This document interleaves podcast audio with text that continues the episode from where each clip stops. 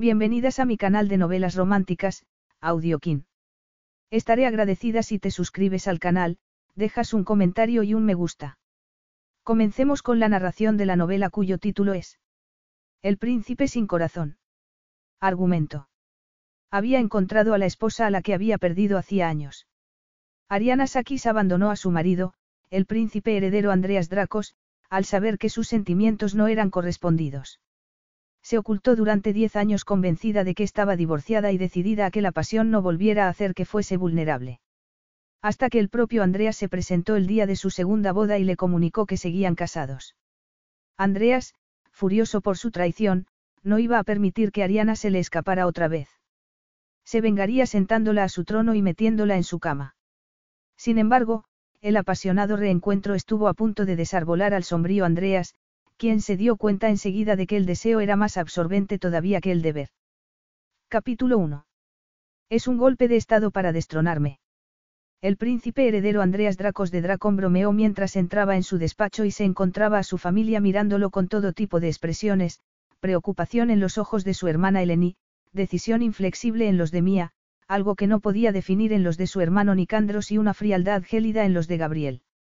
Ninguno de nosotros quiere tu empleo, tu popularidad o tu vida, contestó Nicandros, el genio financiero que había metido a Dracon en la senda de la recuperación después del embrollo que había organizado su padre durante la década pasada. Nick tenía razón. Su vida le habría producido urticaria en cualquier otro momento, tenía al Consejo de la Corona apremiándole para que anunciara la elección de la próxima reina de Dracon y la prensa se preguntaba cada vez más sobre su salud mental, sobre sus frecuentes desapariciones de Dracon durante el año anterior e, incluso, sobre su sexualidad. Sin embargo, a él no le quedaba fuerza mental para nada que no fuese lo que llevaba buscando desde hacía dos años, y sabía que estaba acercándose. Se sentó al lado de Mía y el olor a polvos del talco que despedía le pareció curiosamente tranquilizador. ¿Qué tal estás, Mía? Ella le tomó las manos y él intentó no dar un respingo. El contacto físico le ponía nervioso y Mía ya lo sabía, pero su cuñada y él se habían acercado mucho durante los últimos meses. No has ido a ver a los gemelos, Andreas. Después de todo el lío que has organizado con los herederos para Dracon, me siento desatendida. Acabo de volver a Dracon, replicó él con una sonrisa. Y supongo que por eso estamos todos aquí. ¿Qué pasa, Andreas? Dejas que abandone a ti y Alexio para que me haga esa pregunta. Andreas se dirigió a Nick, quien lo miró con rabia. Tienes un aspecto espantoso, añadió dirigiéndose a Mía, que tenía ojeras. Déjalo, Nick.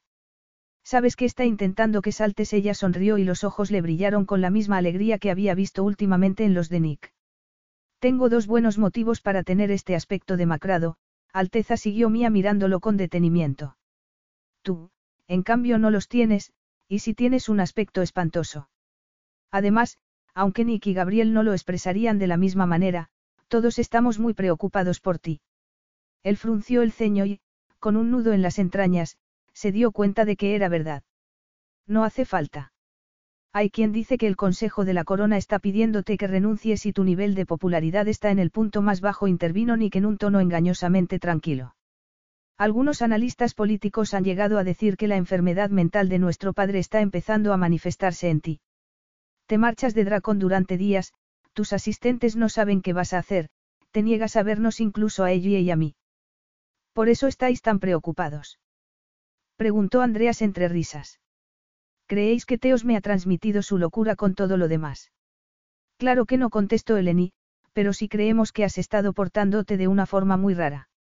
Andreas, la casa de Tarius está esperando que digas algo para comunicar la noticia de vuestro compromiso. La coronación es dentro de dos meses y tú.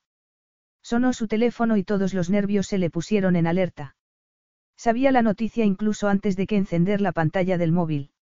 La barrió con unos dedos temblorosos. Encontrado el objetivo. Mando detalles de la ubicación. Se le acumuló la respiración en el pecho y tuvo que hacer un esfuerzo para soltarla.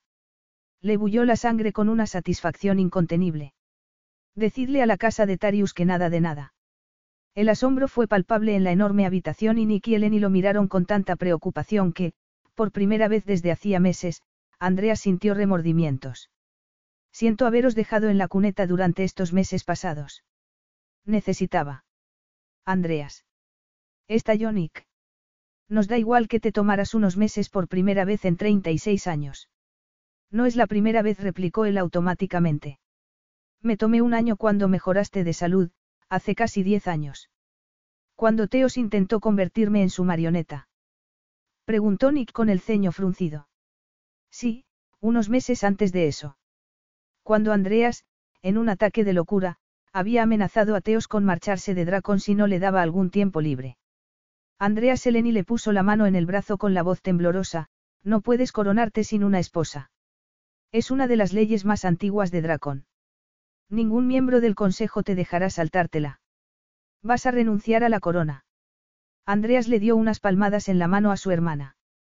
No, Eleni, me coronaré como estaba previsto. Necesitas una esposa, insistió Nick. Solo Gabriel permanecía en silencio y lo miraba fijamente con los ojos grises como el acero. Gabriel su cuñado y que había averiguado la verdad.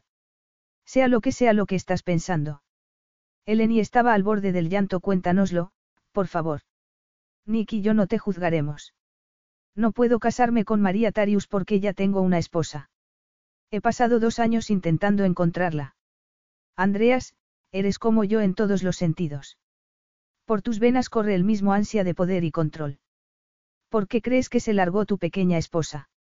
Esas palabras lo habían perseguido durante dos años, pero le daba igual. Estaba dispuesto a ser un monstruo si así volvía ella a su vida. ¿Estás casado?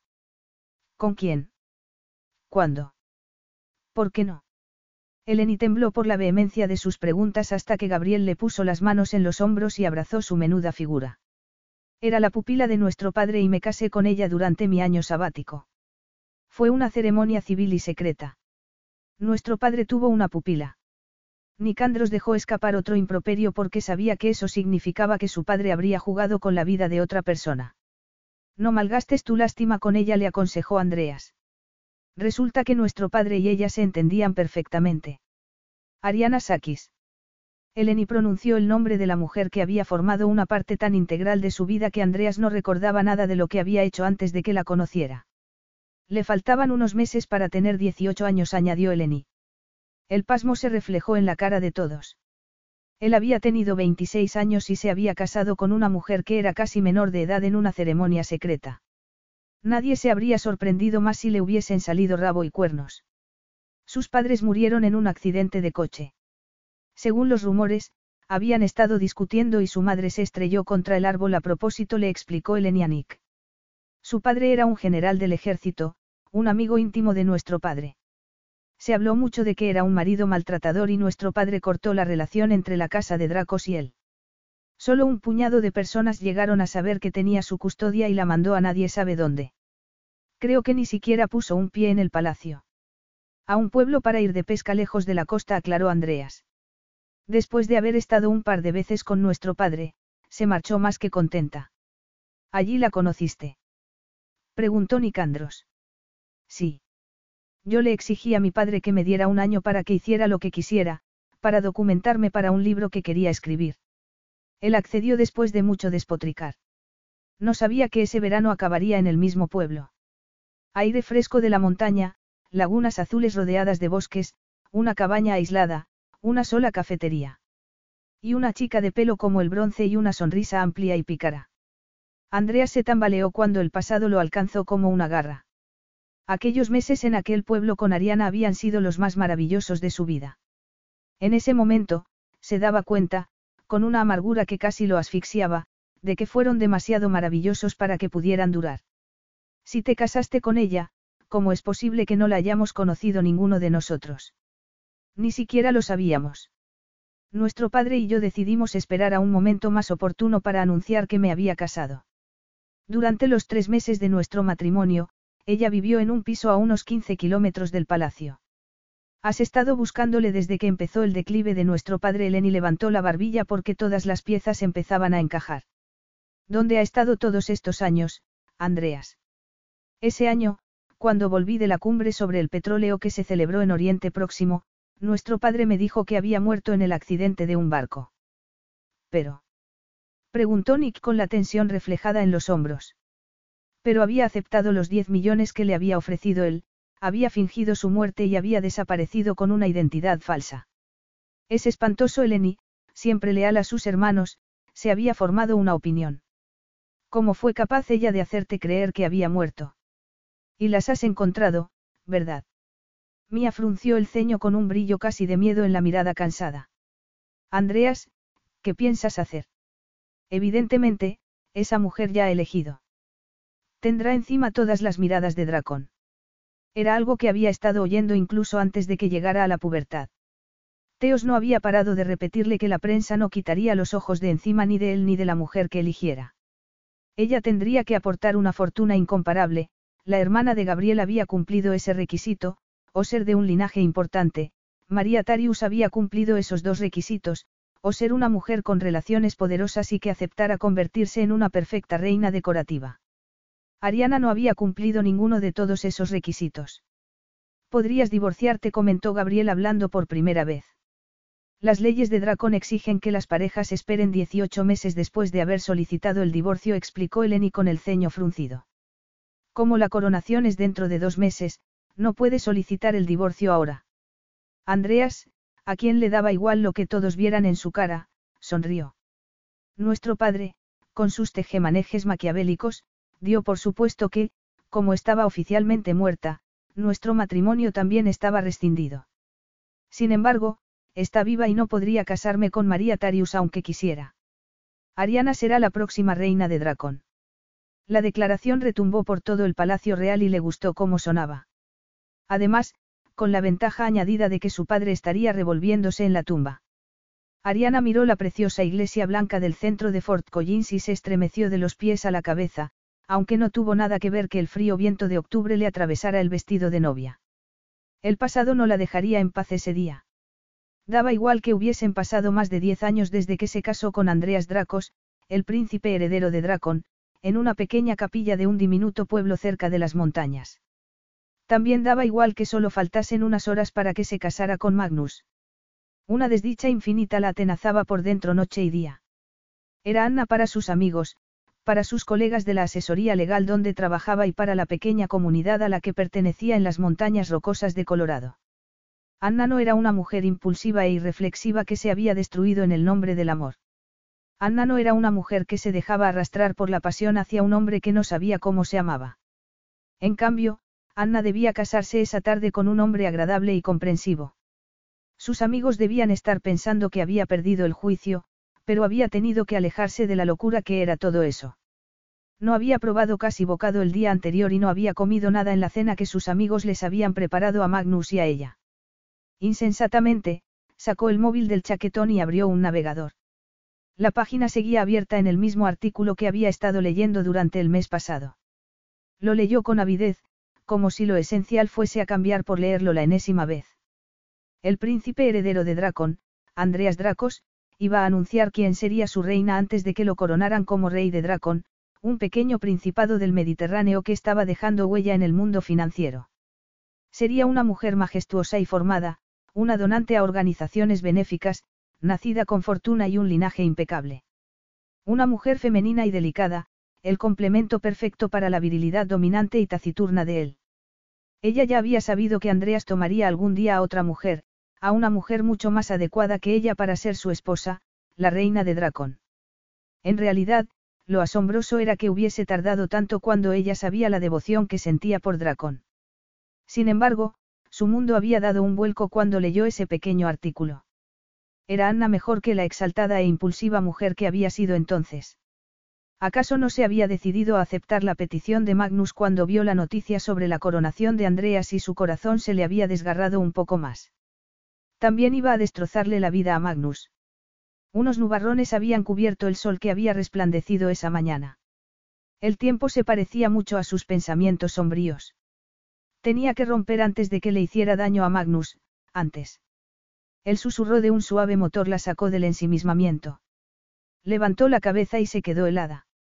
Deseó de verdad que pudiera congelarse, hacerse invisible, mezclarse con los árboles grises y sin hojas que la rodeaban, que pudiera convertirse en alguna de las estatuas que se veían por la preciosa ciudad. Sin embargo, los latidos del corazón que le retumbaban en los oídos le indicaban que estaba muy viva.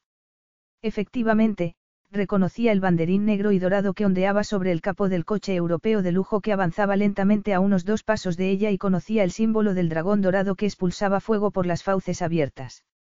También conocía al hombre que iba dentro y a su cuerpo, como él conocía el de ella mejor que ella misma. Le flaquearon las piernas, se tambaleó junto al muro de piedra que llevaba a los escalones de la iglesia y rodeó un árbol con un brazo para sujetarse. Todos sus instintos más elementales le gritaban que saliera corriendo, pero ni un solo músculo se movió cuando oyó el chasquido de la puerta, ni cuando vio los lustrosos zapatos que salían del coche, ni cuando se incorporó su figura alta e imponente. La había encontrado.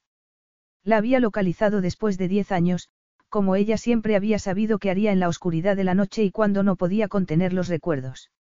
Andreas Dracos, el príncipe heredero que pronto sería el rey de Dracón. Un abrigo negro y largo se le arremolinó alrededor de los tobillos y el pelo ondulado, de color azabache, se le levantó de la amplia frente. Los pómulos prominentes, la nariz levemente aguileña y los labios finos indicaban poder y todos sus movimientos transmitían arrogancia y seguridad en sí mismo. Sus ojos, negros y duros como el ópalo, unos ojos que no reflejaban nada, que algunas veces daban la sensación de que no tenían nada detrás, recorrieron su tembloroso cuerpo y acabaron deteniéndose en su cara. Calimera, Ariana. Sus miradas se encontraron y un maremoto de sensaciones se adueñó de su cuerpo.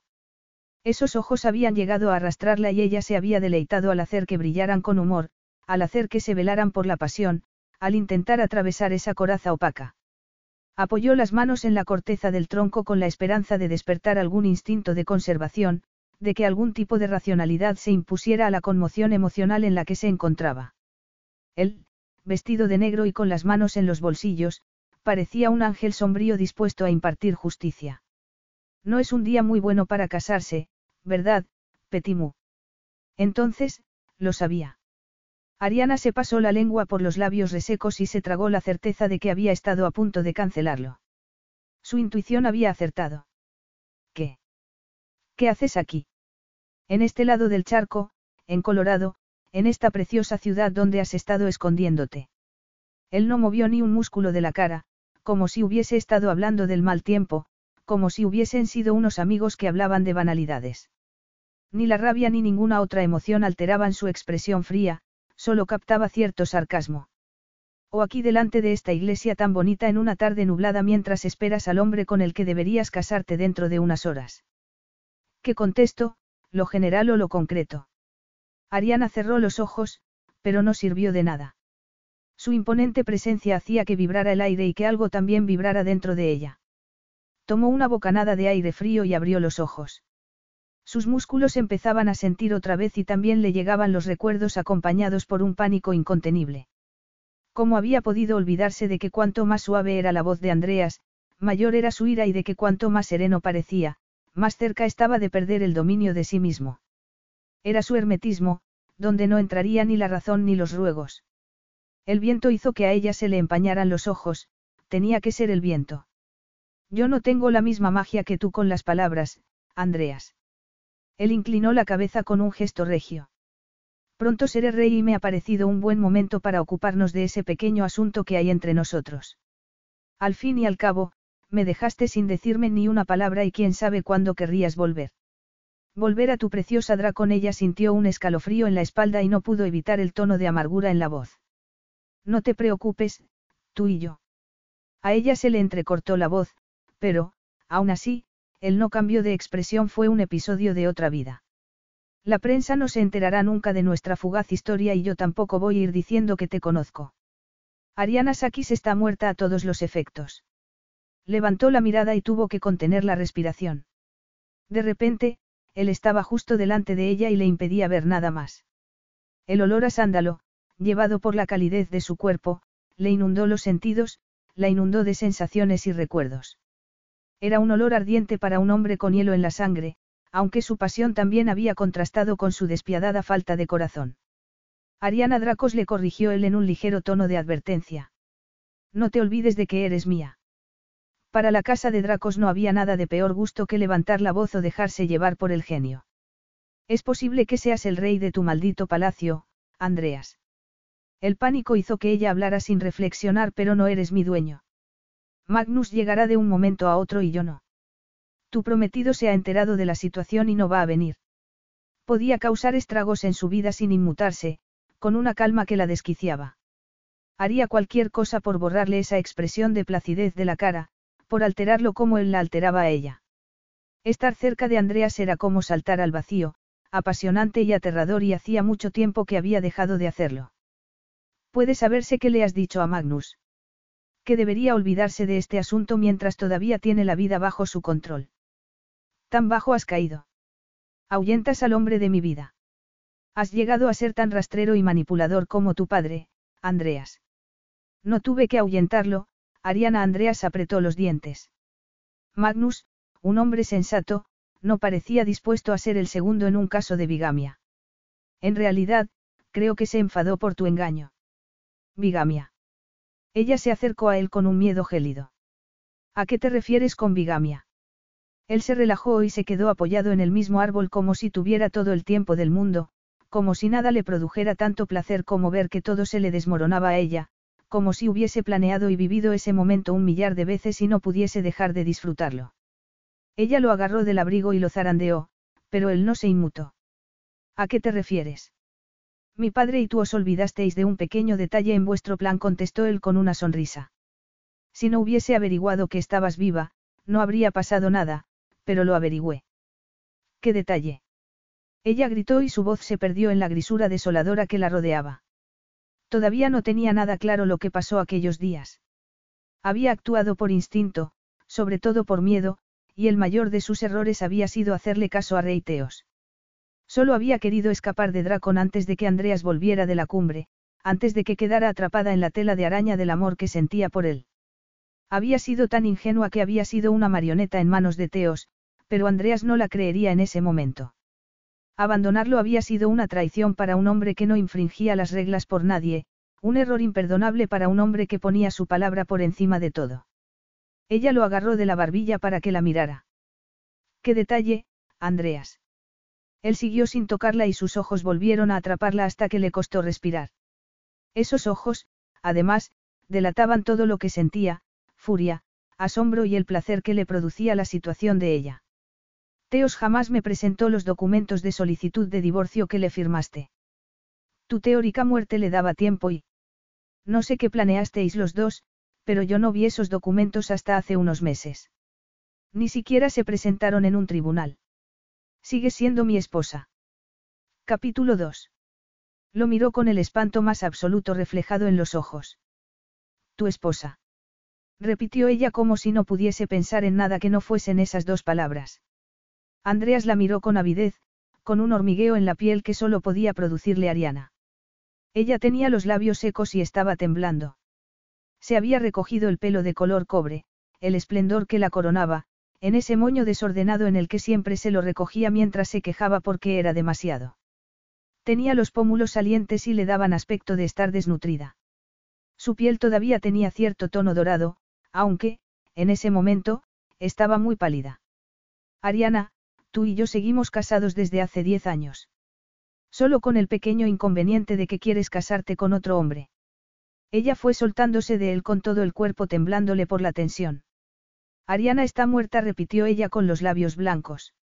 Unas palabras que lo habían perseguido durante ocho años. Se había imaginado su muerte de un centenar de maneras distintas y más de un millón de veces. Se había odiado a sí mismo por haberla dejado con su padre, se había atormentado de todas las maneras posibles porque creía que no la había protegido. Cerró los puños a los costados para contener las ganas de abrazarla, para dominar el impulso de empujarla contra el árbol y devorarle la boca. Ver a Ariana era desearla. No recordaba no haberla deseado con ese anhelo devastador y, sin embargo, ese deseo solo era una leve sombra detrás de la necesidad de cerciorarse de que estaba viva y no era un producto de su imaginación, un espectro de sus pesadillas febriles. Por fuera, no había cambiado lo más mínimo. Su cuerpo era anguloso, esbelto y con músculos fibrosos. Sus ojos eran marrones y demasiado grandes para su rostro aniñado. La nariz, larga y recta como la hoja de un cuchillo, acababa en una boca tan carnosa que ningún hombre podía verla sin tener pensamientos obscenos. Era como si esa boca tuviera que compensar la austeridad de su cara. Seguía siendo tan normal y corriente como la había descrito Teos en aquellos tiempos. Solo habían cambiado los ojos. Había desaparecido ese resplandor que parecía brotarle de dentro y había dejado paso a la cautela. Quería apartarla de él para que no lo tocara como hacía entonces. Sin embargo, ya estaba hecho el daño a su organismo. El cuerpo le entraba en ebullición por el leve contacto con el de ella. Las piernas largas y firmes entrelazadas con las de él, su cuerpo ligeramente tembloroso contra el de él, su olor, a piel y el jabón de lavanda que, al parecer, todavía usaba, le llegaba hasta la corriente sanguínea. Todas y cada una de sus células se alteraban, como el perro de Pavlov. Los recuerdos, las sensaciones de placer y algo más, la sensación de estar vivo, lo acaloraban. Esta es tu miserable venganza, susurró ella con la boca a unos centímetros de la de él, tu manera de jugar conmigo mientras comunicas tu matrimonio al mundo entero. Me tendrás en tus manos con esa ridícula amenaza, y todo porque cometí la temeridad de abandonar al hombre arrogante, controlador y despiadado que eres, Andreas. ¿Crees que tu traición y tus mentiras hicieron mella en mi orgullo? Si contestó ella en tono desafiante. No eres capaz de sentir nada más. Andreas se estremeció al notar que sus palabras se le clavaban en la piel. Como un alambre de espinos. Al parecer, incluso en ese momento, cuando era ella quien había actuado rematadamente mal, se atrevía a echarle en cara sus propios errores.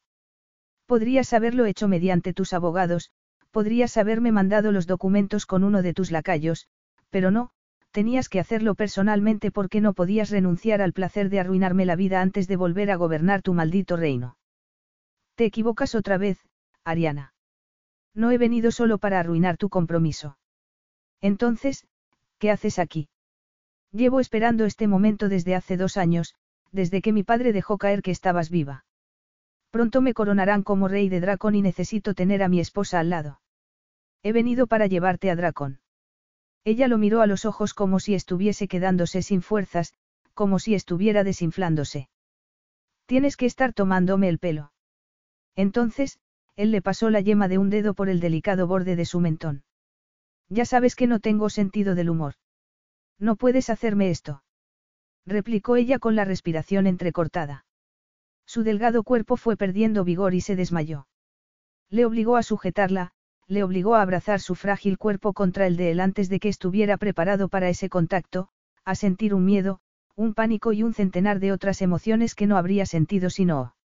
El corpiño del vestido estaba tan ceñido que Andrea sacó la navaja del abrigo y le cortó el frente. El tono azulado de su boca fue desapareciendo y su pánico también. Levantó fácilmente su delgado cuerpo y la llevó al coche que estaba esperándolo. La rabia gélida dejó paso al pasmo. Quizá no hubiese cambiado por fuera, pero sí había algo distinto en ella, algo frágil y quebradizo, casi, como si faltara una pieza. Había esperado encontrarse con una novia radiante y despreocupada, dispuesta a embarcarse en otra aventura con otro hombre al que había engatusado con su personalidad chispeante, con su vivacidad e ingenio. Había esperado encontrársela viviendo a cuerpo de rey con el dinero que le había sacado a su padre. No se había esperado esa. Esa desamparada mujer con ojeras, que trabajaba a todas horas en una asesoría legal sin ánimo de lucro. No ganaba casi dinero y compartía un apartamento diminuto de un dormitorio con otra mujer. Jamás se habría imaginado que esa chica rebelde y alocada tendría interés por estudiar derecho y mucho menos por ejercerlo. Casi sin respiración, la dejó lentamente en el asiento y se sentó a su lado. Todas las promesas furibundas de hacerle sufrir se desvanecieron en cuanto la tuvo pegada a su cuerpo. Una vez más, esa mujer desesperante había tirado por tierra todos sus planes. ¿Cómo había conseguido hacerle reír? ¿Cómo había conseguido que anhelara algo que entonces no conocía?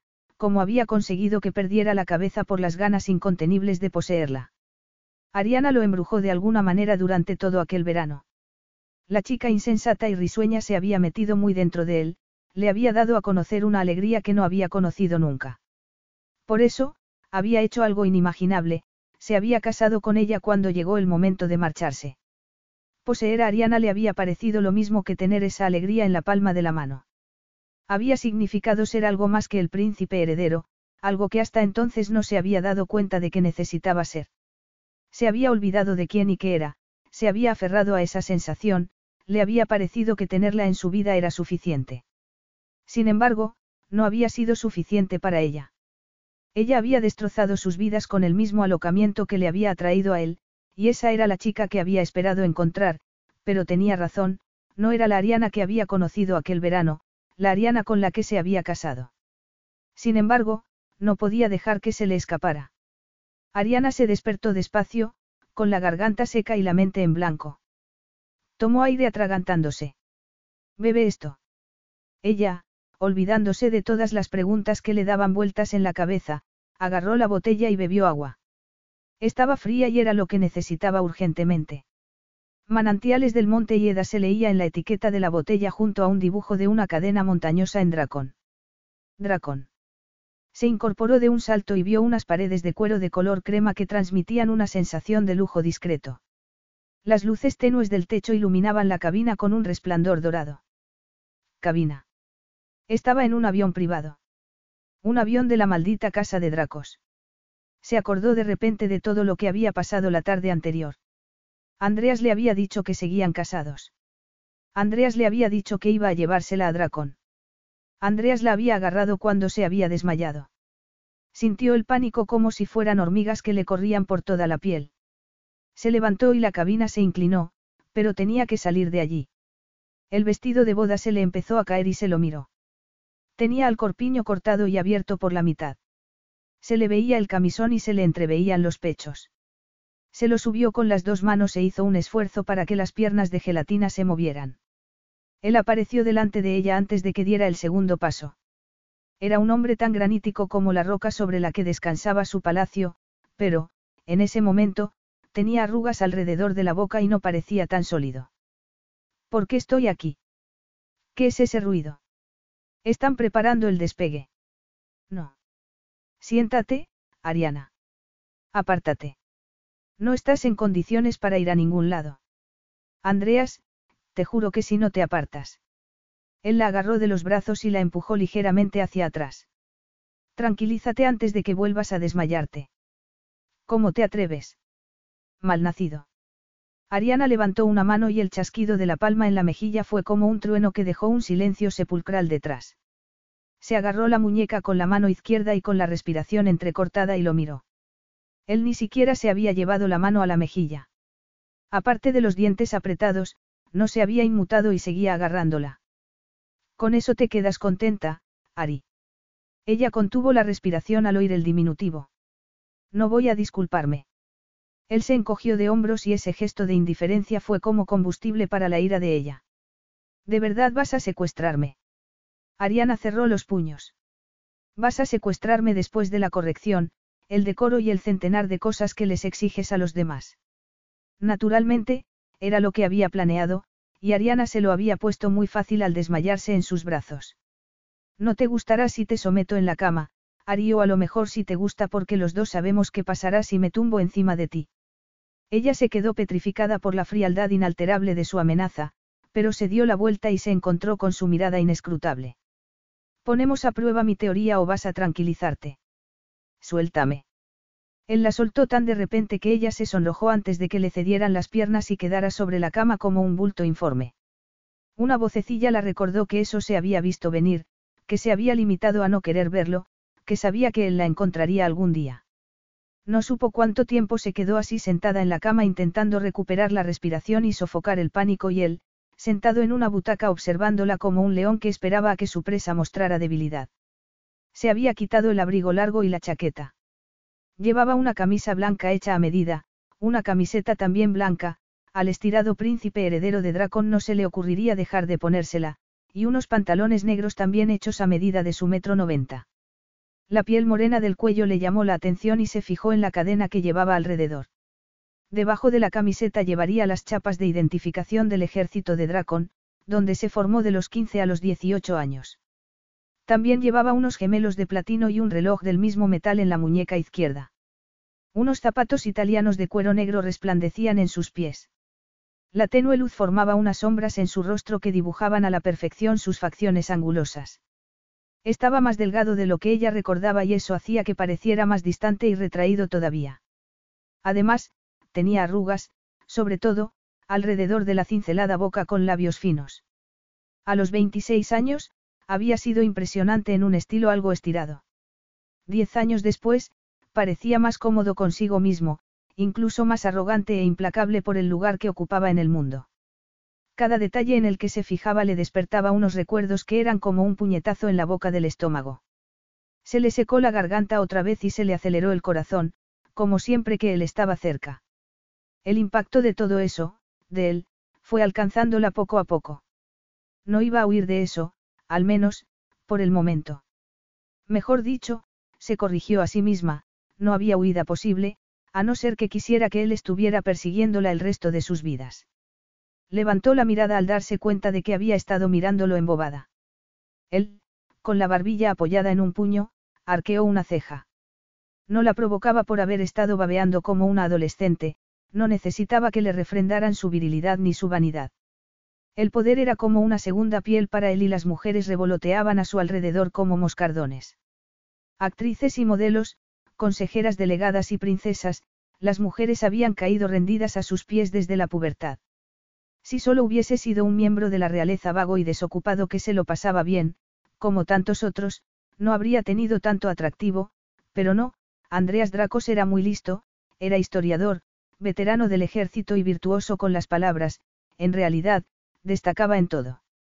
Aún así, la había elegido a ella. Frunció el ceño porque era algo que la había atormentado durante años y una hoja en medio de un vendaval tendría más fuerza que ella en ese momento. De todas las sandeces que podían hacerse delante de ese hombre. Se llevó una mano a la sien. Notó la calidez de su cuerpo alrededor de la cama y se acabó el mínimo respiro que le había concedido. Él, sin decir nada, ahuecó las almohadas y las apoyó contra la pared, la sentó y, casi sin tocarla, la envolvió con el edredón. Le dio otra botella de agua y ella se la bebió en cuestión de segundos. La histeria empezaba a bullirle en la garganta y se rió. Le salió agua por la nariz y la boca, de una forma muy poco delicada, y él le secó la nariz y la boca con una servilleta, pero ella siguió riéndose sin poder remediarlo hasta que los ojos se le empañaron de lágrimas, hasta que se le fue desinflando la bola de tensión que se le había formado en el pecho desde que lo vio delante de la iglesia. Él volvió a arquear una ceja. ¿Cuántas mujeres pueden decir que Andreas Dracos, el príncipe heredero de Dracon, las ha atendido como un empleado de la categoría más baja? Bromeó ella. Sigues teniendo ese ridículo sentido del humor. Se puso tensa cuando él se sentó en el borde de la cama. No estaba tan cerca como para tocarla, pero sí como para tentarla. Su cuerpo no podía asimilar tanta excitación después de una sequía de diez años al menos, sin arder en llamas por el anhelo. ¿Qué ha sido eso? Siguió él. Alégrate de que no te arañara esa cara perfecta, aunque quizá debería haberlo hecho porque alguna imperfección haría que pareciera su mano. Él suspiró al rememorar todas las veces que Ari había puesto a prueba su paciencia. Me refería al desmayo. Has aparecido después de diez años y me he desmayado, contestó ella con un suspiro.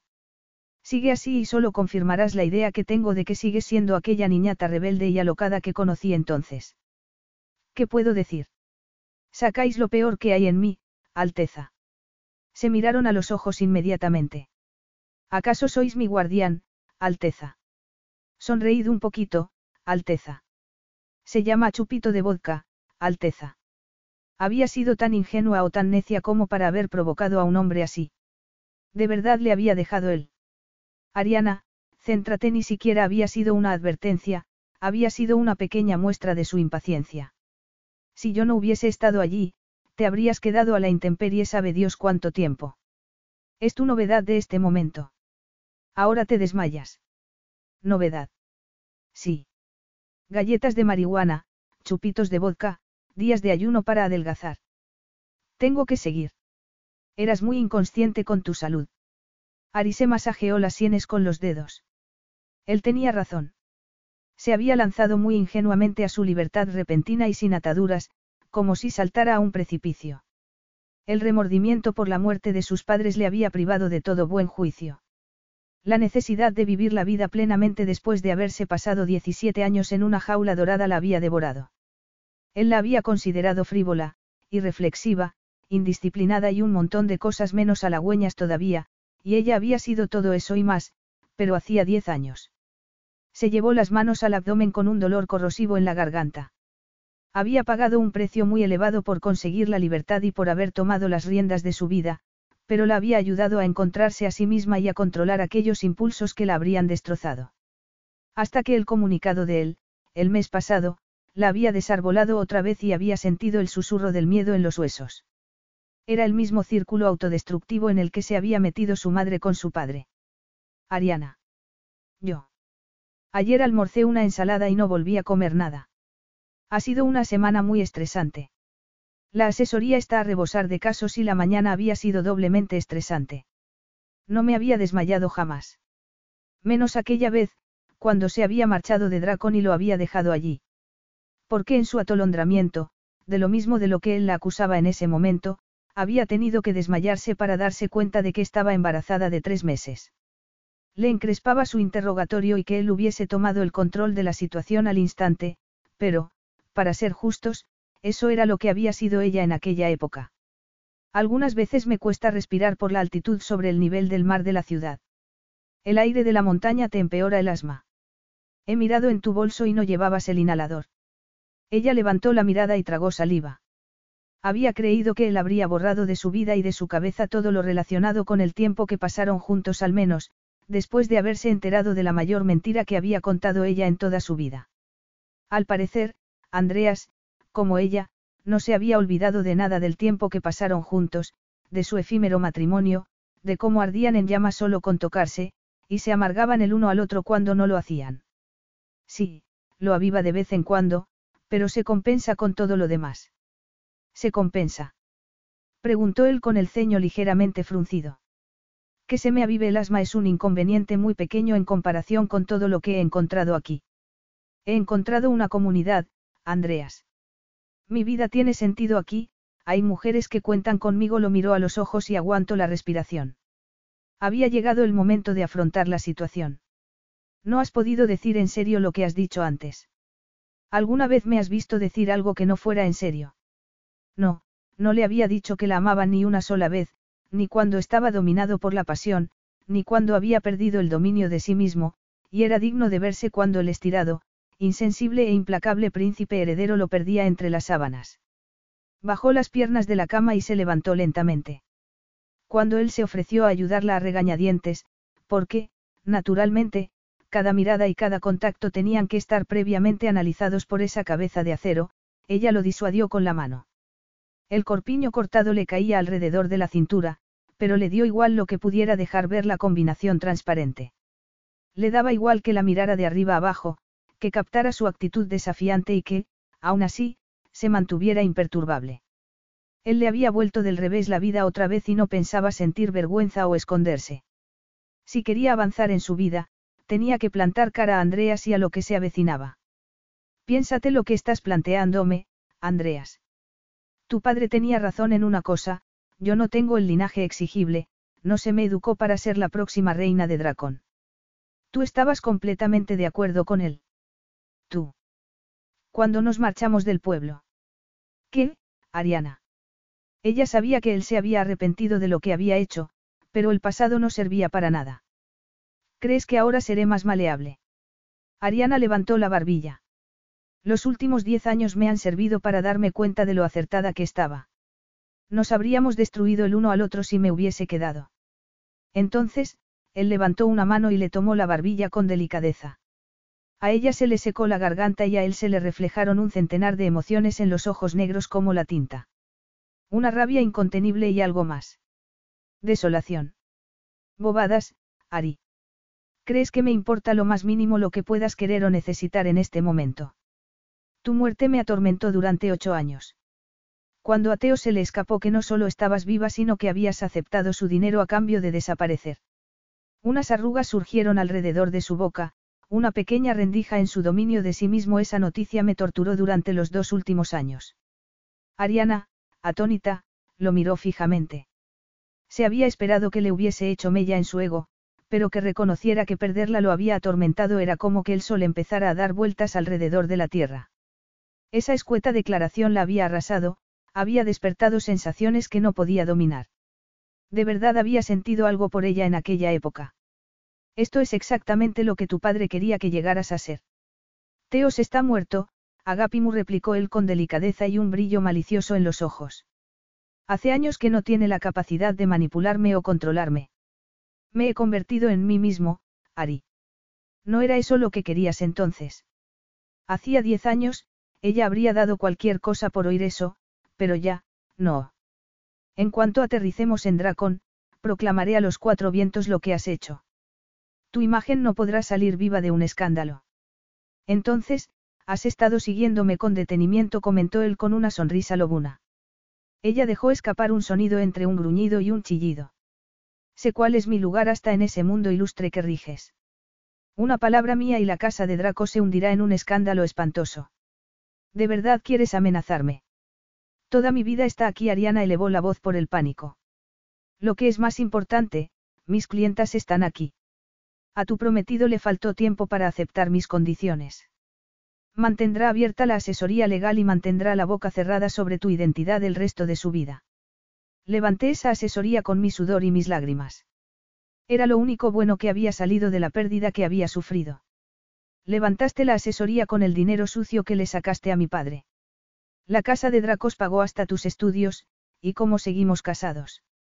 La mitad de todo lo mío es tuyo, terminó ella. Además, necesitas que Magnus no diga ni dónde he estado ni qué he estado haciendo. Él apretó los dientes y ella resopló.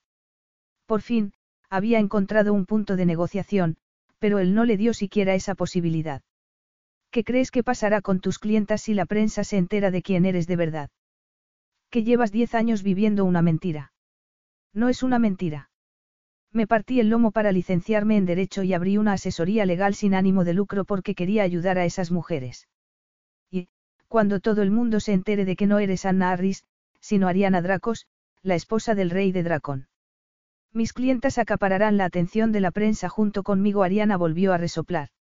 Son mujeres maltratadas por hombres en los que confiaban, y por eso me callaré. Es eso, ¿verdad, Andreas? Él sonrió, pero fue una sonrisa burlona que hizo que ella sintiera una opresión en el pecho. ¿Sabes lo que más me cuesta creerme de esta vida tan maravillosa que te has organizado? Le preguntó ella con un gruñido. Tengo que creerme que por fin has encontrado un objetivo profundo y sincero en tu disipada vida, que te entregas sincera e incansablemente a esas mujeres y a sus desdichas. Si había habido un momento en el que Ariana había querido clavar las uñas y arañar ese rostro perfecto, arrogante y condescendiente, había sido ese. Su desdén indiferente machacaba los diez años de esfuerzo para ser alguien, para darle un significado a lo que había perdido, para labrarse un porvenir digno y él lo sabía. Estaba retándola para que volviera a abalanzarse sobre él, que la sometería y acabarían haciendo el amor. Saberlo hizo que el ambiente se caldease. Cada vez que se habían peleado durante esos tres espantosos meses de matrimonio, habían acabado en la cama o contra la pared o en la chaise, Longue con el príncipe heredero de rodillas y su arrogante cabeza entre los muslos. El recuerdo iluminó por dentro sus ojos negros como el carbón. Ella, con la fuerza de voluntad que la había ayudado a seguir adelante durante la noche más oscura de su vida, miró hacia otro lado y tomó aire para despejarse la cabeza. La mayor defensa que tenía contra Andreas era demostrarle que abandonarlo no había sido un capricho, que ya no era una chiquilla alocada, que se había encauzado durante los últimos diez años, que había conseguido que su vida tuviera sustancia. Me preocupo por mis clientas, por su privacidad, por no convertir en mentira todo el trabajo que hemos hecho Magnus y yo. Efectivamente, ganas mi silencio, pero nada más. Es muy estimulante saber que eres capaz de ser leal, aunque sea hacia otro hombre. Le dije que no habrías tardado en encontrar un motivo para alejarte de él, que tu preciosa libertad te habría reclamado. Esa es tu pauta, no. Ariana se estremeció. Ese comentario, dicho con mucha delicadeza, le resultó más doloroso todavía porque había estado a punto de hacerle exactamente eso a Magnus. No porque fuera una vampiresa o algo así, porque se había dado cuenta de que Magnus se merecía algo mucho mejor que ella. No creía que tú, precisamente tú, fueses a etiquetarme como una cualquiera, cabeza de chorlito y desnortada. Aunque solo fuera porque, de ser así, tu relación conmigo mancharía esa imagen inmaculada que tienes. ¿Qué quieres decir? Andreas, tenía 18 años. Estaba. Estaba obnubilada por ti. Estaba alterada por la muerte de mis padres y yo nunca había conocido a nadie como tú. Eras. Eres distinto a cualquier otro hombre que haya conocido. No sabías lo que tu atención, tu interés, aunque fuese a regañadientes, significaba para mí. Tú, que no mostrabas interés por princesas, modelos o consejeras delegadas. Tú me miraste a mí, a la asustada, alterada y culpable Ariana. Te casaste conmigo sabiendo quién y qué era. Por eso, si hay que señalar a alguien por el embrollo que fue nuestro matrimonio, es a ti. Esa fue la justificación para que me hicieras creer que te habías ahogado en un accidente espantoso. Le reprochó él. Ella sintió un escalofrío. Es posible que deje que te marches, Ariana. Es posible que un día de estos vuelva a encontrar algo de integridad dentro de mí. Es posible que puedas volver a ser Anna Harris, la salvadora de esas mujeres en esa pequeña ciudad. Ariana vio en esa declaración que su control estaba hecho trizas, que intentaba resistirse a que ella fuese una obsesión para él. Se despreciaba a sí mismo, y a ella, porque no podía desprenderse de ella. En ese momento, se esfumaron todas las esperanzas de llegar a convencerlo. Al fin y al cabo, ella lo conocía mejor que nadie. Entonces, se trata de una venganza. Llámalo como quieras. Andreas le miró la cara y la ropa rasgada, y apretó los puños a los costados con tanta fuerza que los nudillos se le pusieron blancos. Ella, por primera vez ese día, se dio cuenta de lo tremendo que era su dominio de sí mismo. Necesitas comer y descansar. No me obligues a imponértelo por la fuerza también. Los dos sabemos que podría ser un placer o un suplicio. Ariana se dejó caer en la cama. La recriminación que veía en los ojos de él la abrasaba como un ácido. Seguía sintiendo un hormigueo en la piel y, por primera vez desde que lo conoció, se alegraba de que él tuviera ese férreo dominio de sí mismo porque, incluso después de tantos años, ella no tenía el más mínimo cuando se trataba de resistirse al príncipe heredero de Dracón. Capítulo 3. Señora Dracos. Alteza. Ariana, por segunda vez en cuestión de horas, se incorporó tan deprisa que notó una punzada dolorosa en el cuello y miró a la azafata que esperaba pacientemente a que se despertara. Entonces, ya se sabía todo. En vez de pánico, solo sintió una resignación serena. No para tirar la toalla y convertirse en su esposa, sino para sentir un remordimiento descomunal. Fuera lo que fuese lo que él le había hecho y por mucho que lo hubiese despreciado al final de su matrimonio, estaba claro que había calculado muy mal el efecto en Andreas de su muerte fingida. Al enterarse de que él se había comprometido con la hermana de un magnate inmobiliario, a ella se le había aliviado el remordimiento. Ella no pertenecía al mundo del príncipe heredero y que la hubiese sustituido tan pronto había sido una muestra más que suficiente. Naturalmente, ese error de cálculo lo había propiciado el padre de él. Si Andreas había lamentado su pérdida, quién sabía cómo lo había tergiversado Teos en su beneficio. El rey Teos, como se había dado cuenta ella a la semana de conocerlo, había tenido un influjo malsano sobre su hijo. A ella solo la había considerado una debilidad que había que eliminar de la vida de su hijo. Lo más doloroso había sido que Andreas, desde que la presentó al rey Teos, también había empezado a considerarla una debilidad que había que ocultar. Los ojos de la azafata le recorrieron el pelo, que, en ese momento, estaba tan alborotado que parecía la selva del Amazonas, y el vestido rasgado que llevaba al haberse quedado dormida. Ari se quedó espantada, se levantó y se quitó el vestido. La otra mujer no pudo disimular la curiosidad. Me ocuparé del vestido, Alteza, para que lo arreglen. Seguro que queréis. No, no hace falta, le interrumpió Ari. Se bajó los tirantes de la combinación y la dejó caer al suelo. El sujetador sin tirantes le sujetaba los pechos por debajo bastante incómodamente. Salió de la combinación justo antes de que la otra mujer la agarrara y casi la tirara. Qué mala ordenó una voz muy suave desde la entrada. Ariana se cubrió instintivamente con los brazos. La azafata los miró alternativamente y con la misma curiosidad de antes, como si pudiera llegar a saber qué había hecho esa vagabunda menesterosa para haber embaucado al hombre más poderoso e impresionante de Dracón. Si Andrea se salía con la suya, era algo que se preguntaría todo el mundo, no solo el rey Teos. Él no le miró la cara esa vez y se fijó en las palpitaciones aceleradas del pulso en el cuello y en las curvas de los pechos que subían y bajaban. Ella notó un nudo en las entrañas y que se le endurecían los pezones. Ya estás controlándome. El pavor por cuanto la excitaba solo con mirarla hizo que se olvidara de ser discreta delante de una empleada. No tengo escapatoria, salvo que me des un paracaídas. Así, al menos, podrías ver cómo me estrello contra el suelo. Él cerró los ojos, soltó el aire lentamente, y volvió a mirarla con una precisión militar. He venido a ver si estabas despierta. Petra necesita la receta de tu inhalador. No quiero que vayas desmayándote por todos lados. Petra. Sí, mi secretaria. Él miró su teléfono, frunció el ceño, escribió un mensaje y volvió a levantar la mirada.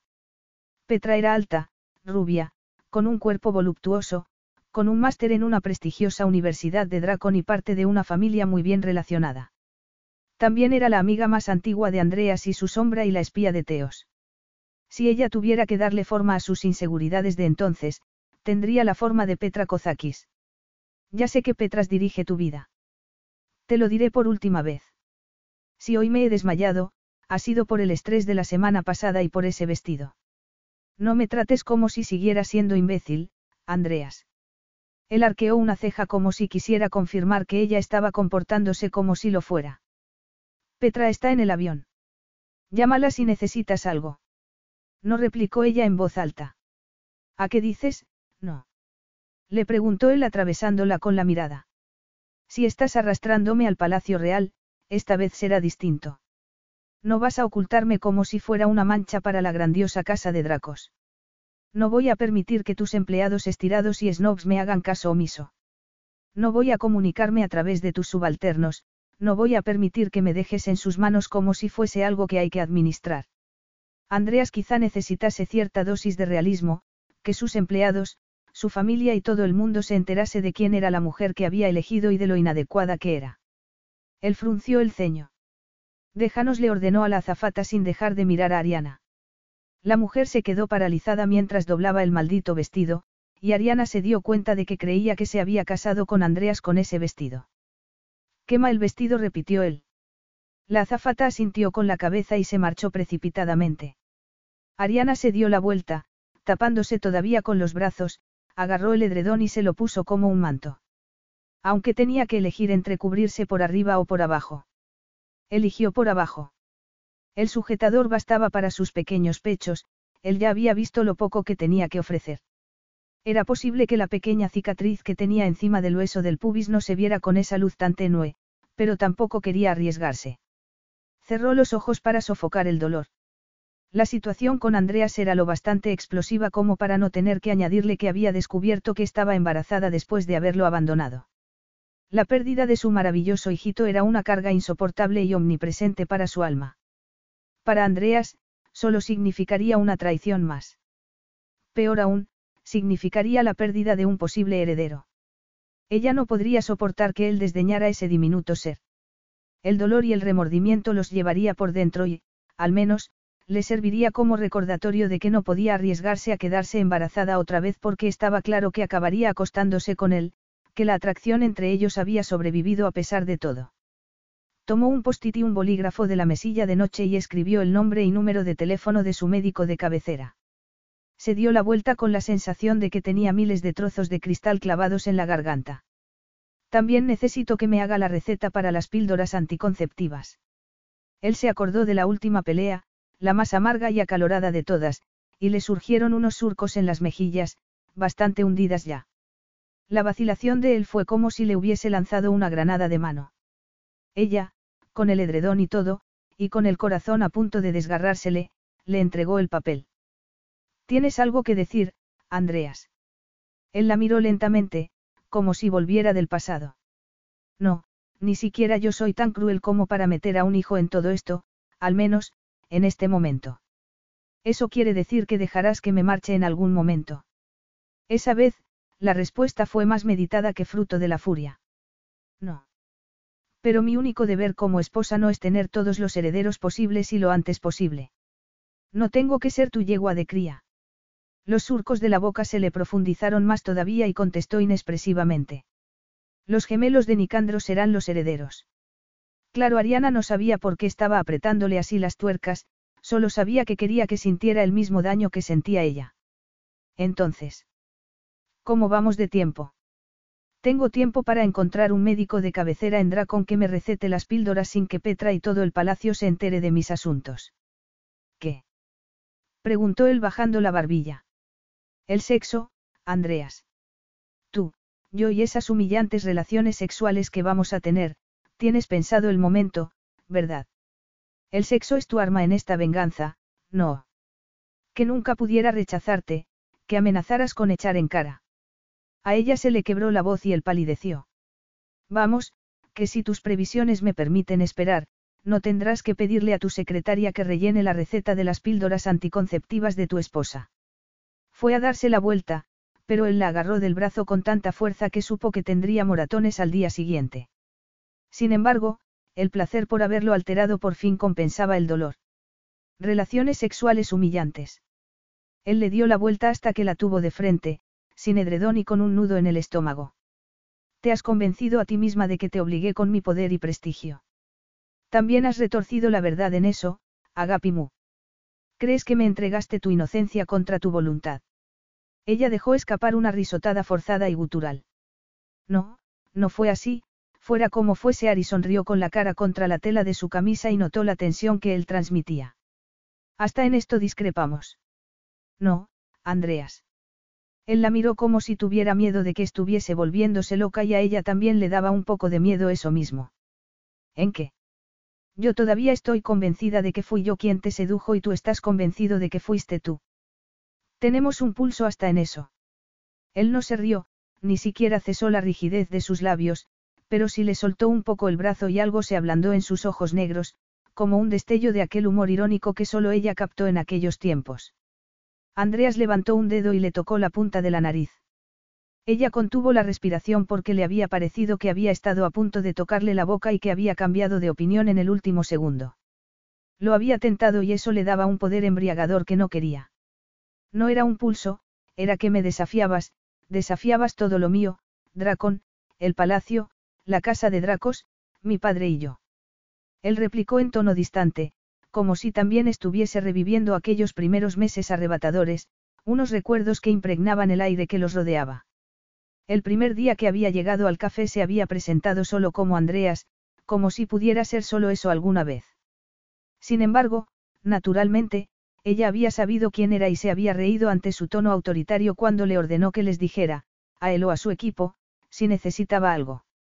Iba al café donde ella había trabajado todas las noches y llenaba la mesa con recortes de prensa y todo tipo de documentos. No volvió a saludarla o a decirle nada y tampoco hablaba con los demás clientes. Se limitaba a mirarla hasta altas horas de la noche, como si la encontrara fascinante. Después del primer día, la había acompañado hasta su apartamento, aunque no habían intercambiado casi ni una palabra. Ella jamás se había sentido tan cautivada. Él había hecho lo mismo durante todo un mes, hasta que ella perdió la paciencia. ¿Acaso sois mi perro guardián, Alteza? Ari se espantó al acordarse de lo insultante que había sido. No debería beber con desconocidos, señorita Sakis, le había contestado él. Entonces, la había seguido a la fiesta donde ella se había emborrachado y la había acompañado al pequeño apartamento que compartía con otras tres chicas. Ninguna conversación más, menos las irreflexivas provocaciones de ella para romper su seguridad en sí mismo durante el mes siguiente. Hasta la tarde cuando supo el veredicto sobre la muerte de sus padres. Se sabía con plena certeza que su madre había causado el accidente intencionadamente, que le había quitado la vida a su marido y a ella misma un día después de que él golpeara a su hija. Enloqueció de dolor. Andreas no le había preguntado nada ese día ni se había apartado de su lado.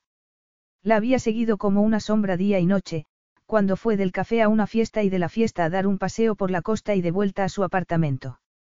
Hasta que había acabado sollozando, hasta que se había dado cuenta de que estaba sola para siempre, un destino que había deseado desde hacía mucho tiempo.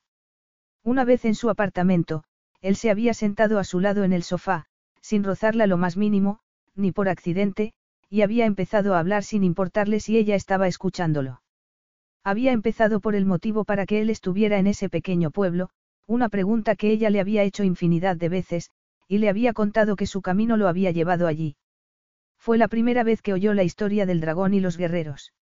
Le había hablado, durante horas, de su fascinación por la historia de Dracon desde que era un niño, de los años de investigación que había acumulado durante su tiempo libre, que era muy poco, y de su empeño para aclarar la verdad que había detrás de la guerra que habían librado los guerreros y el dragón. Esa pasión había sido una revelación para ella y había visto al hombre que había debajo del manto de príncipe heredero, aun cuando no había dejado de provocarlo por ser un príncipe estirado, diligente, unidimensional y rebosante con sus privilegios y poder. Sin embargo, era un historiador, un tejedor de palabras, un soñador, un hombre que luchaba por sobrevivir dentro de las limitaciones de su posición aunque él no lo sabía siquiera, un hombre al que le gustaba ella, su compañía y sus risas, aunque no estuviera dispuesto a decirlo en una frase o no pudiera. Un hombre que podría tener al mundo a sus pies y que, aún así, veía algo que merecía la pena en ella. Se dio cuenta de que el príncipe heredero de Dracon la necesitaba tanto como ella lo necesitaba a él y fue algo que retumbó en su interior. Cuando el alba pintaba el cielo con pinceladas rosas y moradas, su voz la había llevado lentamente de vuelta al mundo, a la vida que la esperaba. Su madre, con su muerte, le había hecho un regalo, le había devuelto su vida. Con una sensación de vitalidad incontenible, había hecho lo que había estado deseando hacer, pero que le había aterrado hacer hasta ese momento. Se había secado las lágrimas, se había arrodillado entre las piernas de él y lo había besado en la boca. Ella, muy engreída, había decidido que su primer beso sería el beso del príncipe heredero. Él, naturalmente, no le había devuelto el beso y, con delicadeza, le había tomado la cara con las manos y la había apartado. Luego, ardiendo por la humillación y el deseo insatisfecho, la había llevado a su cuarto, la había arropado en la cama y había esperado a que se quedara dormida. A la mañana siguiente, se había despertado con bríos renovados y la decisión de poseerlo de cualquier manera que pudiera. Había estado jugando con fuego, podía extrañarle que se hubiese quemado. Aquella noche, él había hecho que se sintiera muy segura, una sensación desconocida para ella, como si pudiera resistir cualquier dolor, por fuerte que fuera, si lo tenía a su lado. Sin embargo, no había previsto que él acabaría despreciando lo que le había atraído de ella. Desafiabas todo en lo que yo había creído sobre mí mismo, sobre el mundo, sobre mi sitio en el mundo, siguió Andreas devolviéndola al presente con un brillo extraño en los ojos. Eras una alocada delgaducha de 17 años y la primera persona que había conocido que... Preguntó ella con un susurro aunque sabía que solo le haría daño. Que le daba igual lo poderoso o experto que fuese. Contigo, yo era. Ariana no le había visto quedarse sin palabras jamás, aunque, en ese momento, sabía que estaba eligiéndolas con mucho cuidado. Era solo Andreas por primera vez en mi vida. Ariana jamás le había oído decir eso, eran palabras casi de lamentación, de cierta añoranza, que abrían de par en par un anhelo que ella había cerrado bajo siete llaves. Las lágrimas se le amontonaron en la garganta. Quería apalearlo por no habérselo dicho entonces, por no haberle dicho. No. Se aferró implacablemente al presente. No habrían sobrevivido y tenía que tenerlo presente en todo momento. Andreas le apartó un mechón de pelo que le había caído por la mejilla, eran contactos leves, contactos calculados que le producían un hormigueo en la piel. Te haré una promesa, Ari. Ella frunció el ceño, más enfadada consigo misma que con él. Será con segundas intenciones.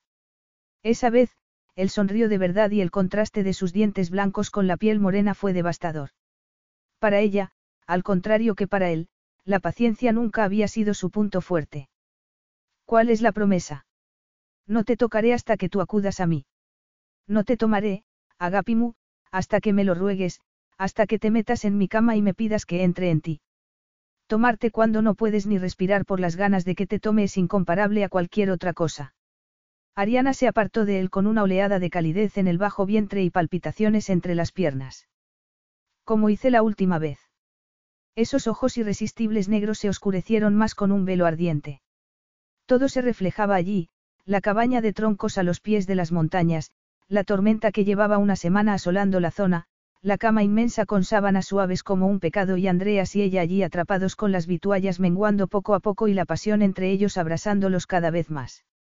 Ella había cumplido 18 años cuatro semanas antes y saberlo era algo explosivo en esa cabaña silenciosa, los dos habían estado pasando por alto los llamamientos del rey Teos, había osado atrapar al príncipe heredero, quien parecía hecho de piedra, como las montañas que los rodeaban, algo demasiado peligroso cuando, por fin, durante los primeros días en la cabaña, había sabido con certeza que ella también lo atraía hasta el día que él había decidido que iba a ceder. Sintió descargas por todo el cuerpo al acordarse de aquella noche inolvidable, cuando empezó a entender al arrogante y estirado príncipe heredero y a darse cuenta de dónde se había metido, pero había sido demasiado tarde, ya se había enamorado de él. Agarró el edredón con los dedos temblorosos y soltó el aire que había estado conteniendo. Solo había estado unas horas con él y ya estaba abrasándose. Se aclaró la garganta. ¿Por qué? Para igualar un poco las cosas contestó él encogiéndose de hombros. Esto era exactamente lo que querías cuando me secuestraste para tenerme a tu merced. Sí, pero tenerte a mi merced cuando no luchas contigo misma. Él hizo un sonido de aburrimiento no es la Ariana que quiero. ¿Qué gracia tiene atormentarte si no participas?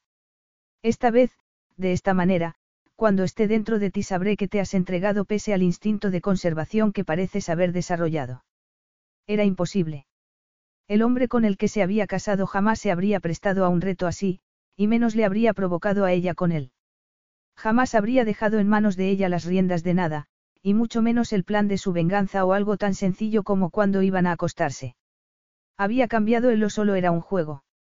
Andreas apoyó una cadera en la pared, era pura virilidad con unos ojos ávidos. Como siempre me has acusado de controlarlo todo, dejaré esto en tus manos. No nos acostaremos hasta que tú no quieras. No lo entiendes. Ya no soy autodestructiva, Andreas. La última vez ya me abrasé bastante para toda una vida. Él se quedó inmóvil y la miró a los ojos como si quisiera sondear sus profundidades. Te abrasé yo, Ariana. La pregunta no era una provocación, ni siquiera era una reprimenda. Tenía un tono de curiosidad que hizo que a ella se le encogiera el estómago y notó que le abrasaban las lágrimas debajo de los párpados. Tenía que contestar que no, que la culpa fuera solo suya. Sí susurró Ariana.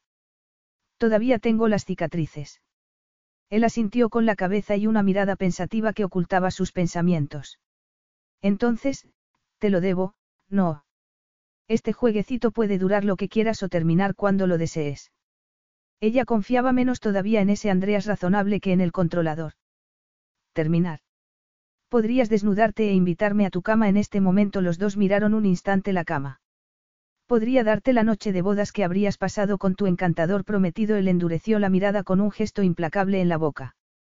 Cuanto más tiempo me mantengas alejado, más tiempo durará todo esto.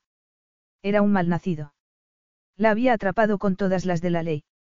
Estaba condenada a quedarse con él mientras negara lo que había entre ellos y estaba condenada si cedía. Había quedado claro a los dos minutos de volver a verlo, a los segundos de inhalar su olor, que lo que le gustaba era esa virilidad tan especial y que solo tenía Andreas Dracos.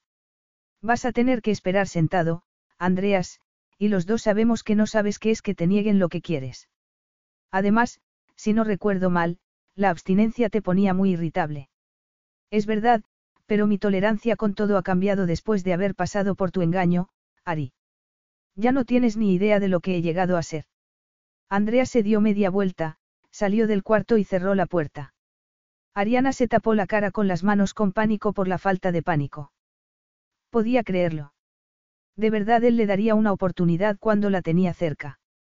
Además, aunque consiguiera resistir y no cayera en las pautas de antes, que conseguiría si volvía a ser su esposa. Dejó escapar un gruñido, aunque él tenía razón en una cosa. Que él la tuviese exactamente donde quería no significaba que ella fuese a tirar la toalla y a dejar que él hiciese lo quisiera. La imagen que se le formó en la hiperactiva cabeza hizo que el roce de los muslos le pareciera insoportable. Esa vez, ya sabía lo que pasaba si jugaba con fuego, lo que pasaba si se enredaba con Andreas Dracos. Lo primero era lo primero y tenía que ducharse, limpiarse la mugre y las dudas del día que había pasado hasta ese momento. Se recordó que tenía que darle las gracias a la azafata por la ropa interior, los vaqueros de marca y las blusas y camisas nuevas que le había facilitado, aunque no iba a darle vueltas en la cabeza porque el avión privado de Andreas tenía ropa interior y todo tipo de prendas de mujer, no era asunto suyo.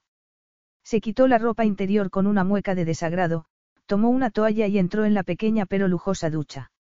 El chorro de agua caliente sobre los músculos tensos fue una maravilla y arrugó la nariz al ver la hilera de champús y geles de las mejores marcas.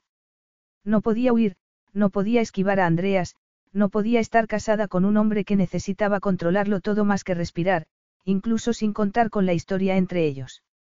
Tampoco podía ser la reina de Dracón, se dijo a sí misma con una risa histérica. Solo podía decir la verdad.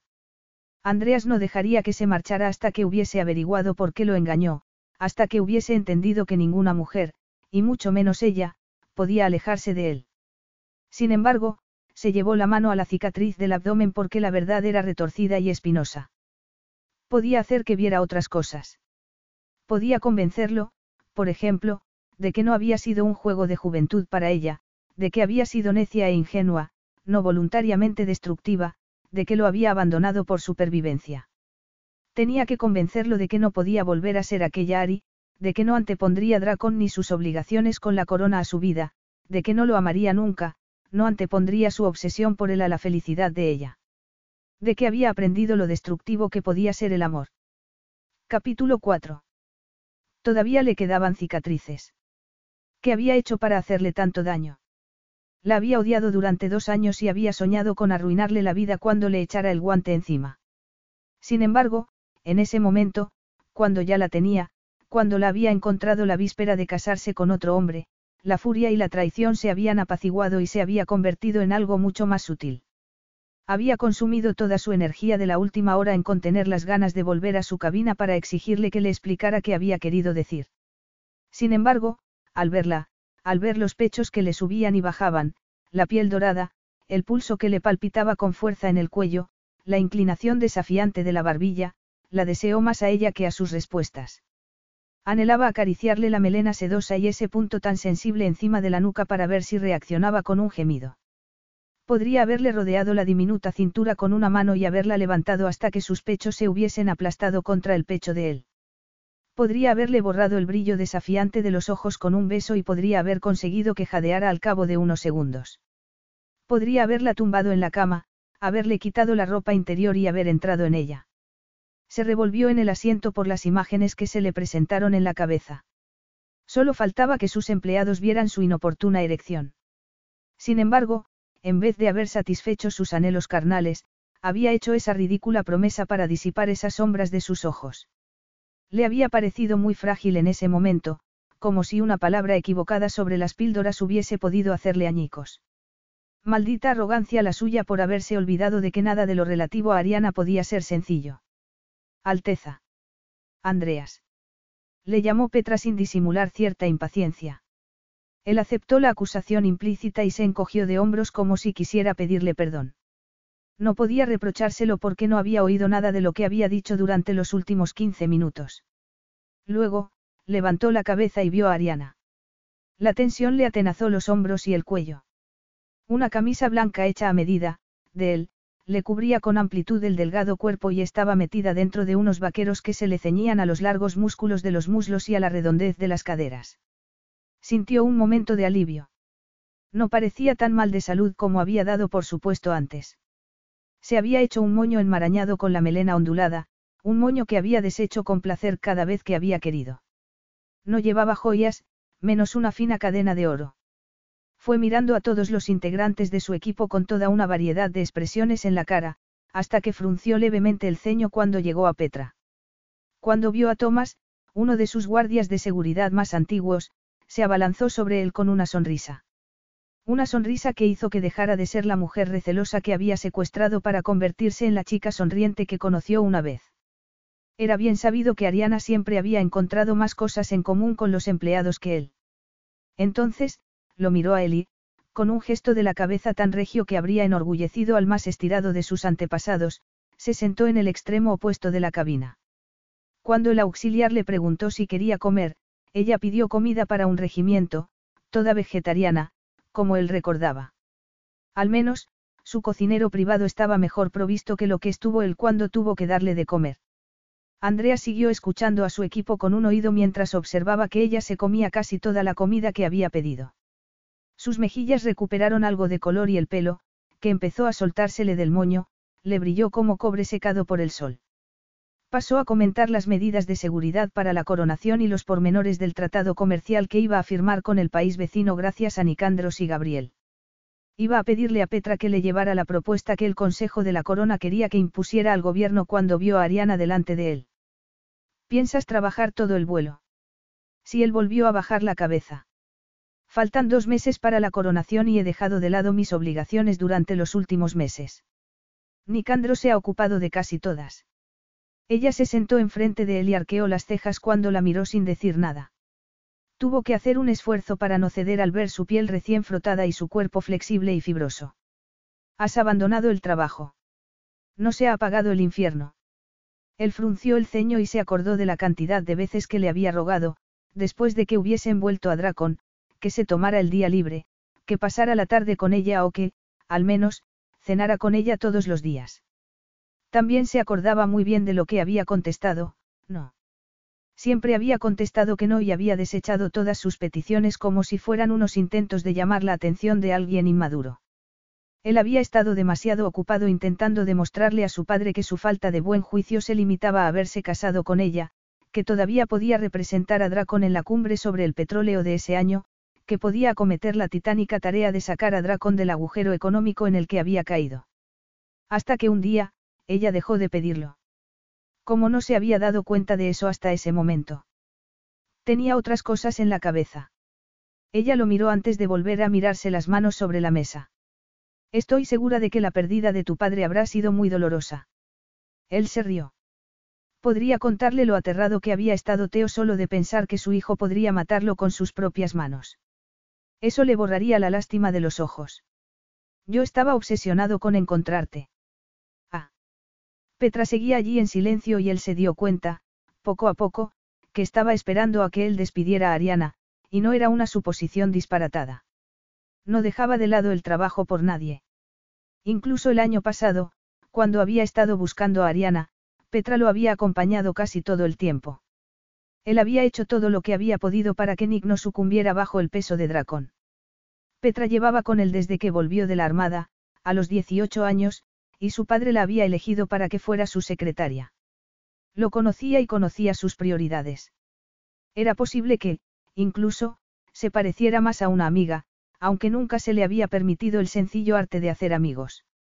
Petra lo conocía lo bastante como para llegar a la conclusión de que fuera lo que fuese lo que estaba haciendo con Ariana, y que rozaba la locura, no afectaría a sus demás funciones.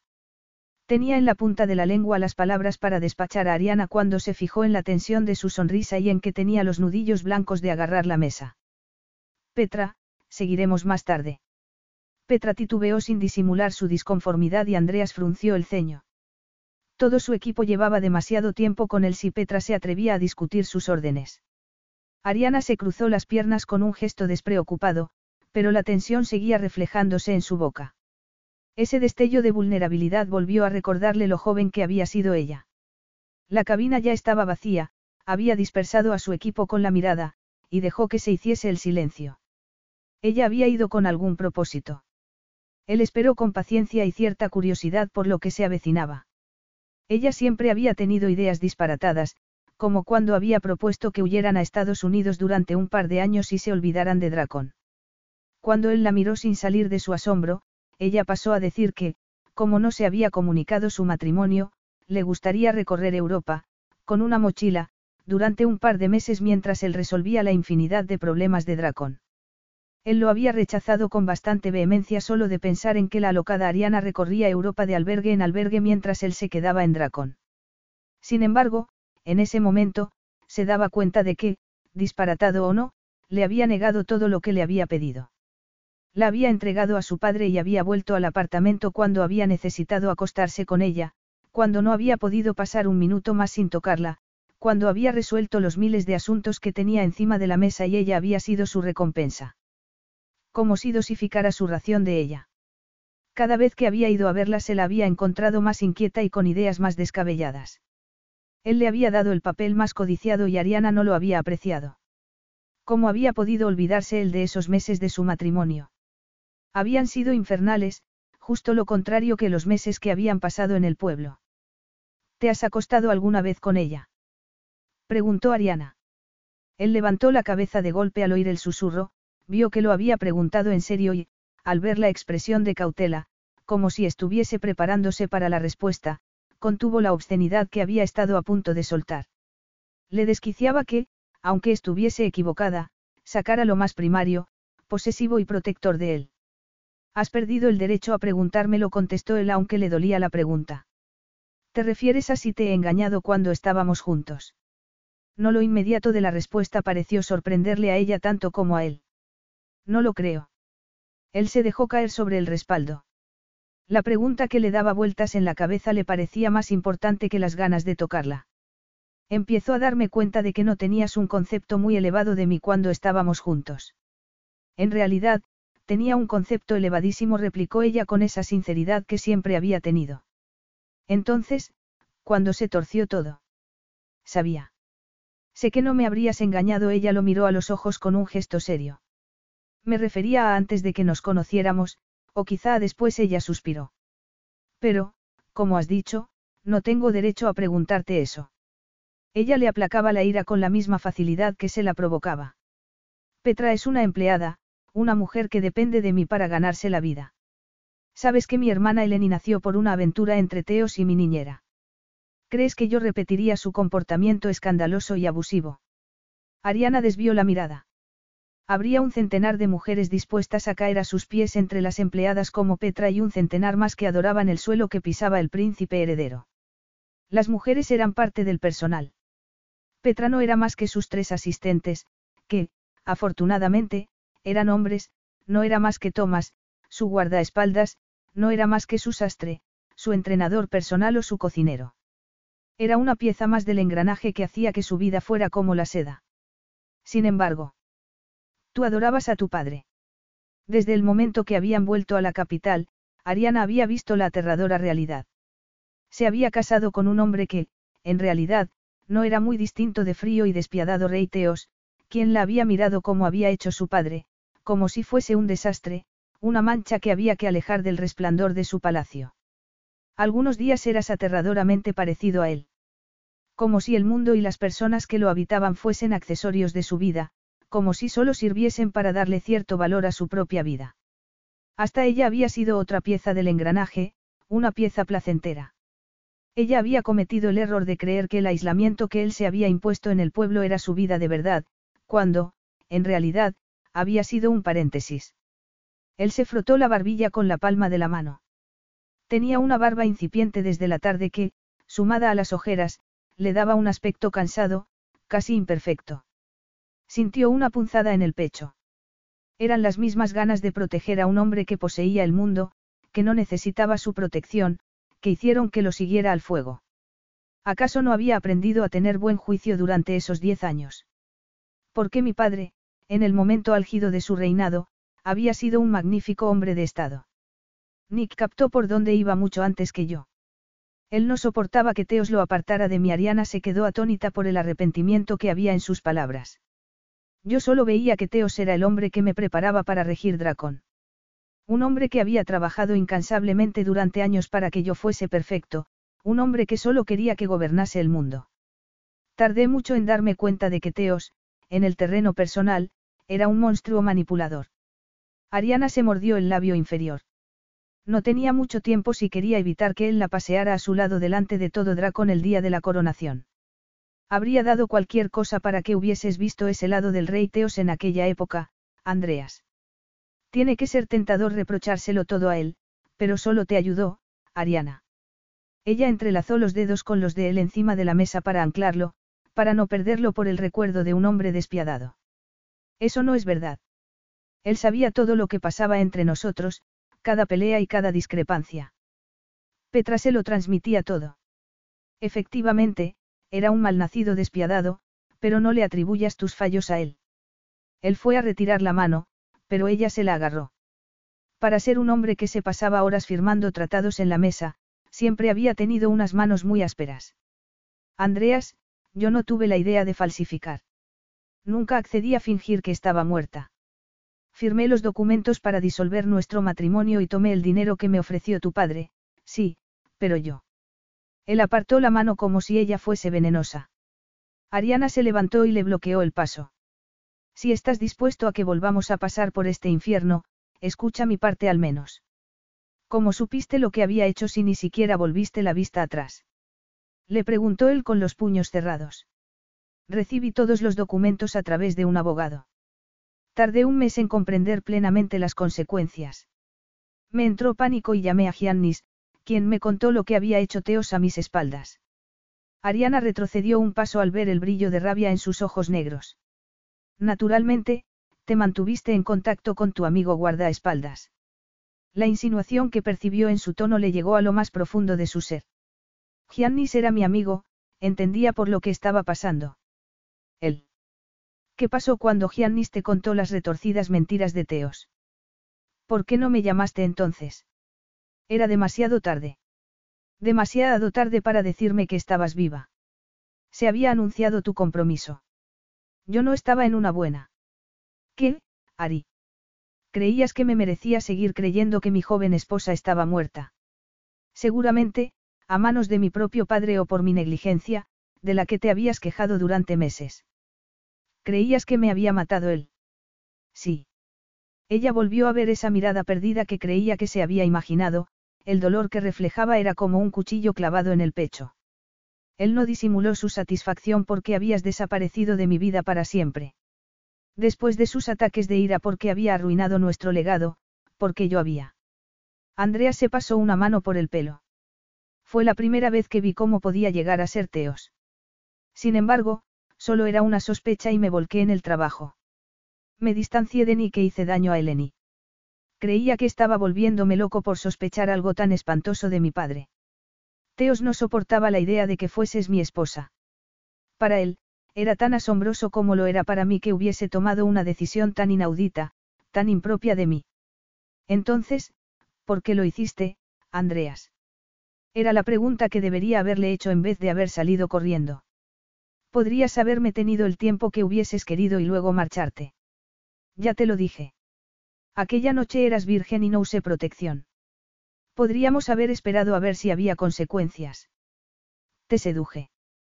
Te acostaste conmigo después de que me hubiese abalanzado sobre ti durante meses una y otra vez. Aún así, tenías 18 años y eras la pupila de mi padre a la que no hacía caso.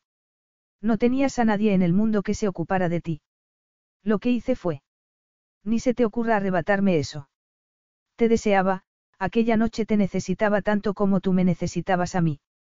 Sin embargo, después podrías haberte largado, podrías haberme resarcido, podrías. ¿Por qué te casaste con esa frívola, atolondrada y alocada chica que era yo? ¿Por qué te casaste conmigo cuando sabías cómo era tu vida de verdad y lo desacertada que yo era para ti? ¿Por qué me había acostumbrado? contestó él con la respiración entrecortada y un brillo pecaminoso en los ojos. El corazón le latía con tanta fuerza contra las costillas que Ari no podía respirar casi. ¿A qué te habías acostumbrado? ¿A qué me adorases?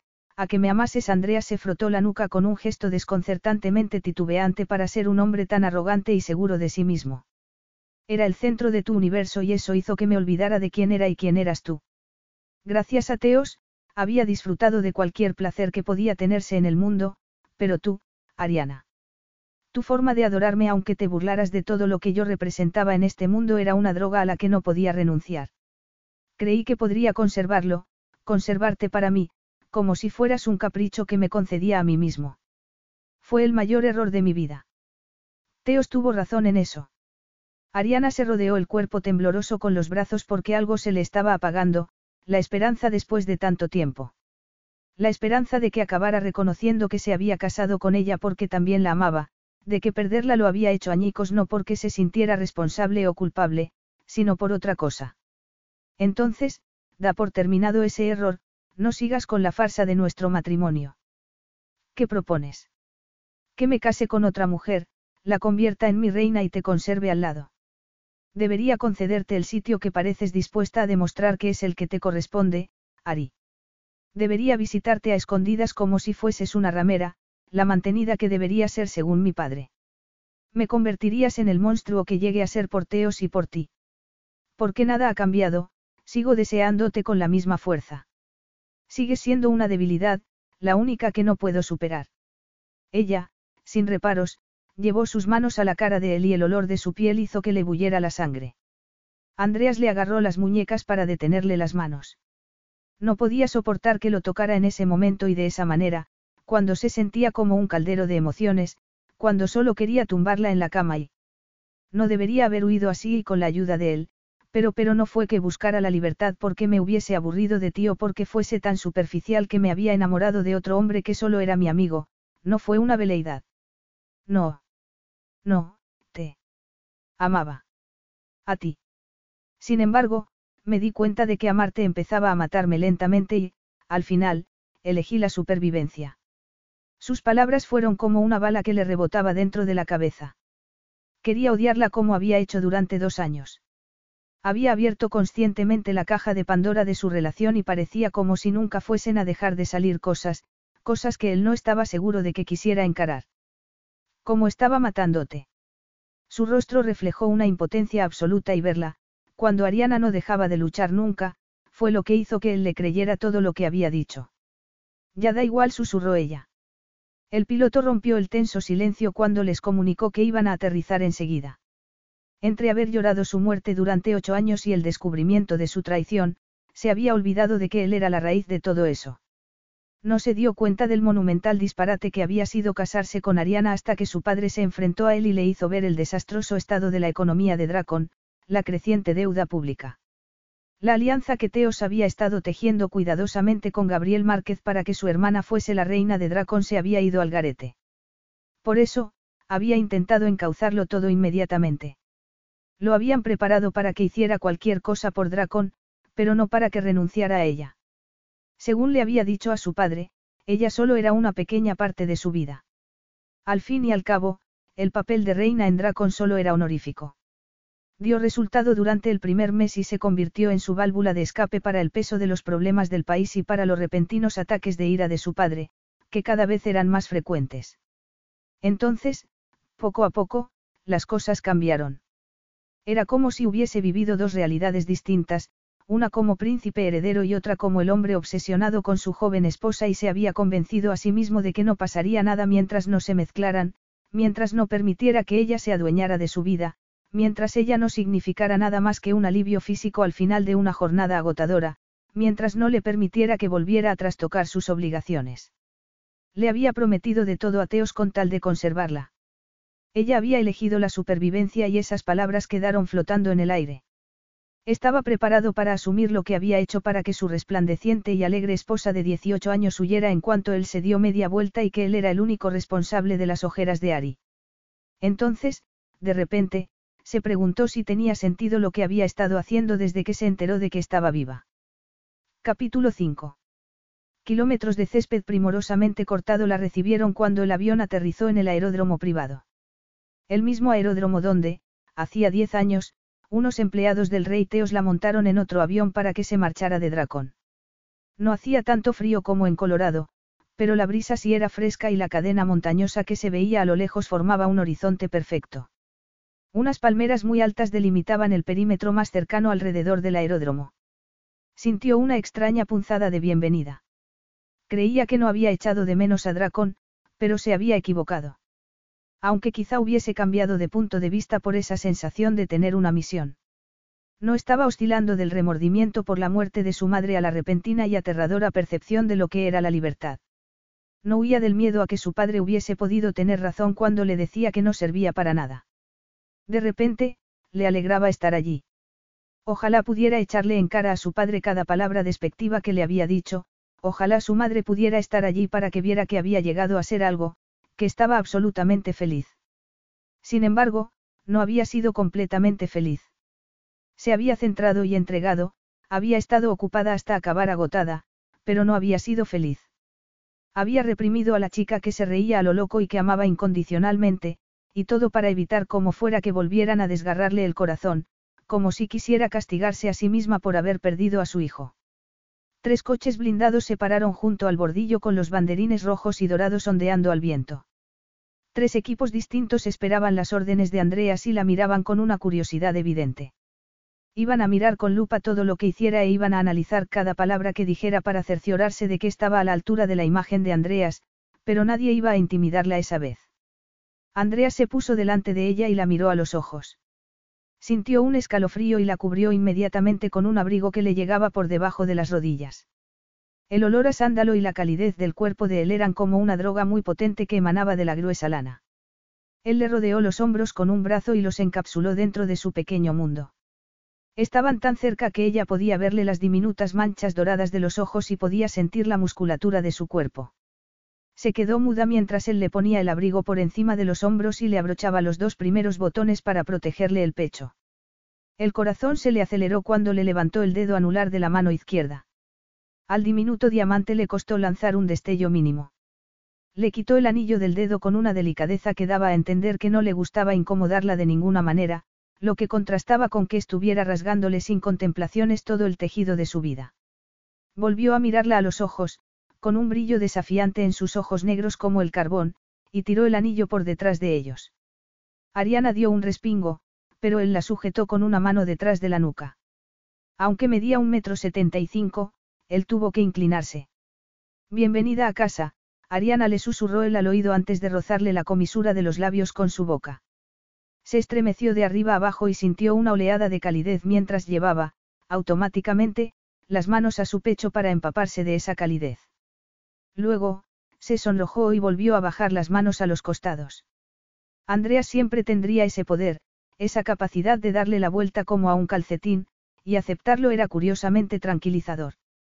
Necesitaba que todo estuviera claro, necesitaba saber si siempre su vida estaría incompleta si no estaba él y si esa vez le bastaría lo poco que le ofrecía Andreas, porque había una cosa que sí sabía con certeza, que Andreas Dracos no podría amar jamás. El viaje hasta el palacio fue largo, pero, afortunadamente, no fue íntimo. Tres empleados, Petra entre ellos, los acompañaron en la limusina y ella se sentó enfrente de él. Tenía la camisa remangada y se le veían los fuertes antebrazos. Siguió la columna del cuello hasta el pecho y la estrecha cintura que se prolongaba en las piernas estiradas. Los pantalones se le ceñían perfectamente a los musculosos muslos. Se dejó caer sobre el respaldo y cerró los ojos para aislarse de esa virilidad abrumadora. Aunque sus palabras, firmes y rápidas como el fuego de una ametralladora, le aturdían los sentidos. Andreas hacía y contestaba preguntas sobre asuntos que ella no habría entendido antes y que, sinceramente, le habrían parecido aburridos, pero que, en ese momento, tenían más sentido. En ese momento, no hacía falta que nadie le dijera lo aguda que era la inteligencia de Andreas porque estaba viéndola en acción. Su memoria era prodigiosa y su capacidad para ir al detalle, cuando tenía que tratar tantos asuntos, era impresionante. Escuchó fascinada mientras él tomaba el borrador de un discurso que le había redactado alguien del equipo de relaciones con la prensa y lo hacía trizas al señalar los lugares comunes y por no rebatir la retórica alarmista de la prensa sobre la posibilidad de que él estuviese sufriendo la misma enfermedad mental que Teos. El pueblo, por primera vez desde hacía décadas, estaba preguntándose qué hacía la Casa Real por ellos. Ella se dio cuenta, con una curiosidad incontenible, de que era el discurso de su coronación y la convicción se reflejaba en cada gesto de él. Dracón entra en una era nueva conmigo al timón. No nos dormiremos en los laureles de la casa de Dracos. La Casa Real empezará, durante los próximos años, el proceso de desligarse del gobierno. Ariana resopló y fue como si un elefante hubiese barritado en un cuarto cerrado. ¿Tienes algo que decir, Ariana? Nada que os gustaría oír delante de otras personas, Alteza contestó ella en un tono afable. No queremos que nadie crea que me tienes miedo, ¿verdad? Eso hizo que se pusiera rígida. Él, en su momento, la abrumó muchísimo, pero ella jamás había dejado que la intimidara. Había una diferencia muy grande, y los dos la sabían. Se inclinó hacia adelante y lo miró a los ojos. Desligar a la casa de Dracos del gobierno.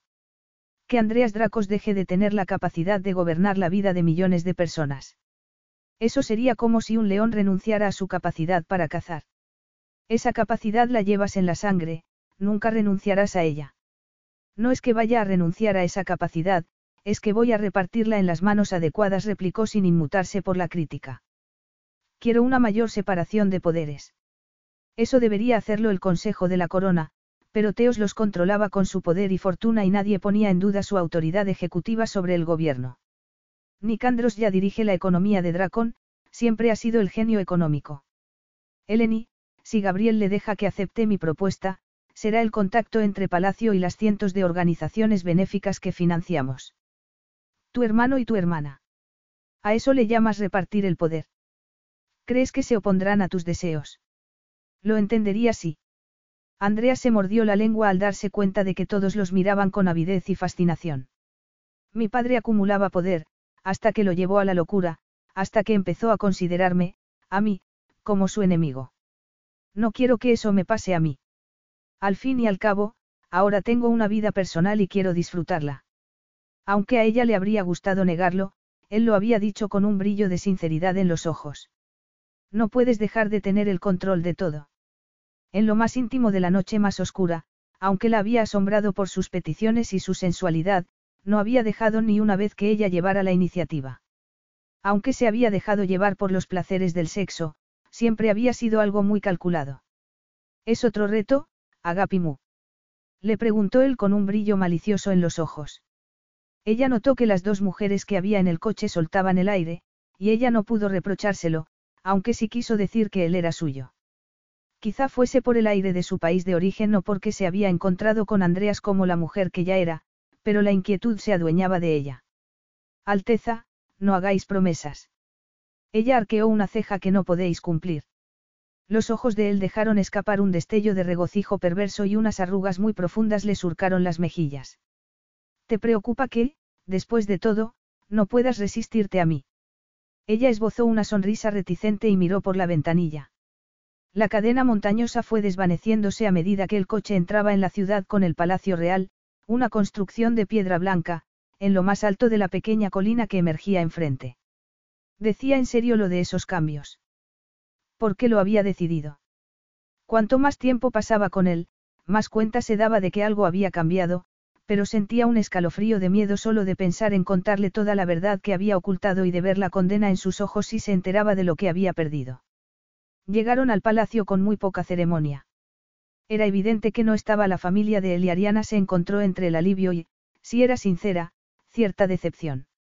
Había seguido obsesivamente todos los cotilleos del palacio durante los últimos años, como los cambios que Andreas parecía decidido a llevar a Dracon y la creciente animadversión hacia el antes dorado príncipe heredero.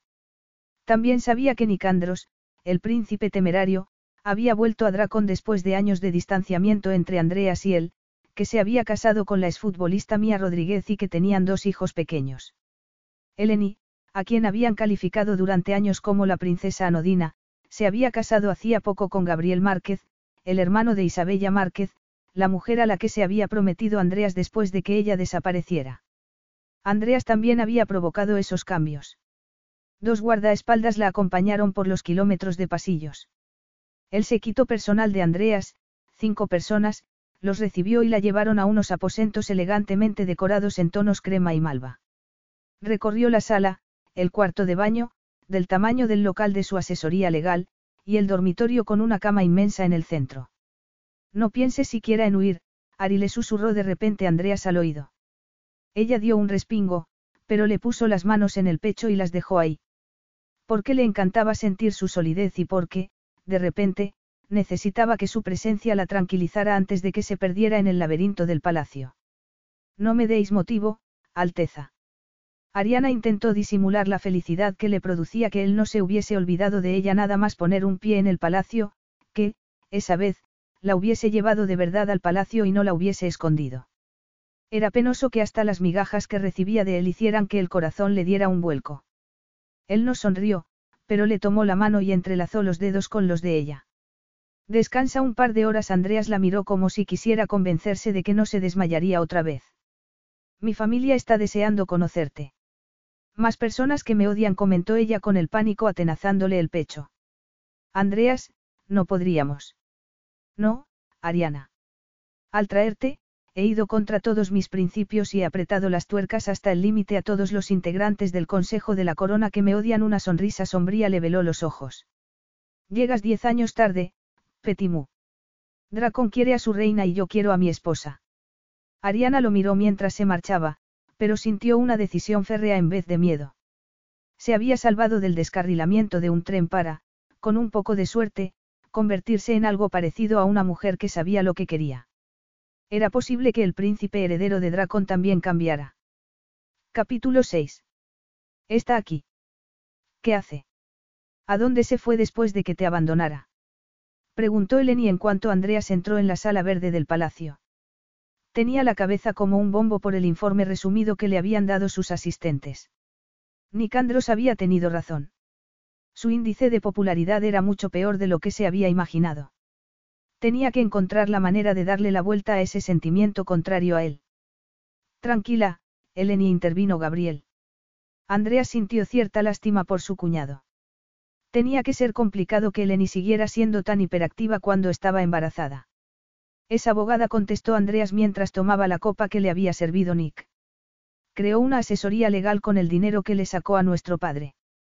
Gabriel silbó con un brillo malicioso en los ojos verdes. Con lo controlador que eres, siempre creí que necesitabas una mujer con agallas, una mujer que pudiera ser tu redentora, y ella lo parece. No sabía que necesitara redimirme. Pues sí, Gabriel dejó de sonreír. Antes de que acabes como tu padre. En esos días, no había nada que le hiciera perder tanto el dominio de sí mismo como que lo compararan con su padre. Intervine en la vida de Eleni porque quería que fuese feliz, porque sabía lo que le había hecho Teos y quería enmendarlo, replicó Andreas. Déjalo, Gabriel, es su vida, comentó Nick. Formar parte de la ilustre casa de Dracos no significa que estés por encima de la ley, añadió Mia mirando a Nick con el ceño fruncido. Ella le dejó pocas alternativas cuando decidió casarse con otro hombre, Mía la lealtad de Eleni hacia sus hermanos siempre había sido absoluta. Andrea sonrió al ver el ceño fruncido de Gabriela aunque hubiese criticado su moral. Si se hubiese sabido más tarde que la primera, y secreta, esposa del rey de Dracon había cometido bigamia. Habría sido el escándalo del siglo para el pueblo de Dracon le interrumpió esa voz ronca que Andreas oía en lo más oscuro de las noches. Ariana entró con el aplomo de una reina en la sala donde se habían reunido para beber algo antes de la cena. La piel se le tensó sobre los músculos al ver el brillo de sus ojos. Habría sido un titular comparable incluso con las leyendas sobre aquellos guerreros que vencieron al dragón, siguió Ariana, y os aseguro que vuestro pueblo necesita material nuevo. El cuento del dragón. Ariana puso los ojos en blanco cuando Eleni, una firme creyente en todos los mitos, dragones y la superioridad de la casa de Dracos, se quedó boquiabierta acaba resultando aburrido, y tampoco es algo de lo que presumir mucho. Se hizo un silencio sepulcral ante una declaración tan prosaica y la incredulidad apareció grabada en los rostros de toda su familia. Andreas dobló los dedos para intentar olvidarse del tacto de su sedosa piel. Andrea siguió ella, preséntame a tu familia. Al fin y al cabo, he atendido a tu llamamiento real. Ariana se giró hacia los demás y sonrió. Al parecer, su afición por controlar solo ha empeorado en diez años. No le hemos dejado alternativa, señorita Sakis Nicandros rompió el hielo, le tomó la mano y se la estrechó. Bienvenida a Dracon, yo soy. El príncipe temerario le interrumpió Ariana con esa sonrisa de oreja a oreja tan típica de ella. Andreas frunció el ceño, pero ella se inclinó hacia Nicandros y bajó la voz como si quisiera susurrar algo para que lo oyera todo el mundo. Vamos, Nicandros siguió Ariana con esa naturalidad consustancial a ella, no esperarás que me crea que Andrea sea sometido a la presión de alguien, ¿verdad? Tan difícil de creer es que quisiéramos conocer a la esposa de nuestro hermano. Preguntó Eleni en un tono algo crispado. Que yo recuerde, Andreas no tenía una relación muy íntima contigo ni con Nicandros. En realidad, comprobé que es incapaz de cuidar y fomentar las relaciones. Andreas miró fijamente su copa porque sabía que ella tenía razón. No había empezado a remediar el daño que les había hecho a sus hermanos hasta hacía unos años y, como había señalado Gabriel, todavía cometía errores. Es posible que no conozca a nuestro hermano tan bien como cree, replicó Eleni mirando a Ariana con frialdad. Ariana levantó la barbilla como si tuviese ganas de discutir, pero acabó encogiéndose de hombros. Punto para la casa de Dracos, añadió Eleni guiñándole un ojo a Gabriel. Gabriel le tomó la mano mientras Mía se acercaba a Ariana para presentarse. Unos minutos después, Mía y Gabriel estaban tronchándose de risa con Ariana y Nick expresó su sorpresa con las cejas arqueadas y una mueca en la boca. Andreas, irritado por el sentido del humor de su hermano, se giró para mirarla y comprendió que poseer físicamente a Ariana nunca sería suficiente. El vestido de manga corta con flores rosas y blancas que le llegaba hasta las rodillas y el sencillo collar de perlas contrastaban con la elegancia del palacio mientras la acompañaba a cenar. Llevaba el pelo recogido en un moño bajo y enmarañado y algunos mechones ondulados se le escapaban y enmarcaban su rostro. El pintalabios rojo brillante hacía que los carnosos labios resaltaran más todavía entre sus sobrias facciones. Aunque no entendía casi nada de moda, hasta él supo inmediatamente que la vestimenta y el maquillaje no encajaban con lo que sabía de Ariana. La obligó a sentarse a su derecha y a que su cuerpo se rozara con el de él al sentarse, pero, aún así, no le dirigió la mirada. Aunque nada iba a amedrentarla durante mucho tiempo y habló en cuanto se sirvió el primer plato. Sé lo que estaréis pensando, que no solo soy una casi vígama, sino que, además, tengo un gusto espantoso, no. Eleni se sonrojó y Mía la miró con un brillo de cierta pena en los ojos. Veréis, la secretaria de Andreas, quien muy eficientemente me preparó esta ropa porque vuestro hermano me secuestró con el vestido de novia rasgado, y yo tenemos una especie de guerra fría desde hace muchos años. Petra quiere dejar muy claro que todas las personas leales a Andreas están deseando que todo salga bien esta vez, que no sirvo para sacar brillo a las botas italianas y hechas a mano de vuestro hermano y mucho menos para ser su esposa. Algo que ya me metieron en la cabeza a martillazos durante la primera versión de nuestro matrimonio. Lo hizo nuestro padre aclaró Nick. En defensa de vuestro padre Ariana se encogió de hombros, tengo que decir que el rey Teos ya sabía, por boca de mi padre, el desastre que yo era. Me habían expulsado de tres colegios, me había escapado de mi casa, había abochornado y humillado a mi padre de más de cien maneras. Para un general del ejército, cuya reputación y cuyo orgullo eran lo más importante, yo era un desengaño descomunal. Yo no tenía dotes académicas ni me llevaba bien con los hijos deslumbrantes de sus amigos. Era un desastre absoluto y él me lo recordaba constantemente. Andrea se quedó con el vaso de agua a mitad del camino a su boca. La idea de que Ariana se hubiese escapado de su casa le oprimía el pecho. No lo había sabido, pero tampoco le había preguntado nunca por su vida con sus padres. ¿Por qué te escapaste? Siempre que lo desafiaba, mi padre me encerraba en mi cuarto. Seguramente, no es gran cosa, pero me aislaba completamente durante días y solo me daba agua y comida. Creía que eso me forjaba el carácter. El silencio me resultaba insoportable y solo consiguió que me prometiera que no volverían a atraparme. En cualquier caso, cuando el rey Teos heredó mi tutela, creo que no sabía qué hacer conmigo. Me mandó a un rincón de Dracón hasta que cumpliera 18 años y unos meses, después me convertí en su peor pesadilla. Enterarse de lo que había hecho su querido heredero. Verme en la puerta como la futura reina. Ariana se estremeció. Nuestro padre se puso hecho una fiera, terminó Nicandros. ¿Qué hizo nuestro padre? preguntó Eleni. Ariana lo miró a los ojos por primera vez desde que había irrumpido en la habitación como una tormenta de verano. Me instalaron en un piso alejada de las paredes doradas del palacio, como si fuese una mancha que había que ocultar. El equipo de Teos me abrumó con clases de historia y de etiqueta y con adiestramiento para que adoptara la postura física adecuada. Me aislaron de los pocos amigos que tenía. El equipo de Petra me despreciaba con todas sus fuerzas. No me permitían salir del piso ni ponerme en contacto con nadie por miedo a que pudiera filtrar cuál era mi relación con Andreas. Volvía a estar encarcelada y mi carcelero era el hombre al que amaba, el hombre en el que había confiado. El sonido de su tenedor en el plato retumbó como una explosión en el cuarto.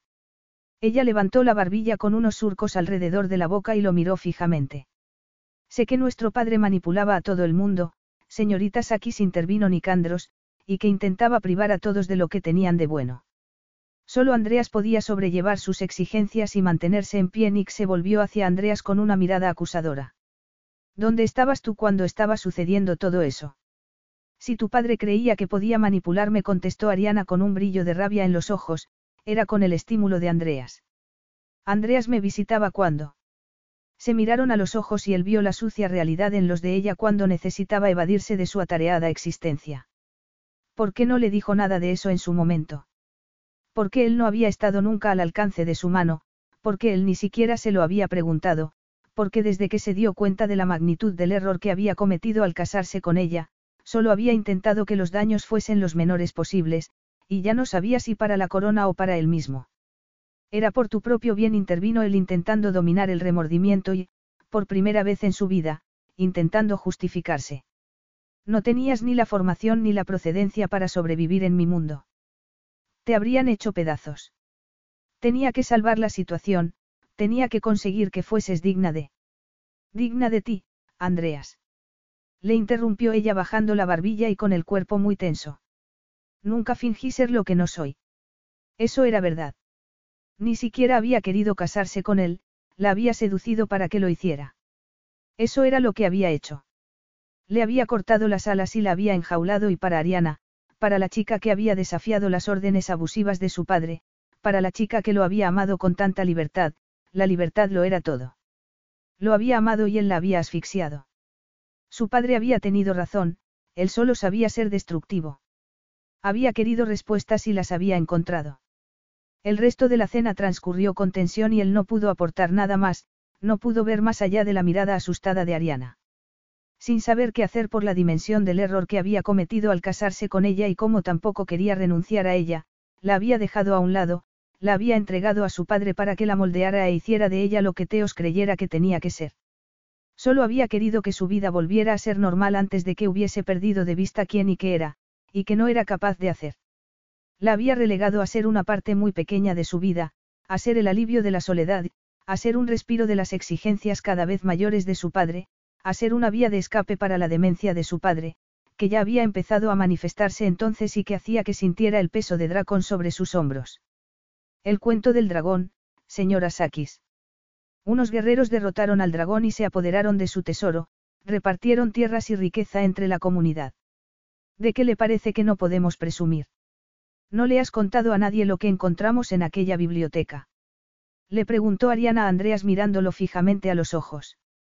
Andreas negó con la cabeza y sintió que le bullía la sangre por la naturalidad con la que ella había empleado el plural, por el resplandor de sus ojos cuando hablaba de aquellos meses, por la relación entre ellos que parecía haber sobrevivido pese a los daños causados. Se acercó a él, aunque estaba seguro de que ella no sabía lo que estaba haciendo, y le clavó la mirada cargada de preocupación. ¿No has acabado el libro? No contestó él sin querer ver el asombro que se reflejaba en la mirada de ella. ¿De qué libro habláis? Preguntó Nicandros mirándolos alternativamente. No se lo has contado a nadie. Insistió ella agarrándolo de las muñecas. Andrea se sintió como si estuviesen sacando a la luz todas sus interioridades y se apartó de ella. No. Cuando había vuelto y había creído que estaba muerta, no había pensado en ningún momento en su investigación. Después, al cabo de los años, todo lo relativo a aquel tiempo se había convertido en demasiado íntimo y valioso, en una parte de su vida, de la vida de los dos, que no quería contarle a nadie. Pero era tu sueño, Andreas susurró ella con los labios temblorosos. Tanto significó para ella su sueño. No podía soportar el peso de ese remordimiento, habría preferido la rabia. Andreas llegó a aquel pueblo porque allí le había llevado el rastro del primer asentamiento de los guerreros ariana se dirigió sin alterarse al resto de la familia. Nosotros. Se sonrojó ante la mirada de él. Él encontró un manuscrito escrito en una de las antiguas lenguas helénicas. Pasó semanas intentando traducirlo. Sabéis que Andreas puede leer y escribir en ocho idiomas, ¿verdad? Todos se quedaron atónitos, pero ella no tenía ojos para nadie más, ni él para nadie que no fuese ella. Derrotar al dragón tan fácilmente tenía un precio, siguió ella. En realidad, el manuscrito daba a entender que el líder de los guerreros no lo había derrotado, que había llegado a un acuerdo con él. ¿Un acuerdo? Preguntó Eleni. El dragón exigió un precio. Si el guerrero le ofrecía a su esposa para que se la devorara, él renunciaría al tesoro, contestó Ariana con lágrimas en los ojos marrones. Entonces, Andreas comprendió por qué le afectaba tanto la historia, porque parecía como si Ariana fuese a quebrarse como un trozo de cristal. Lo consideraba como el jefe de aquel grupo de guerreros, el hombre que había sacrificado a su esposa por la gloria y el deber, a la mujer que lo había amado incondicionalmente. El guerrero aceptó, concluyó ella, y se convirtió en el primer rey. Recibió el nombre de Dracos y, cuando se casó, su familia se convirtió en la casa de Dracos. Ariana suspiró con el cuerpo tembloroso hasta que dejó de mirarlo, pero él ya había captado la recriminación en su mirada. Bueno, señora Márquez, por eso me parece que no se puede presumir de nada, pero, naturalmente, los habitantes de Dracon tienen que tener sus leyendas y la casa de Dracos una reputación basada en un cuento de hadas que la sustente. Ariana se marchó de la habitación con la cabeza muy alta y sin mirar atrás. Andrea se quedó atónito. La había sacrificado, la había tratado como si fuese una pertenencia que podía usar cuando le apetecía, un juguete al que podía dar cuerda cuando quería jugar. Jamás había pensado en sus sueños, sus miedos o sus necesidades. No la había tratado mejor que a una empleada o a una amante a la que contrataba para que le diera placer. Todo se había limitado a lo que ella podía darle, a lo que él deseaba. Gabriel tenía razón. Había sido, y seguía siendo, como su padre. Utilizaba a la gente para sus fines y hacía daño a quienes tenía más cerca.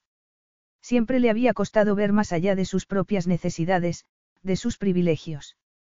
Siempre le había parecido que lo que no podía controlar era una debilidad. Nunca había pensado en Ariana, siempre se trataba de lo que ella hacía que sintiera y le aportaba a su vida. En ese momento, veía la diferencia entre lo que había hecho él y lo que había hecho Nicandros, que había estado dispuesto a sacrificar su felicidad por la de Mía.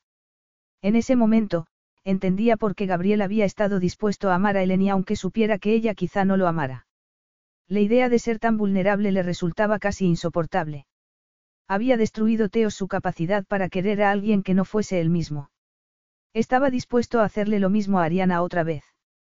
Ariana salió del comedor y entró tambaleándose en otra habitación muy grande.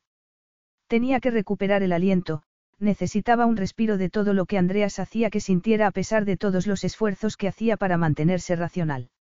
Veía mármol rosa por todos lados, butacas con los brazos tallados, chaise, longues tapizadas con terciopelo. Era un lujo inaudito. Unos retratos con marcos dorados miraban desde las paredes como si no quisieran perderse nada de lo que pasaba y todo parecía impregnado con la historia de la casa de Dracos. Aún así, ella sabía que Andreas había encontrado en aquel pueblo una felicidad que no encontraba allí. Algo le vibró por dentro al estar en el palacio. Se lo habían vetado la última vez porque no la habían considerado apta, le habían negado el derecho a ocupar el lugar que le correspondía al lado de él. Lo quería esa vez. Quería hacerse un lugar en Dracon al lado de él. Se dio la vuelta y vio a Andreas apoyado en el arco de entrada y mirándola con detenimiento. Tenía las manos metidas en los bolsillos y una sombra oscura le dibujaba la mandíbula, estaba impresionante y decidido a conservarla en su vida, eso tejió una especie de tela de araña alrededor de ella. Pareces. No sé qué pareces exactamente, comentó él mientras ella recorría la habitación comprobando a dónde daban la infinidad de puertas. Entonces, se paró asombrada de que hubiese percibido su desconcierto y se dio la vuelta lentamente para mirarlo. Creía que estarías furioso conmigo. Él ni se movió ni dijo nada, se limitó a arquear una ceja. No había tenido la intención de lavar nuestros trapos sucios delante de todo el mundo. Entonces, ¿por qué lo hiciste? Ella pasó un dedo por el brazo de una butaca de orejas enorme. Me alteró estar allí. Me desconcertó que tu familia me mirara con ojos acosadores. Estaba avergonzada por lo que hice y todo me salió a borbotones. Yo. Yo no he formado parte de una familia grande y, si ellos van a ser la mía, necesito que entiendan que lo que hice fue por cobardía, no por maldad. No estoy enfadado, Ariana. Al menos, no contigo. Ella levantó la cabeza de golpe y sus miradas se encontraron a través de la inmensa habitación. Él se encogió de hombros al captar la incredulidad de Ariana. Mi familia sabe en qué me convirtió Teos. Se acordó de que Nicandros había dicho que solo él podía sobrellevar sus exigencias y mantenerse en pie. ¿Qué quiso decir Nick? ¿Qué te hizo tu padre? No viene a cuento, Ari. Sí, Andreas. Nuestros pasados nos han hecho así. Nos hacemos daño el uno al otro por lo que nos hicieron a nosotros. Por favor, déjame que también lo entienda. Él miró hacia otro lado con un gesto de tensión en la cara. Me aisló de todo el mundo. No tenía amigos ni compañeros de juegos. Ni siquiera pude tener un animal de compañía porque mi padre creía que me debilitaría. Me sometió a unos entrenamientos físicos que le pondrían los pelos de punta a un hombre adulto, cuando yo tenía diez años, porque creía que estaba convirtiéndome en un ratón de biblioteca. Creía que el príncipe heredero tenía que tener más músculos que cerebro. Me alistó a una unidad militar cuando tenía 15 años porque creía que me curtiría, quería hacerme invencible. Y, en cierto sentido, lo había conseguido. Ariana, atónita, se sentó en la butaca y le dio vueltas en la cabeza a las consecuencias de todo aquello. Por eso siempre había un muro alrededor de él. Al principio, había creído que no tenía presente ni a nada ni a nadie por su posición en la vida, por sus privilegios. No me extraña que te sintieras como pez en el agua cuando estaba solo en aquella cabaña, comentó ella sin haberlo pensado. No es que me guste la soledad, es que es lo único que he conocido. No tuve ninguna compañía durante años, menos los libros, los tutores y a mi padre. No tuve ningún papel en la vida que no fuera el de príncipe heredero, ni siquiera el de hermano, amigo o hijo de Teos. Nadie me llamaba por mi nombre, siempre era Alteza. Aprendí a ser feliz con los libros para no volverme loco. No podía ver a Nick salvo en visitas supervisadas. Me obligaban a renunciar a cualquier cosa que se diera por supuesto que me debilitaría o de la que podría llegar a depender. Hasta que empecé a crecer y las limitaciones de Teos me exasperaron. Dracon seguía siéndolo todo para mí, pero Camille, la madre de Nick, hizo que me diera cuenta de que también podría tener una vida al margen. Luego, Eleni, quien siempre estaba y nunca pedía nada. Empecé a darme cuenta de lo distinta que podría haber sido la vida, pero ya era demasiado tarde. Y estar solo se convirtió en algo consustancial, me convertí en lo que era. ¿Cómo sobreviviste? Le preguntó ella con ganas de llorar. ¿Cómo sobreviviste tú a que te encerraran? Ella, aunque había conocido la mejor parte de Andreas, lo había encasillado en el papel de insensible. Ella, con su ingenua necedad, ni siquiera había intentado entender la presión a la que lo había sometido Teos y la tensión por tener que enderezar la tendencia descendente de la economía de Dracón. Siempre había reprochado a Andreas que la conociera muy poco, pero había sido ella mejor. Entonces, de repente, era como si estuviese viendo al Andreas de verdad por primera vez. El hombre de aquel pueblo y el príncipe heredero. Siempre le habían parecido dos opuestos que ella no podía entender. Había intentado desenmarañar cómo había podido llegar a juzgarlo tan mal. Efectivamente, él la había tratado mal, pero ella no lo había hecho mejor. De repente, quería que el pasado se aclarara entre ellos y empezar otra vez desde el principio. Se dirigió hacia él con paso firme. Tú me crees cuando digo que nunca quise engañarte. La miró a los ojos durante lo que le pareció una eternidad y ella se dio cuenta de que algo había cambiado en la percepción que tenía de ella. Sería la realidad de su matrimonio.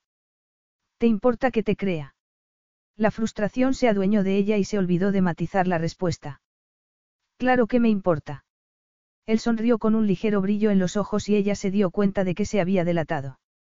Siempre le había importado lo que él pensara de ella. Y, al parecer, todavía le importaba. Andreas le pasó los nudillos por las mejillas como si esa pequeña rendija en su oposición a él fuese un premio, como si él estuviese dispuesto a darle el mundo entero si ella volviese a ser aquella Ari. Le había dicho que se había acostumbrado a que lo amara y, en ese momento, se preguntaba qué habría querido decir. Para ser un hombre que lo había tenido todo, el amor de ella había significado algo. Deseaba él eso otra vez. La miró a los ojos como si quisiera leerle el alma. ¿Por qué eso te alivia el remordimiento? Ella le puso las manos en el pecho. El corazón le retumbaba y quiso quitarle las capas de ropa para sentir la calidez de su piel sedosa sobre los músculos. Los sentimientos la apabullaban por todos lados y solo eso, la calidez y la dureza de su cuerpo, eran reales y permanentes. No, porque nunca quise hacerte daño, porque necesito que lo sepas aunque hayan pasado tantos años. Él no dijo que no le hubiese hecho daño y Ariana encontró esperanza en ese silencio, en todo lo que dijo sin decir nada. El momento se alargó con su corazón retumbando debajo de la mano y el de ella latiendo a mil por hora, era un momento entre el pasado y el futuro. Él tenía una mano en su nuca sin apretársela, solo la tocaba. Llevó la otra a su cadera y ella quiso derretirse entre sus brazos, acurrucarse en su calidez. Eso era exactamente lo que había echado de menos toda su vida, lo que su corazón y su alma habían necesitado con urgencia. Había necesitado que él entendiera lo que había hecho, pero también había perdido toda esperanza de que la mirara así como si todavía le importara. Andreas, por favor, tienes que. Él la apartó un poco para poder mirarla a los ojos. Sí, Petimu, creo que solo huiste en cuanto me di la vuelta, le interrumpió él tergiversando sus palabras. Ella captó su confusión y algo más. Un reproche porque no se había quedado para luchar por ellos. Esperó a que él dijera algo más, incluso, que la llamara cobarde. Al fin y al cabo, ella había declarado una y otra vez que lo amaba, no. Sin embargo, no dijo nada más. Tu padre elaboró un plan complicado para que yo te pareciera imperdonable. No pudo preocuparle que me buscaras porque me odiabas demasiado. ¿Lo preguntas o lo afirmas?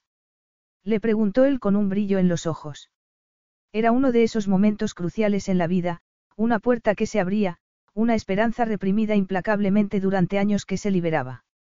Te lo pregunto, susurró ella con la cara en su pecho. Estaba muy cansada de ser fuerte, de negar, incluso en ese momento, que él significara algo para ella después de todos esos años. Si te habría buscado, él dejó escapar un suspiro. No se puede avanzar sin afrontar al pasado, no. No contestó ella con un arrebato de cariño. Le importaba haberle hecho daño a ella y haber hecho que se alejara de él. Era poco y tarde, pero ella tampoco estaba exenta de culpa. No lo había puesto fácil con sus ataques de rabia, sus abatimientos y el miedo a haberse enamorado de un hombre tan espantosamente equivocado para ella, un déspota parecido a su padre. Siento haber permitido que te hiciera aquello. Ella quiso preguntarle por lo que le había hecho él, por su incapacidad para amarla, por considerarla solo una obsesión o una debilidad, por ser incapaz de darle una parte, aunque fuese diminuta, de su corazón, pero ya no sería, no era, esa chica insegura, ya no necesitaba que él la amara para saber lo que valía. Incluso era posible que hubiese perdido la capacidad de amar, de confiar su felicidad a alguien, de entregarse plenamente. Haber visto el cuerpo inmóvil de su hijo pequeño le había afectado. Ella había perdido la capacidad de amar y él había renunciado a su sueño. Una vez higienizados y esterilizados, no eran perfectos el uno para el otro. Podrías conseguir a cualquier mujer del mundo, porque yo. Él sonrió y, de repente, pareció increíblemente aniñado. Ese fue uno de los motivos. Que no te halagué lo suficiente. Halagarme lo suficiente. Andreas, nuestro diálogo solía reducirse a que me advirtieras de algo. Lo que se nos daba bien de verdad. Ariana arqueó las cejas era la comunicación no verbal. Él se rió con los dedos entre su pelo y sintió una oleada de calidez por dentro. Siento estropear la imagen que tienes de mi influencia y poder. Ella resopló y él sonrió, pero las leyes de Dracon me impiden divorciarme de ti hasta dentro de 18 meses por lo menos. Entonces, tengo 18 meses para meterte en cintura. Será mejor que empiece a hacer un repaso de las armas que puedo usar contra ti. Eres más atrevida ahora, Petimo Andreas hundió los dedos en su carne con un brillo de avidez en los ojos. Me parecía imposible. Ella sintió un hormigueo en la piel. ¿Cómo iba a olvidar que cuanto más la controlaba, más la necesitaba? Tú y yo vamos a celebrar nuestras bodas de plata, seremos los únicos reyes de Dracon que han permanecido juntos en 200 años porque pienso demostrar que Teos estaba equivocado. Dijiste que ya no te controlaba. Efectivamente, no me controla a ella le espantaba la tensión que se reflejaba en sus ojos cada vez que hablaba de su padre. Renunciar a ti, renunciar a este matrimonio significaría que él acaba ganando y no voy a dejar que Teos gane, que tenga razón. Vengarte de tu padre muerto no es un cimiento mejor para un matrimonio que una obsesión inexplicable. Nunca saldrá bien. Si saldrá bien porque me niego a ceder. Si de verdad estás entregada a cambiar el mundo, si de verdad te importa tanto el trabajo que hacías en la asesoría legal, podrías hacerlo desde aquí, podrías contar con el prestigio y el poder del palacio del rey o llevar la vida de una reina. Encuentra tu sitio en el mundo, Ariana. Me da igual el que sea, pero deja de huir de mí y de ti misma. Ariana lo miró fijamente y se estremeció. Cada vez que creía que por fin lo entendía, él hacía algo así. Sin embargo, estaba empezando a entenderlo y a ver cómo le funcionaba la cabeza. Andreas no sabía sobrellevar el remordimiento, como tampoco sabía sobrellevar lo que sintió por ella entonces, aunque fuese poco. Aún así, tenía la ocasión de enfrentar a la Ariana que era en ese momento con la personalidad del futuro rey, la ocasión de comprobar si esa conexión que los unió hacía años podía significar algo, la ocasión, como decía él, de demostrar que el rey Teo se había equivocado cuando dijo que ella era una maldición en la vida de su heredero. Se puso de puntillas con las manos en su pecho y lo besó en los labios. Él se quedó rígido unos segundos, pero a ella le dio igual. Necesitaba paladearlo, necesitaba valor para seguir con eso que había entre ellos. Su boca era inflexible, pero esa vez ella sabía lo que bullía debajo de ese exterior inmutable, sabía la pasión que había debajo de ese convencionalismo. Con las manos en sus hombros, le pasó la lengua por esos labios cincelados y, cuando él gruñó, cuando salió de ese fugaz ensimismamiento, introdujo la lengua en su boca y le mordisqueó el labio inferior. Se derritió por dentro, pero justo cuando él la agarró de las caderas y la estrechó contra sí, Ari consiguió zafarse de él, que la miró con el ceño fruncido, la respiración entrecortada y las pupilas dilatadas. Vuelve, Ari. La tensión que irradiaba de su poderoso cuerpo era un bálsamo para el alma de ella. Aguantó su mirada y se secó la boca con el dorso de una mano como si fuese así de fácil borrar su sabor y su tacto. No. No. Ella sonrió al sentir una libertad y una alegría que hacía muchos años que no sentía. Solo ha sido una prueba para mí misma, Alteza. ¿Una prueba? Preguntó él con una vena palpitándole en la sien. Ella asintió con la cabeza y disfrutó con la frustración de él en ese momento. Quería comprobar si todavía puedo ponerte de rodillas. ¿Y? ¿Estáis dispuesto a poneros de rodillas, Alteza? Él no contestó, pero el brillo de sus ojos le indicó todo lo que tenía que saber. Todavía podía y esa vez iba a utilizarlo para crearse la vida que quería. Capítulo 7. Ariana pasó las dos primeras semanas como esposa de Andreas inmersa en el torbellino que era el Palacio Real y la vida del príncipe heredero. Como le había advertido Andreas, no había tenido tiempo para centrarse en sí misma antes de que se hubiese filtrado la noticia de que el príncipe heredero se había casado en secreto, que, en contra de la opinión popular y ante la sorpresa de su pueblo, se había enamorado perdidamente. Ella se había enterado más tarde que lo había filtrado el propio equipo de relaciones públicas de Andreas para maquillar la verdad. Los viajes al extranjero del príncipe ya tenían una explicación. Había conocido casualmente a Ariana, una hermosa abogada e hija del general Teseusakis, en Estados Unidos y, por algún motivo legal desconocido, había tenido que casarse inmediatamente. Era como si Dracón y su pueblo hubiesen estado ávidos de recibir alguna explicación como esa sobre su príncipe. La historia del impasible príncipe que se enamoraba y se casaba en secreto parecía rellenar un hueco en la percepción que tenía el país de él.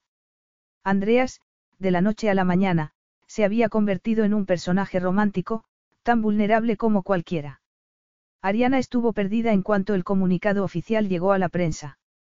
Invitaciones a bailes, actos benéficos, cenas de estado, pruebas de vestidos. Apariciones con Andreas, cenas privadas con poderosos miembros del gobierno o del Consejo de la Corona. Aunque se daba cuenta de que era casi un ornamento del brazo de Andreas, aunque los hombres, muy conservadores, solían hablar como si ella no pudiera entender lo que decían, aunque se daba cuenta de que el papel de la reina era simbólico, Ariana se comportaba con el máximo respeto. Además, la imagen que había transmitido el equipo de relaciones públicas sobre la boda y el cambio de percepción de todo el mundo sobre él, permitía a Andreas ir avanzando en el terreno político. Se habían introducido reformas fiscales y se habían nombrado una serie de integrantes nuevos en el Consejo de la Corona, casi todos nombrados directamente por Andreas y Nicandros. Eran propietarios de pequeñas empresas o catedráticos de universidad que se habían encontrado con cierta oposición, pero que habían acabado siendo aceptados. Eso, que se tomara tan en serio los cambios que había pregonado, le dio mucho que pensar a Ariana. Veía el poder que tenía Andreas en sus manos y el deber de servir a su país, que él consideraba sagrado. Veía los esfuerzos de Nicandros, las 24 horas del día, para conseguir que la economía de Dracon saliera adelante. Vio las lágrimas de orgullo en los ojos de Eleni cuando Andreas, a pesar de la amenaza de Gabriel de llevarla fuera del país y aceptaba, la nombró presidenta ejecutiva de las obras de beneficencia de la Casa de Dracos, que suponía manejar millones de dólares. También había visto, más de una vez, la sorpresa, el humor e, incluso, la curiosidad en los ojos de Andreas cuando ella había actuado como la anfitriona perfecta, como la esposa ferviente del serio príncipe. Era como si él no pudiera creerse la imagen de docilidad que ella presentaba a todo el mundo. Gracias a Eleni, había elegido una estilista que entendía su estilo. Petra le organizaba la vida, como la de Andreas, y Ariana, por el momento, cedía el control. Sus primeras apariciones en público con Andreas definirían su futuro como reina y ella hacía sin rechistar todo lo que le decían. Sería abogada, pero no conocía las complejidades de un sistema político como el de Dracon y se limitaba a escuchar y aprender. Nadie podía ponerle ni una pega, ni siquiera los críticos más acérrimos. Gracias a los consejos de Eleni y a su apoyo incondicional, una vez que se había convencido de que Ariana pensaba quedarse, había salido airosa de esas dos primeras semanas y hasta el rey Teo se habría quedado impresionado. Todo salió a pedir de boca menos una cosa. El tiempo que había pasado con Andreas podía contarse en minutos. Sus conversaciones se habían limitado a hablar del tiempo. Hacía un frío espantoso. No se decían nada personal y, cuando terminaban la jornada, cada uno se retiraba a un dormitorio separado, aunque la tensión entre ellos fuese casi palpable. Ariana veía cómo la deseaba cuando la tocaba disimuladamente o cuando la miraba con avidez incluso en medio de una multitud y sentía que se estremecía por dentro. La deseaba y, sin embargo, no le había dirigido casi ni dos palabras desde aquella tarde, no le había transmitido las presiones y las tensiones que tenía que sufrir. Lo que quería, otra vez, era alivio y ella no pensaba serlo. No le importaba nada, se decía a sí misma. No necesitaba que él le tomara la mano en su nueva vida y tampoco se sintió abandonada cuando se marchó de viaje a Asia sin despedirse siquiera. Era ingenua por no darse cuenta de lo atareada que era su vida, por no entender que Andreas no podría pertenecer nunca a nadie. Después del torbellino de las dos primeras semanas, por fin tuvo tiempo para respirar y para hacer sus propios planes. Por eso, acalló esa voz interior que le decía que nada había cambiado y se dedicó a su trabajo, pero no era tan sencillo. Debería haber sabido que nunca sería sencillo ir en contra de Andreas y su voluntad. Ella quería aprender cosas de Dracon, no quería limitarse a ser una figura decorativa. La primera llamada de atención llegó durante la tercera semana, cuando decidió visitar un albergue para mujeres de la capital y Petra le comunicó que Su Alteza consideraba que esa visita no sería prudente en ese momento. Ella había conseguido no alterarse. Entonces, había decidido buscar algún local cerca del palacio para poner su asesoría legal. Sin embargo, el servicio de seguridad la había abordado antes de que pudiera poner un pie fuera del palacio y le había comunicado que Su Alteza había ordenado que se habilitara un piso en el ala sur del palacio para la señora Dracos. Una mansión con un grupo de abogados que haría el trabajo arduo con la firma de ella. Otra vez, consiguió no alterarse. Luego, la habían apuntado, sin que ella lo supiera, a un con poderosas mecenas de sociedades benéficas de Dracón. Había conseguido no atragantarse.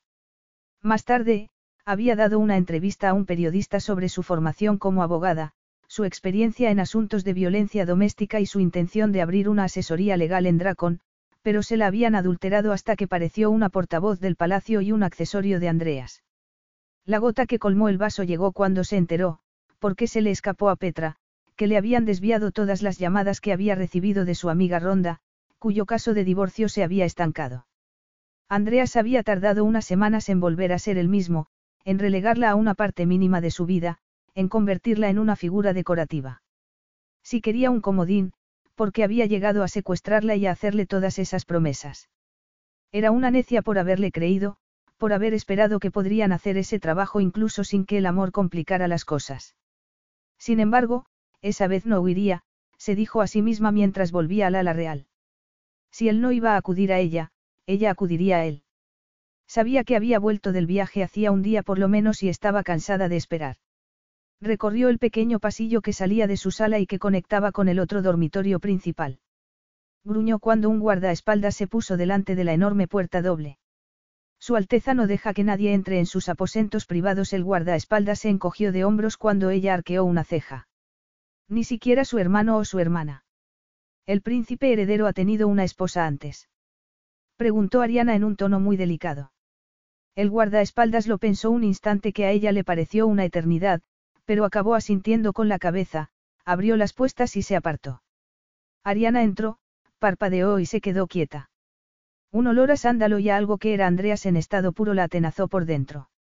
Todo, desde las puertas acristaladas que había en un lado hasta los enormes ventanales, estaba cubierto por unas persianas y la habitación estaba fresca.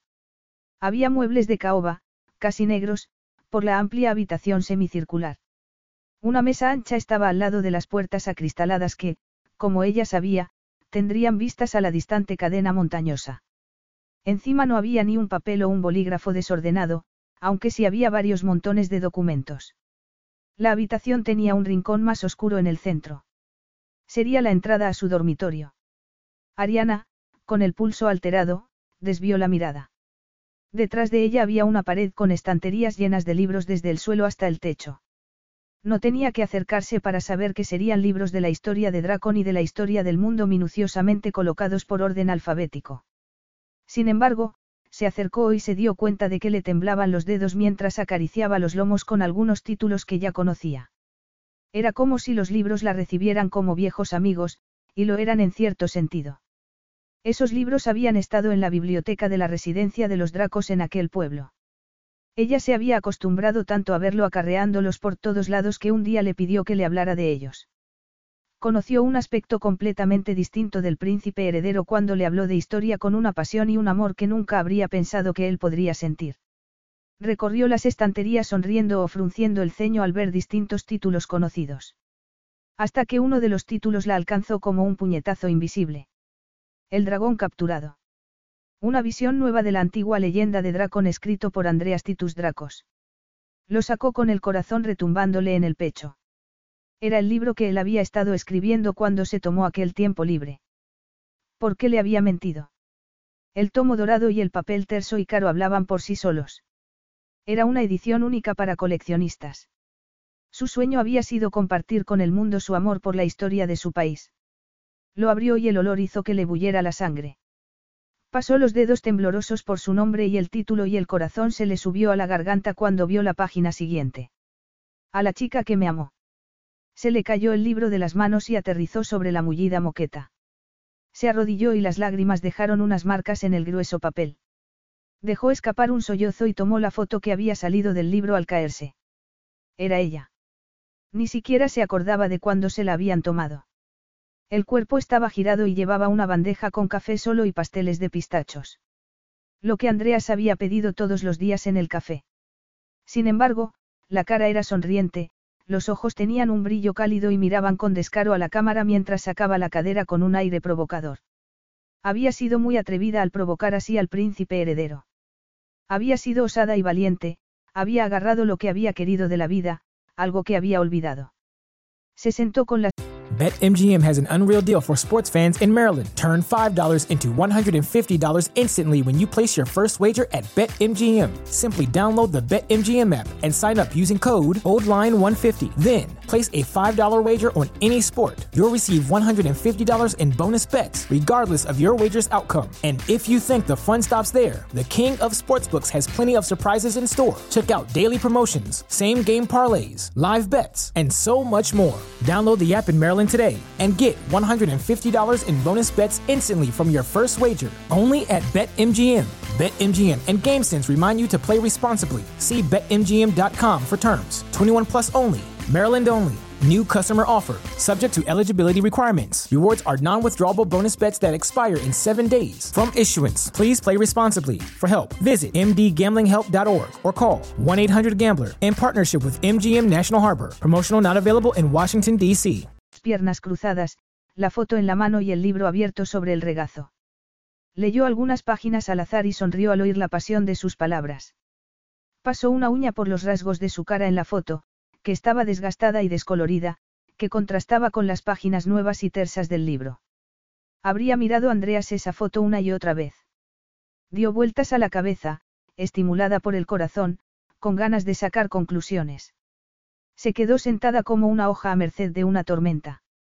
El remordimiento y la esperanza rivalizaban entre sí. Esa era la prueba de que, quizá, Andreas la había querido un poco al menos, después de que hubiese creído que estaba muerta, añadió una vocecilla amarga, la vocecilla que quería mantenerla a salvo. No, eso demostraba que su corazón no estaba hecho con la misma piedra sobre la que se asentaba el palacio y se ablandó algo que se le había endurecido a ella en el pecho. Al ver esa foto arrugada, se evaporó la tristeza que había sentido durante mucho tiempo. Dejó la foto en el libro y el libro en la estantería, y entró más en los aposentos con las piernas temblorosas. La habitación estaba oscura, los techos eran muy altos y la enorme claraboya tenía unas cortinas oscuras. Le atrajo la gigantesca cama con un cabecero tapizado de color crema y unas sábanas muy blancas. Andreas estaba dormido boca abajo con las sábanas hasta la cintura. La espalda, desnuda y fibrosa, parecía asombrosamente oscura en comparación con las sábanas. Sonrió al ver que los pies le asomaban por debajo de las sábanas. No había cama, sofá o sábanas lo suficientemente largos para Andreas. Las sábanas de ella habían parecido como mantas de un niño cuando las había usado él. Fue hasta el cabecero de la cama impulsada por una necesidad que no podía entender, y mucho menos combatir. La había dejado en ascuas y se había quedado dormido. Entonces, se acordó de que él estaba acostumbrado a no dormir durante días si tenía algún asunto importante entre manos, hasta que caía y se quedaba dormido día y noche. La cara estaba de costado sobre la almohada y tenía los brazos debajo. Podía distinguir sus facciones incluso en la oscuridad. Unas pestañas increíblemente largas. Su boca, que solía ser una línea rígida, estaba relajada y formaba una curva delicada. Le pasó la punta de un dedo por el afilado borde de la nariz, siguió por las cejas y acabó por mentón. Algo retorcido y apremiante se adueñó de ella. Había pasado semanas dándole vueltas a la cabeza y preguntándose por qué había huido así, por qué había aceptado la ayuda de su tutor, que nunca le había caído bien, para huir de Andreas. ¿Por qué no se había quedado y le había hecho entender lo que estaba haciéndole? Ya lo sabía. Una parte de ella siempre sería débil cuando se trataba de él, una parte de ella siempre sería la chica de 18 años que se había enamorado de él, una parte de ella siempre esperaría que quizá, solo quizá, él también la amaría un poco. Tenía que salir de allí para pensar y... Unos dedos muy largos le agarraron la muñeca, tiraron de ella y la tumbaron medio encima de él en la cama. Ariana se llevó una mano a la boca, pero ya era demasiado tarde. Unos ojos negros, que no deberían resplandecer en la oscuridad, estaban mirándola fijamente, aunque el sueño suavizaba el brillo intimidante que solían tener. Ari. ¿Qué pasa? Andreas tenía una voz ronca y somnolienta, como la que solía tener después de tener relaciones sexuales. No pasa nada. No quería molestarte. Duérmete otra vez. Ariana intentó zafarse, pero él la agarró con más fuerza, le dio la vuelta y la tumbó de espaldas en la cama. Su cara estaba encima de la de ella, apoyaba el cuerpo fuerte y delgado en los codos y su aliento le acariciaba la nariz. Ya me cuesta bastante dormir cuando sé que, por fin, después de tantos meses, estás en los aposentos de al lado. No deberías provocarme en mi propia cama. Ella le puso las manos en los hombros e intentó empujarlo, pero era como una roca cubierta de terciopelo. Notó que se le derretía el bajo vientre y que se estremecía de los pies a la cabeza, que estaba al borde del precipicio, que esa foto desvaída oculta en un libro que él no había enseñado a nadie estaba atrayéndola como una señal luminosa. Sus miradas se encontraron y esa conexión entre ellos volvía a ser casi tangible otra vez. Sí, pero él se jugaba su legendario dominio de sí mismo y no la besó, no incumpliría su promesa, no cedería hasta que ella se lo pidiera aunque ella captaba el deseo en los ojos resplandecientes. Pídeme que te bese. Solo el príncipe heredero podía conseguir que una petición pareciera arrogante como una orden. Tenía el cuerpo tenso y la respiración un poco entrecortada. Diabole, pídeme que te bese, Ari. Capítulo 8. Ariana se pasó la lengua por los labios. El anhelo estaba partiéndola por la mitad. Él, el fuego que despertaba con solo una mirada, eso era todo lo que había echado de menos durante toda su vida. Bésame. Ella lo dijo como si se hubiese tirado al precipicio. Él, con los brazos a los lados de su cabeza y los dedos entre su pelo, bajó los labios hasta los de ella. Unos pequeños estremecimientos le recorrieron todo el cuerpo. Sus labios, firmes y extraordinariamente viriles, también eran aterciopelados cuando rozaban los de ella. Sabía a whisky y Ariana, acariciándole la clavícula, tembló de los pies a la cabeza. Otro roce como el aleteo de una mariposa, la lengua ligera sobre la línea de su boca. Eran besos lentos y delicados que la ponían a prueba, que la tentaban una y otra vez. Se arqueó para pedirle más, porque necesitaba más. Andreas, por favor. Susurró ella en un tono entre ávido y sollozante. Andreas esbozó una sonrisa provocadora, se puso de costado y le pasó una pierna por encima de las de ella, un peso que su cuerpo había anhelado. Me había olvidado de lo que me gusta que digas, por favor. Yo me había olvidado de cuánto te odiaba en la cama. He tenido dos años para imaginarme esto, Ariana. Tú has tenido días, él sonrió sin disimular la malicia. Ahora que estás aquí, pienso tomarme mi tiempo. La agarró por debajo y la puso de costado como si fuese ligera como una pluma. Recorrió el cuello de la amplia camiseta con un dedo. Ella se abrasaba por dentro cada vez que le rozaba un pecho. Él adoraba sus pechos, los veneraba hasta el punto de que ella había llegado a tener un orgasmo por lo que les hacía él con la boca. El recuerdo fue como una caricia en la piel que le enardeció las terminaciones nerviosas. Tu cuerpo ha cambiado, susurró Andreas con la voz ronca mientras le pasaba el dedo por la parte superior del pecho. Un anhelo muy profundo la atenazó por dentro y solo pudo asentir con la cabeza. Necesitaba esa intimidad aunque también le daba miedo, pero lo había anhelado mucho tiempo y allí, en la oscuridad, con el mundo fuera de aquellas paredes, quizá encontrara al hombre del que se había enamorado. Sus ojos negros como la tinta la miraron posesiva e intensamente. Mezcita más ella captó la avidez en sus ojos y en los surcos de deseo alrededor de la boca. Aunque nada me excitaba tanto como ver lo deseosa que estaba siempre. Ella levantó las manos y trazó una curva con el pulgar en su labio inferior. Y tú nunca estabas lo bastante desesperado. Él frunció el ceño, pero ella ya estaba cansada de ese pulso. Necesitaba saber si sería tan mágico como lo había sido entonces, necesitaba saber si merecía la pena volver a abrasarse en ese fuego que brotaba entre ellos. Introdujo los dedos entre su pelo y le bajó la arrogante cabeza. Con la respiración entrecortada, le pasó la punta de la lengua por ese sensual labio inferior.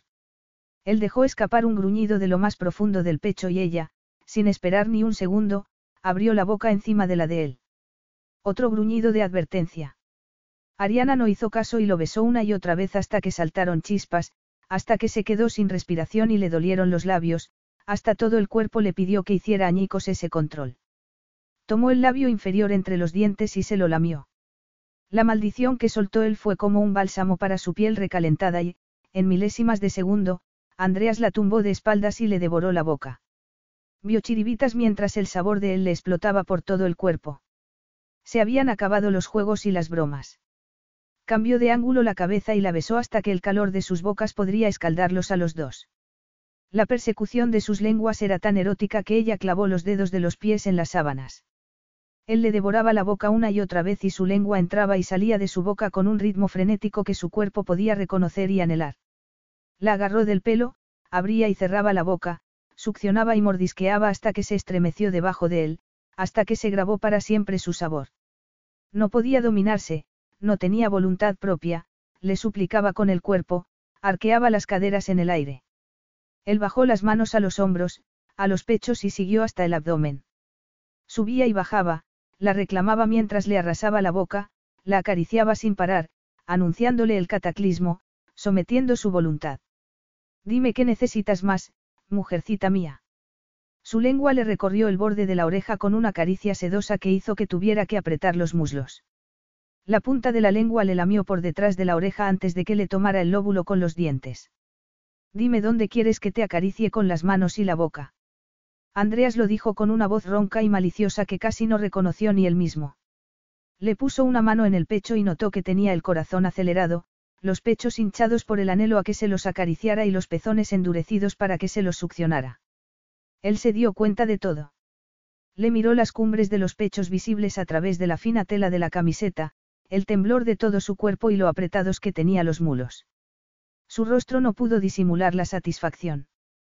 Pídeme que entre en ti, Ari. Con la boca, con las manos, con lo que quieras y por donde quieras. Todo el cuerpo lo reclamaba a gritos, su deseo era evidente por la respiración entrecortada, pero no era suficiente para ese diablo. Bajó la mano por el abdomen y por el vientre hasta que la posó sobre el montículo. Ariana arqueó las caderas contra los dedos que cubrían los labios del sexo. Tenía las braguitas mojadas y él lo sabía. Pídemelo, Ariana susurró el parpadeando lentamente. Lo haré con mucho placer. ¿Cómo era posible que él le cediera el poder y fuese ella la que estaba sucumbiendo?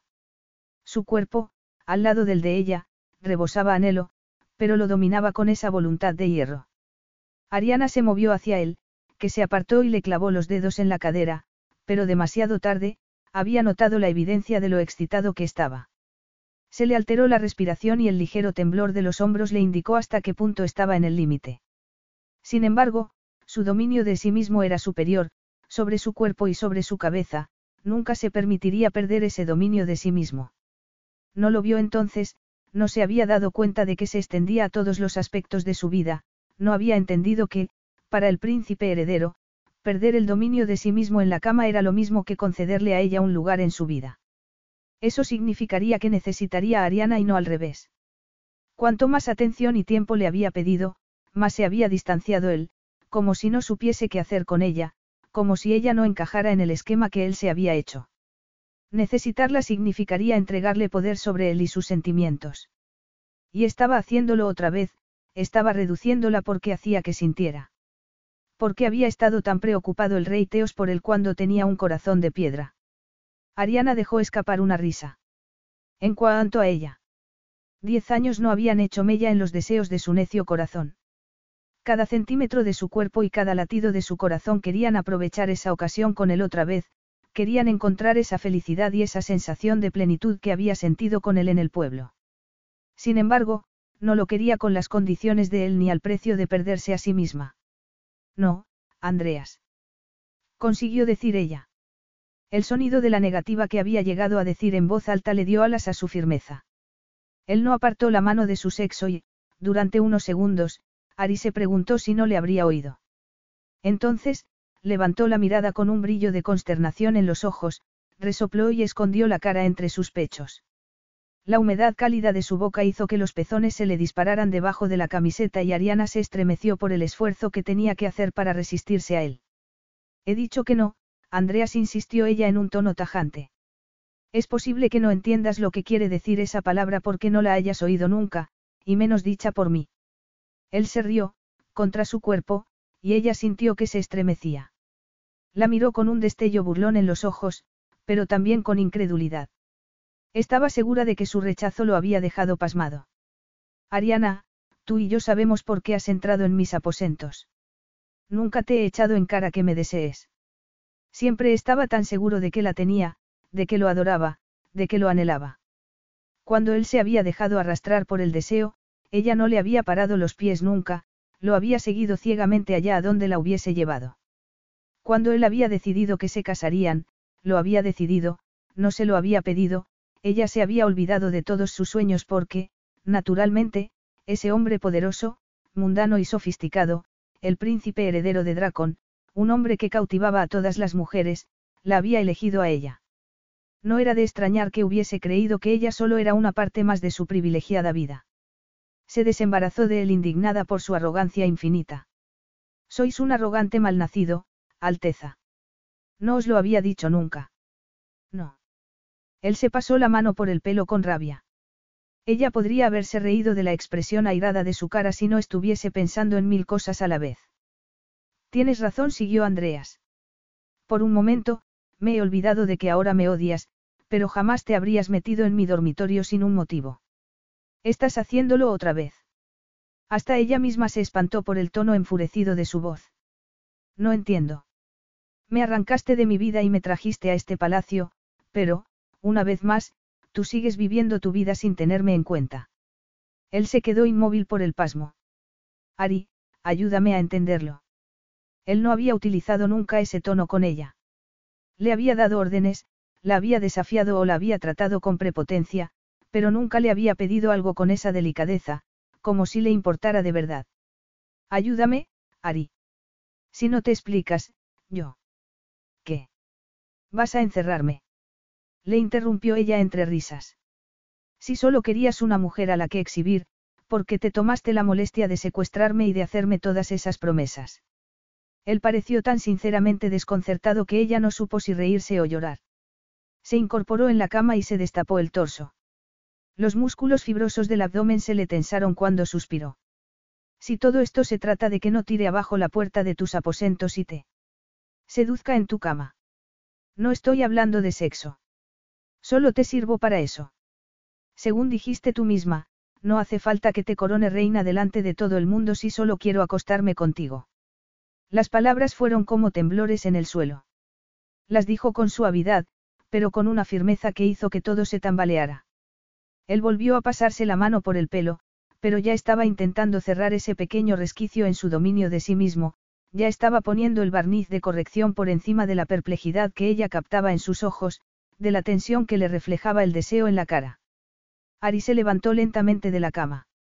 Cada centímetro de su cuerpo rechazaba a la idea renunciar a ese placer garantizado. Sin embargo, no sería capaz de resistirse otra vez. Y acostarse con Andreas, cuando para eso era para lo único que le servía, sería como entregar su alma otra vez. Y no podía hacerlo. Cada célula de su ser quería aprovechar esa ocasión que les había brindado el destino. No, no había sido el destino, había sido Andreas. A ella le daba igual que él lo llamara una compensación por lo que le había hecho ella. Él la había buscado. Según Nicandros, Andreas la había buscado por debajo de las piedras durante dos años y había desatendido sus obligaciones con la corona. Naturalmente, no sabía lo que era el amor, pero, en la medida de lo posible, Andreas había cumplido el compromiso que le había hecho. Tenía él la culpa de que ella quisiera algo que no podía darle. Me prometiste que podría aspirar a tener cualquier función que quisiera en tu vida, en esta vida, aún así, tú tú me cierras todas las puertas. Creo que no sabes qué hacer conmigo. Puede saberse qué quieres decir. Me negaste la visita al albergue de mujeres. No es seguro para ti, Andreas apretó los dientes. Además, lo hiciste en cualquier caso. Volviste loco al servicio de seguridad con tu maniobra. Ella levantó la barbilla con ganas de ir a por él. Me obligaste. Como esa oficina que me has hecho en el palacio, en una maldita ala del palacio, Andreas. Mi profesión no es una broma. Tú, como mi esposa y reina, estarás demasiado ocupada para ejercerla plenamente, así. ¿Acaso te he dejado mal en algún momento? Le interrumpió ella roja de ira. No me he comportado como la perfecta esposa decorativa. Él hizo una mueca con la boca. Por fin estaba enterándose. No podía creerme que fueses tú, tan dócil y sumisa. Él se acercó con un brillo de avidez en los ojos y ella retrocedió un paso. Solo podía pensar si te quería así, en la cama. Andreas, yo yo haré todo lo que quieras como tu esposa, pero eso no significa que vaya a renunciar a nada de mi vida, no significa que vaya a permitir que tú o tus empleados vayan a decidir cómo tengo que vivir mi vida. Yo no puedo, nosotros no podemos cometer los mismos errores otra vez. Dime qué quieres de mí para conseguirlo, replicó él en un tono casi conciliador. Para empezar, quiero mi ordenador portátil, mis pertenencias y mis expedientes, contestó ella poniéndose muy recta. Tengo que hablar con Magnus. Quiero que se me asigne a alguien que no sea Petra para que atienda mis necesidades. No contestó él sin el más mínimo humor en el tono. ¿Qué crees que voy a hacer por esquipe, Andreas? ¿Crees que voy a tener relaciones sexuales por esquipe con el hombre al que estuve mintiendo durante diez años? No quiero oírte decir el nombre de otro hombre y la expresión, relaciones sexuales, juntos.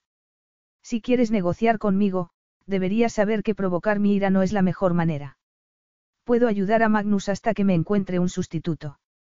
Hay un par de casos. Esas dos mujeres son mis amigas. La ley hace muy poco para protegerlas de sus maridos poderosos y maltratadores. Ya hay mucha gente que las ha defraudado y yo me niego a ser otra. No puedo desaparecer de la faz de la tierra y dejar que se imaginen lo peor. Tú tienes tus compromisos y yo tengo los míos. Los surcos alrededor de su boca se hicieron más profundos y sus ojos negros perdieron todo sentimiento. Ariana, sin embargo, estaba empezando a interpretar sus pistas otra vez. Cuanto más le afectaba algo, más se encerraba en sí mismo, como si mostrar ese sentimiento significara sentirlo de verdad, como si estuviera dándole un arma a Teos para que la usara contra él. Andrea se llevó las manos a las sienes y apretó tanto los dientes que pareció que iba a rompérselos. Eso fue lo que te hice. Por eso estudiaste derecho. Tenías miedo de mí, Ari. ¿Qué? No, claro que no. La verdad que ella no había dicho nunca flotó como un fantasma por la habitación y un estremecimiento gélido se adueñó de ella. Siguió apresuradamente cuando él no cambió de expresión. No tuve rumbo durante años. Odiaba a mi padre porque me obligaba a hacer las cosas, pero nunca supe lo que me gustaría, lo que se me daría bien. Entré en la asesoría legal de Magnus como administrativa. Literalmente, mi trabajo era mantener en orden los expedientes. Cuantas más mujeres veía en la asesoría, más pensaba en mi madre. Mi padre no le pegaba, como a algunas de esas mujeres, pero sí la maltrataba y yo no pude hacer nada. Sin embargo, me di cuenta de que sí podía hacer algo en ese momento y trabajé mucho para licenciarme. Todavía puedo ayudar a Magnus con las gestiones y quiero que un par de mis amigas vengan aquí. Ronda está pasando una mala racha y Julia no tiene a dónde ir desde que su marido congeló todos sus bienes hasta que terminara el proceso de divorcio. Algo parecido al asombro se reflejó en los ojos de Andreas y Ariana sintió un arrebato de satisfacción. Evidentemente, no la había tomado en serio hasta ese momento. Aquí. ¿A dónde? A Dracon, al Palacio Real. ¿Quieres que dé refugio a dos mujeres que están huyendo de sus maridos y, quizá, de la ley? ¿Quieres que convierta el palacio en una especie de albergue? Quiero invitar a dos amigas para que se queden tranquilas al comprobar que el marido que he estado ocultándoles durante diez años no es un monstruo absoluto y, de paso, se toman unas vacaciones. Alguna ventaja tenía que tener ser la maravillosa esposa del príncipe heredero, no. De acuerdo contestó él al cabo de un rato. Entonces, con un movimiento repentino que le paró el pulso, Andreas la encajonó contra la pared y le dio un beso devastador que la dejó aferrada a él. Algo más. Su boca era una trampa sensual. Era inflexible cuando daba órdenes y delicada cuando besaba. Se pasó la lengua por los labios y se inclinó hasta que el aliento de él fue una caricia para su piel acalorada. Quiero que vuelva Giannis. No, ¿qué más? Ella le puso las manos en el pecho y lo empujó decidida a ganar esa batalla. Quiero tener a mi gente conmigo, gente que me quiere, gente que no cree que soy tu perdición, gente que impedirá que me sienta como si viviera en un vacío. No soy un juguete con el que juegas y vuelves a dejarlo en la balda. No quiero caer en pautas nocivas. Pautas nocivas. Una vena le palpitaba a Andreas en la sien. Juguetes con los que juego. Después de todas tus mentiras y de lo que has hecho sigo dispuesto a darte un sitio como mi esposa, una posición codiciada por las mujeres más hermosas del mundo. Ella acusó el golpe, pero se mantuvo firme. Tú me elegiste y lo que haya donde deberías tener el corazón, sea lo que sea, me deseó, Andreas. Yo, ingenua de mí, no me di cuenta de lo inconcebible que era tu elección, de lo mucho que había cerrado el tiro. Ella empujó, aunque la tenía agarrada de las muñecas, y sus torsos se rozaron. Andreas resopló, como ella, y la miró detenidamente con los dientes apretados, como si fuese la primera vez que la veía. Todavía me desea, siguió ella. Te gustaría no desearme y no solo para una cosa rápida, o me habrías tomado durante el vuelo y te habrías deshecho de mí. No podías ser tan despiadado conmigo entonces y tampoco lo serás ahora. Andreas Dracos tiene una debilidad y soy yo. Se estrechó contra ella con una sonrisa lobuna. Su pecho desnudo aplastó sus pechos y Ari echó la cabeza hacia atrás. Punto para Ariana Dracos. Entonces, puede saberse por qué no me dejas que haga lo que los dos necesitamos con tanta ansia. Porque ya no soy ese tren descarrilado por las muertes de mis padres. Mi función principal en la vida no es aliviarte de tus tareas con sexo. No estoy impresionada porque te hayas fijado en mí y menos porque me hayas elegido.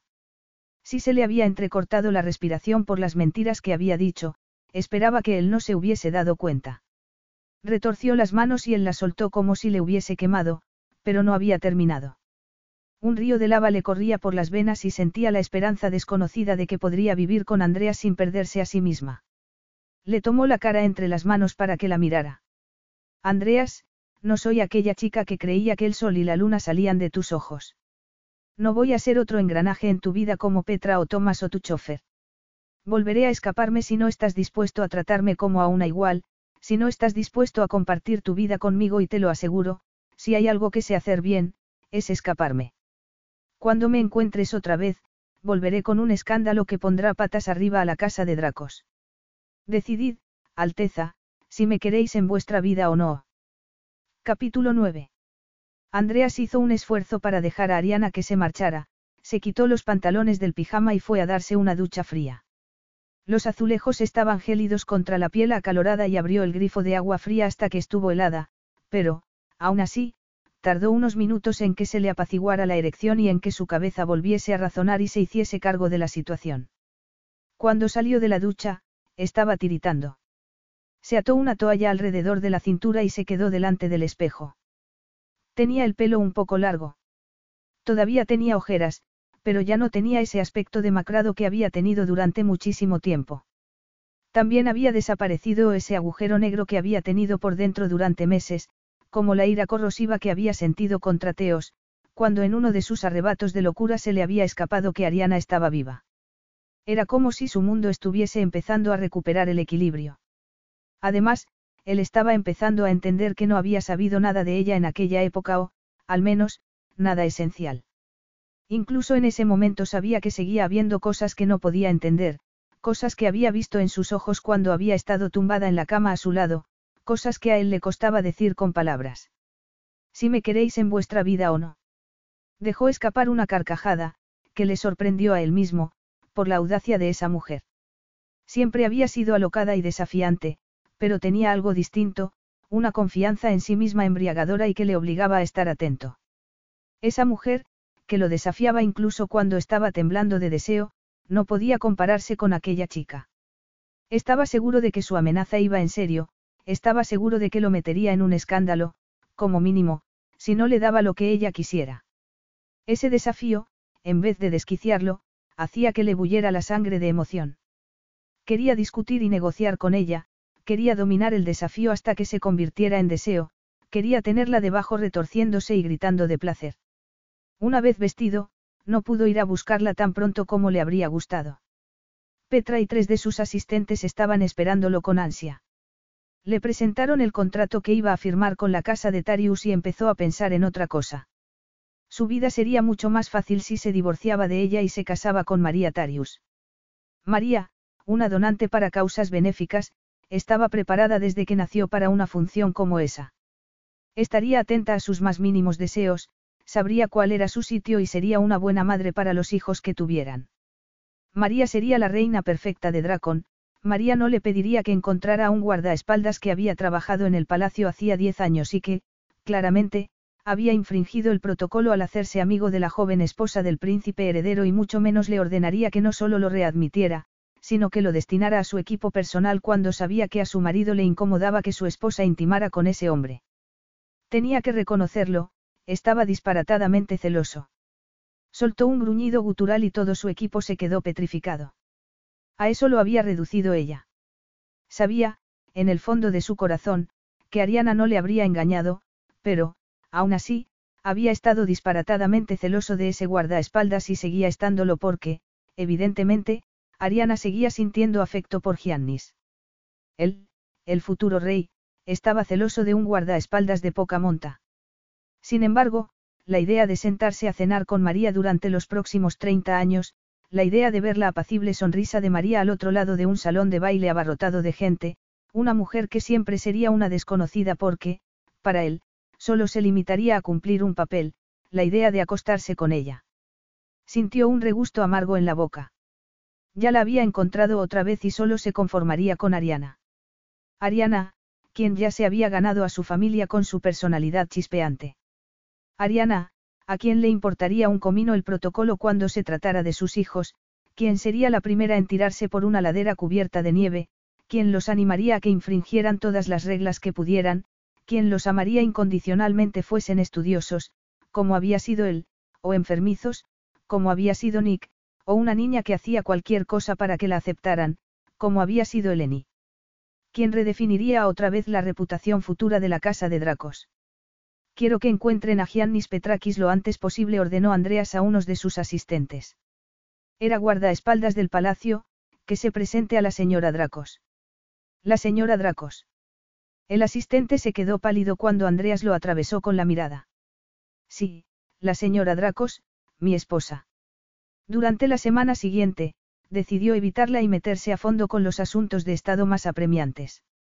Intentó prepararse para el motín que estaba fraguándose entre los miembros del Consejo de la Corona por el último decreto que había firmado y que rebajaba sus poderes. Ya habían causado alguna tormenta las arriesgadas iniciativas económicas de Nicandros y que hubiese cedido el sector inmobiliario a la empresa de Gabriel. No se entendían esas inversiones cuando la deuda pública ya era de millones de dólares, pero él se había empeñado. Había tenido que hacer acopio de todo lo que tenía para confiar en Nicandros, pero lo había hecho y había sido la mejor decisión que había tomado porque la empresa de Gabriel ya había elevado la tasa de empleo en las zonas remotas de Dracon. Tenía que ocuparse de un centenar de asuntos y, sin embargo, solo sentía esa necesidad incontenible de poseerla, de apagar el brillo desafiante que veía en sus ojos, de hacerse con la mujer fuerte como una roca en la que se había convertido, de arreglar lo que ella creyera que había que arreglar entre ellos y llevársela a la cama para poseerla.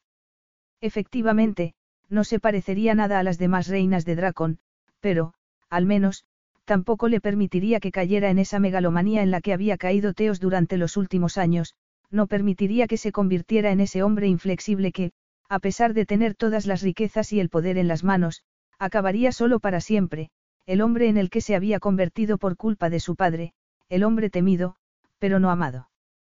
Esa vez, le daría todo lo que pidiera, todo lo que pudiera darle. Andreas quedó libre por fin casi una semana después, una tarde a última hora. Le había pedido a Petra que invitara a Ariana a cenar con él en sus aposentos privados. Estaba decidido a ser prudente, a no meterse en el terreno resbaladizo de sus respectivos pasados. Tenían que empezar desde el principio y, para eso, tenía que creer a Ariana, tenía que entender, por mucho que le escociera, que Ariana lo había dejado porque había conseguido que fuese insoportable vivir con él. No le había dado casi tiempo para ducharse y cambiarse de ropa cuando Ariana entró en sus aposentos. Su rostro reflejó todo un abanico de expresiones cuando miró la mesa para dos que habían puesto en la terraza que daba al jardín. La cristalería resplandecía con el brillo anaranjado de la puesta de sol y una botella de champán se enfriaba en un cubo con hielo. La comida ya estaba en la mesa y él había despachado a todos los empleados. Calispera, Ariana. Ella levantó la cabeza, pero no la giró. Lo sacaba de quicio así de fácilmente, hasta que vio la rigidez tensa de sus hombros y se acordó de que era Ariana y le costaba dominar las emociones, que, en realidad, era lo opuesto a su forma de ser y que fue lo primero que lo atrajo de ella, que le asombró que alguien pudiera vivir dando rienda suelta a sus emociones. Sabiendo lo que sabía en ese momento sobre su pasado, le asombraba más todavía lo audazmente que había vivido, que se hubiese entregado tan generosamente a todos los que habían entrado en la esfera de su vida. Entonces, empezó a darse la vuelta muy despacio, como si necesitara tiempo para recomponerse.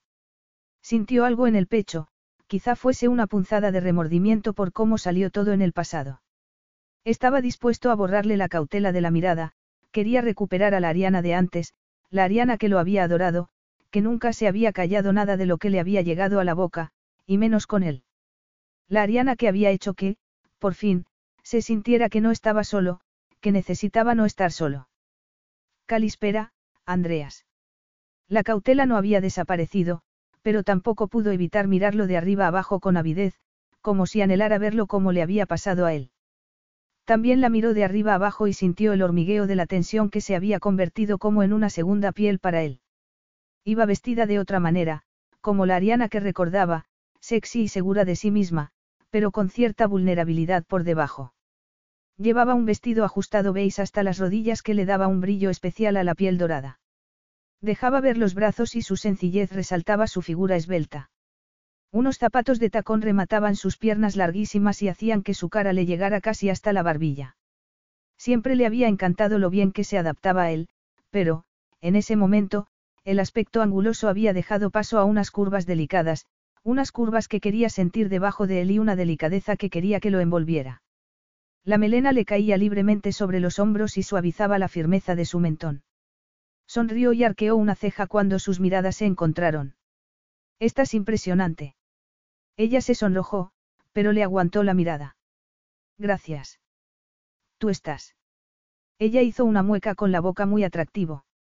Puedo dar por supuesto que la guerra fría entre Petra y tú ha terminado. Digamos que hemos llegado a un acuerdo satisfactorio para las dos partes.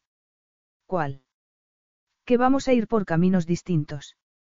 Además, ahora que tengo mi equipo, la actitud de ella me da igual.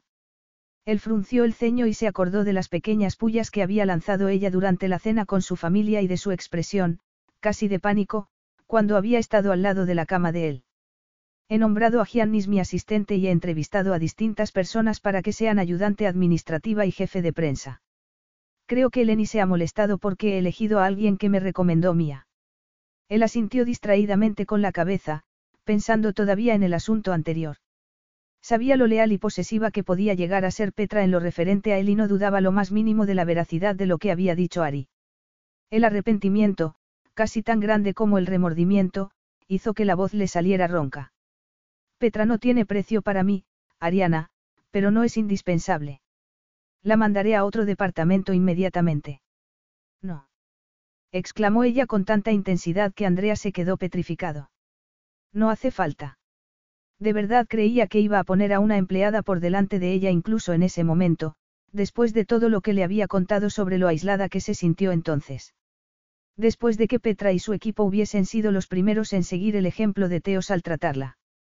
La agarró para que no se alejara de él. ¿Por qué no? ¿Por qué significaría que sigo siendo aquella chica insegura? Daría a entender que me siento indefensa y me escondo detrás de tu poder. Ariana levantó la barbilla. Esta vez, pienso mantenerme en mi sitio contra ti y contra cualquiera de tu mundo, Andreas. Él asintió con la cabeza y con las venas rebosantes de orgullo. Había dejado a aquella chica muy atrás. Creo que eso ya lo has demostrado. No podía creérmelo cuando Petra me dijo que querías cenar conmigo. Ahora, estoy asombrada de que te hayas tomado tantas molestias. ¿Por qué? Por ejemplo, ¿por qué sé lo ocupado que estás? También, ¿por qué no creía que fueses a tomarte en serio mi ultimátum? Sin embargo, creo que la posibilidad de que acuda a la prensa es la única fisura en tu coraza, no. Tal y como se siente tu pueblo contigo, lo que faltaba era que una mujer fuera diciendo que la ha secuestrado. Él sirvió dos copas de champán y le dio una a ella. A ver si lo he entendido, replicó él con cierta frialdad. ¿Crees que solo quiero estar contigo para que no pase nada? Ariana sujetaba la copa de champán con los nudillos blancos, el único indicio de que no estaba tan inmutable como parecía. No es así. No, Ariana. Él dejó la copa de champán en la mesa con la mano algo temblorosa y tomó la de ella. Luego, sacó el pequeño estuche de terciopelo que su asistente le había sacado del tesoro real y se lo tendió. Ella no levantó la mirada, pero el pecho le subió y bajó con la respiración entrecortada. Él esperó y supo en ese momento lo mucho que le había desgarrado ese joven corazón hacía diez años, que había hecho exactamente lo que había temido que haría. Ari, mírame. Como ella no lo miró, le tomó la barbilla con las dos manos y se la levantó. Vio sus labios carnosos y se le olvidó lo que iba a decir. Inclinó la cabeza y la besó con voracidad. Se había olvidado de lo dulce que era su sabor y el deseo se adueñó de él mientras le pasaba la lengua por el labio inferior. Sin reticencias, sin dudas, sin mentiras ni desafíos. Era Ariana en estado puro que vertía todos y cada uno de sus sentimientos en el beso, hasta que dejó escapar una risa ronca cuando sus dientes se chocaron por el ansia. Sin embargo, Andreas no estaba para risas, solo quería devorarla, ya había esperado demasiado para paladearla, tanto que ardería en llamas si no entraba en su húmeda calidez. Ariana llevó las manos a su pecho y se arqueó hacia él, que cuanto más la besaba, más necesitaba. Le rodeó el cuello con las manos, la mantuvo quieta y la lamió con la lengua hasta que quedó jadeante y temblorosa por el anhelo. El beso era cada vez más abrasador. La cena se había olvidado y las promesas que él le había hecho echaban más leña al fuego de la pasión. Sus pechos aplastados contra el pecho de él, sus largos muslos entre los de él, el olor de su piel. Era como echar una cerilla encendida a unas astillas resecas. Bajó las manos a sus caderas y luego a la redondez de su trasero. La estrechó contra el bajo vientre y la erección creció. Ella, que reaccionaba siempre, gimió y se contoneó, y enloqueció un poco más a Andreas, que la levantó y la tumbó en la mesa. El cubo con hielo cayó al suelo con cierto estruendo y los cubos se deslizaron por el cemento. A ella le costaba respirar. Él sabía que tenía una queja en los labios, que quería hablar y plantear otra de sus exigencias o de sus desafíos. Él no dejó que salieran las palabras, las acalló con otro beso. La quería así, tumbada en la mesa de una terraza del Palacio Real, donde el cielo y las estrellas supieran que era suya. Ya tenía el vestido subido y le acarició los muslos con una mano mientras introducía la otra entre el pelo y la incorporaba. Estaba muy hermosa con los ojos velados y los labios temblorosos. Voy a acariciarte, le susurró el al oído. Voy a comprobar si ya estás húmeda o no. La abrazó contra el pecho mientras los dedos encontraban la humedad a través de la fina tela de las braguitas. Sintió que la lava le recorría todo el cuerpo y que la erección presionaba contra los pantalones. Con la cabeza contra su sien, le introdujo un dedo en el sexo. Andreas, por favor. Arqueó las caderas contra su mano cuando le pasó el pulgar por el clítoris y dejó escapar un sollozo. La puesta de sol hacía que su piel resplandeciera como el oro y unas gotas de sudor le brillaban sobre el labio superior. Le besó ese labio carnoso y el olor de su excitación fue como una droga. Le bajó el cuello del vestido y gruñó ante la visión del pecho desnudo. Le pasó la punta de la lengua por el endurecido pezón y ella arqueó la espalda con avidez. Ella introdujo los dedos entre su pelo y él tomó el pezón entre los labios y se lo succionó. Él notó que su cuerpo se hinchaba alrededor de los dedos, que los músculos pélvicos se contraían de placer. No llevaba sujetador. Susurró él antes de lamerle el pezón otra vez. Lo has hecho por mí, Ariana, dime que lo has hecho porque sabías que me vuelvo loco al ver tus pechos. Ella sonrió con descaro y abrió los ojos sin mirar a ninguna parte antes de posarlos en él con un brillo de deseo que hacía que parecieran unas piedras preciosas. No ha sido por ti. Con este vestido se me verían los tirantes. Le negaba ese placer hasta en ese momento. Curvó el dedo dentro de su ardiente abertura y esperó con la respiración alterada. Ella se estremeció y soltó una ristra de maldiciones que hizo que él tuviera que contener una carcajada. Ariana lo agarró de las muñecas y empujó su cuerpo contra él. Sí, de acuerdo, no me puse sujetador por ti. Andreas, por favor, más. Un arrebato de satisfacción se adueñó de él y movió los dedos con ese ritmo acelerado que le encantaba al cuerpo de ella. Estaba dispuesto a derribar todas las defensas que había levantado, estaba dispuesto a recuperar a la Ari de antes. El cuerpo de ella se puso en tensión y se cimbreó como una barca a merced de las olas entre sonidos anhelantes que le brotaban de la garganta. Él se inclinó, le mordisqueó el pezón y ella se desarboló con un gemido. Los muslos le atraparon la mano y se desmoronó sobre él como si le hubiesen quitado los huesos del cuerpo. Andreas le levantó el vestido para taparle los pechos aunque todo el cuerpo le pedía alivio. Sin embargo, se sentía plenamente satisfecho en otro sentido. La miró con ese instinto posesivo que ella siempre le despertaba. La piel congestionada, la sonrisa indefinida. Esa languidez sensual de ella era tan excitante como su reacción desinhibida. En el fondo, ni siquiera intentaba entenderlo, era como si su mundo se hubiese enderezado por fin. Había necesitado eso desde que la vio delante del ayuntamiento con la cara pálida y una mirada perdida. Había necesitado verla desarbolada por el placer, por el placer que le daba él. Había necesitado saber que Ariana seguía siendo suya. Ella abrió la boca y le dio un beso en el pecho. Yo. Su suspiro fue como una caricia que la camisa no pudo impedir y ella le dio otro beso con la boca abierta en el abdomen, que se contrajo y se puso duro como el acero. Lo acariciaba con las manos con un aire posesivo que indicaba más de Ariana que ninguna otra cosa. ¿De qué se trataba eso? Si me lo preguntas, él levantó la barbilla, es porque no ha estado bien. Ella se rió y le tembló todo el cuerpo. Te aseguro que fue como un terremoto, pero, aún así, quiero saber. Se trataba del presente. ¿Qué? preguntó ella con el ceño fruncido. Él, sin poder evitarlo, inclinó la cabeza y volvió a besarle los labios inflamados. Ni del pasado ni del futuro, de este momento él le pasó un mechón rebelde por detrás de la oreja. Quería besarte, Ari. Quería ver cómo te derretías entre mis brazos y lo hice. Ariana esbozó la más hermosa de las sonrisas y algo casi incandescente centelleó en sus ojos. Asintió con la cabeza, le tomó la barbilla con la mano y lo besó lentamente, como si no quisiera que ese momento terminara. Una sensación que él también estaba empezando a sentir. Que Andreas Draco se deje llevar por un impulso está muy bien. Provocarte ese impulso. Me siento entusiasmada. Yo también tengo un impulso. Ariana le bajó las manos por el pecho y él contuvo el aliento cuando llegaron entre las piernas. Se quedó inmóvil mientras ella le acariciaba la erección. Todavía no podemos acostarnos, pero tu esposa tiene otras formas de complacerte. Andreas no supo cómo, pero consiguió sujetarle la mano y hasta él mismo se quedó impresionado de su fuerza de voluntad. El miembro le palpitaba al ritmo de su corazón y su respiración entrecortada. ¿Por qué no podemos acostarnos? Él no había planeado nada de eso, ni siquiera había pensado tocarla hasta que las cosas hubiesen pasado a otra fase, pero, naturalmente, la pasión había sido una de las cosas que siempre habían salido bien en su relación con Ariana. Sin embargo, ella lo rechazaba en ese momento y quería saber por qué. Una sombra cruzó el rostro de Ariana aunque intentó disimularlo. Empecé a tomar la píldora el otro día y todavía no estaremos seguros. ¿Seguros contra qué? Estoy limpio. Contra el embarazo contestó ella en voz baja. La incomodidad fue palpable y casi dolorosa. Él arqueó una ceja y ella se apartó y se alisó el vestido sin mirarlo a los ojos. Hay una cosa llamada preservativo, replicó él con un escalofrío por la espalda. Ella se encogió de hombros, se pasó una mano por el pelo y se alisó un poco más el impecable vestido para ganar tiempo.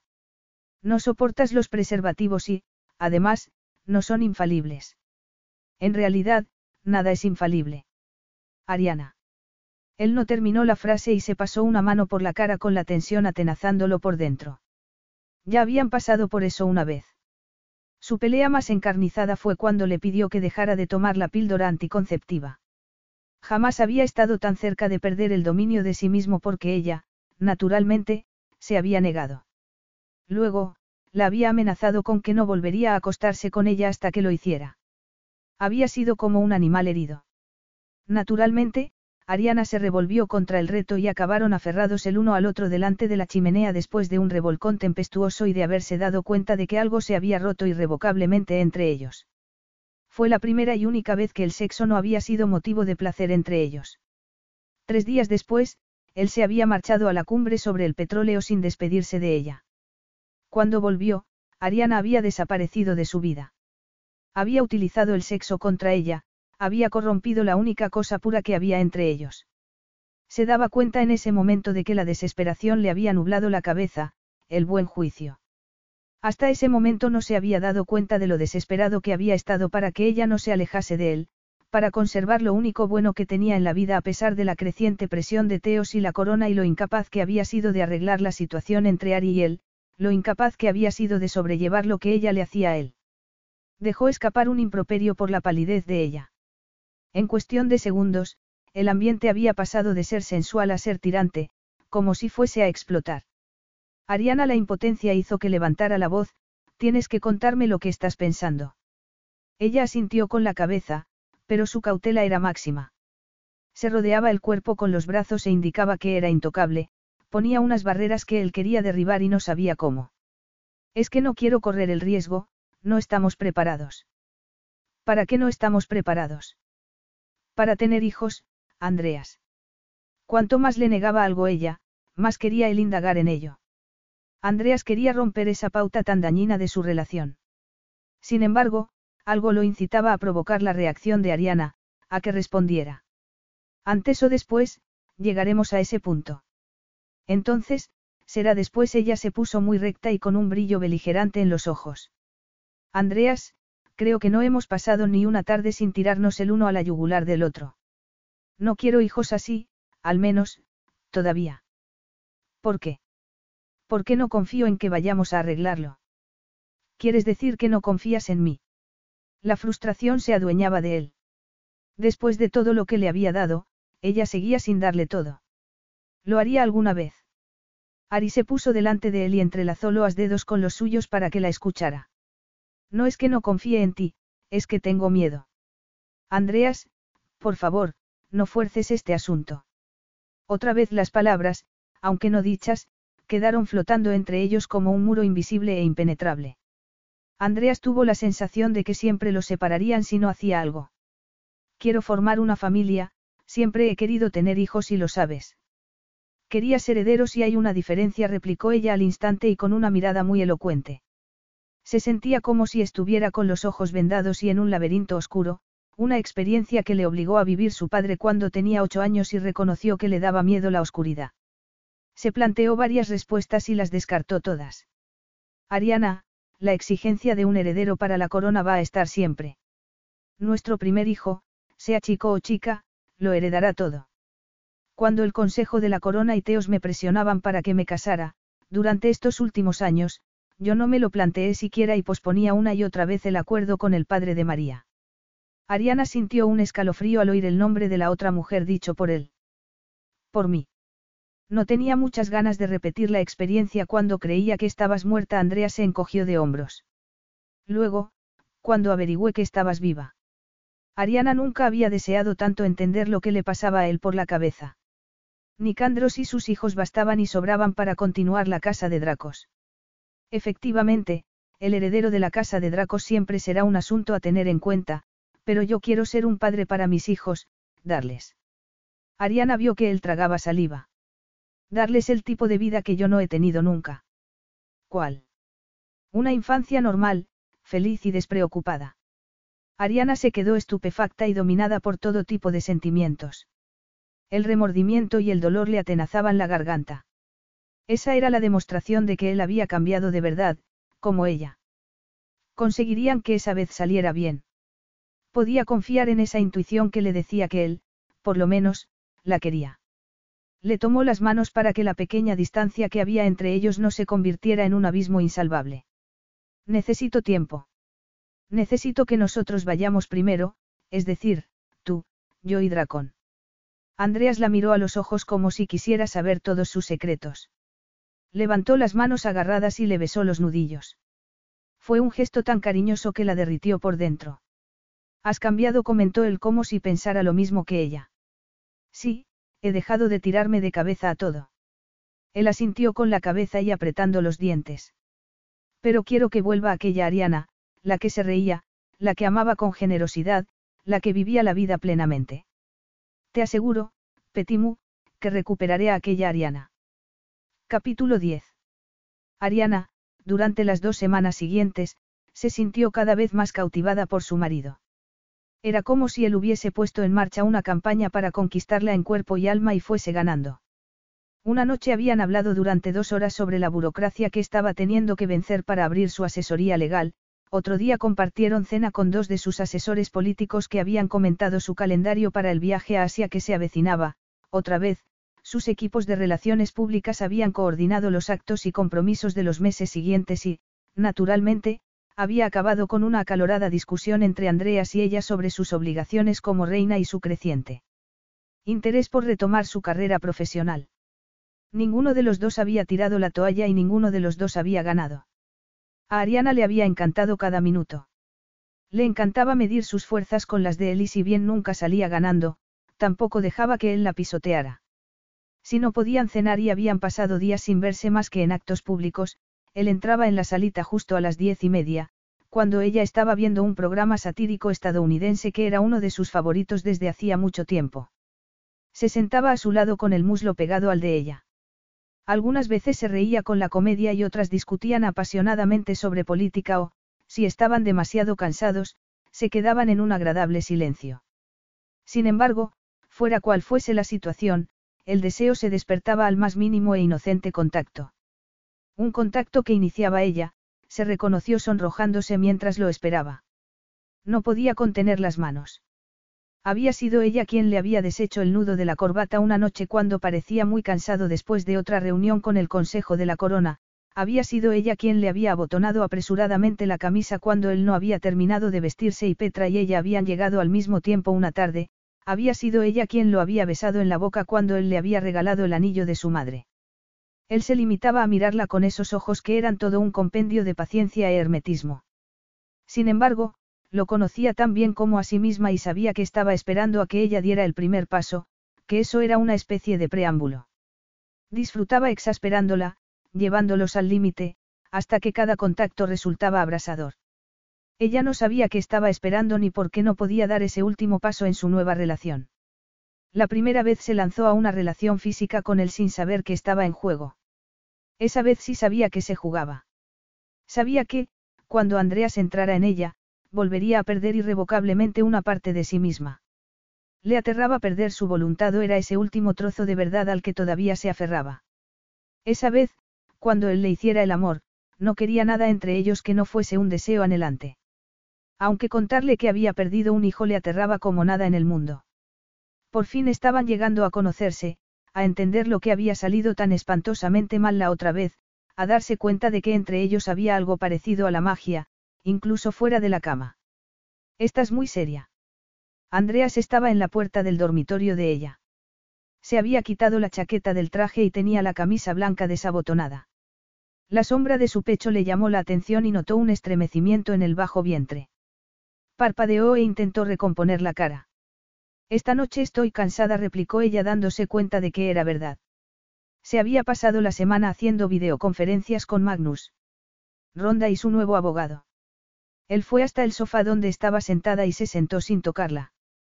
Todo su cuerpo irradiaba tensión. Entonces, tienes que dejar de trabajar tanto. Petra no consiguió encontrarte un hueco libre la semana pasada. Petra tiene que dejar de espiarme para ti, contraatacó ella con una sonrisa. Aunque le irritaba su actitud prepotente hacia su tranquilidad, también le gustaba en parte. Había cuidado de sí misma durante años y sin quejarse. Sin embargo, en ese momento, le gustaba que Andrea se preocupara por ella, podía ver su preocupación debajo de sus arrogantes órdenes. ¿Vas a hacer tú lo mismo? preguntó ella. Qué machista, Andreas. Tu actitud empieza a coincidir con tu estilo de comunicación. Él resopló y la miró con un esbozo de sonrisa en los labios. Cumples con tus obligaciones como esposa del príncipe heredero, trabajas durante horas para montar el despacho y ocuparte de los problemas de tus amigas y, sin embargo, le emocionó que él estuviese intentando hablarlo en vez de imponerlo. Sin embargo, no estoy siendo una esposa de verdad, no. Terminó ella mientras se acercaba a él. Los ojos de Andreas brillaban con un deseo sombrío. Tomó unos de los rizos de ella entre los dedos con media sonrisa. No, un día de esto se agotará mi paciencia, te tomaré y no podrás decir que te he seducido. Te he dado tiempo, Ari. La voz grave y baja de él le produjo un hormigueo en la piel y, de repente, sin más, estuvo dispuesta. Lo besó antes de que pudiera parpadear. Él dejó escapar un gruñido y tomó el rumbo del beso. La agarró de las caderas, estrechó su vientre contra el de él y la temperatura se disparó. Su lengua acariciaba la de ella con una suavidad sedosa y la agarraba con fuerza de la nuca. Él le tomó el labio inferior entre los dientes y Ariana gimió con fuerza mientras inclinaba la cabeza hacia atrás provocativamente cuando una mano le acarició un pecho. Ella bajó las manos por su pecho, se detuvo entre las piernas y palpó la rigidez de su erección. Habría dejado que la tomara allí mismo, en el sofá, si no le hubiese sonado el teléfono. No contestes, gruñó él. El tono imperativo de su voz fue lo que hizo que se diese cuenta de lo importante que era ese sonido. Se apartó de él y tomó el teléfono y el alma se le cayó a los pies.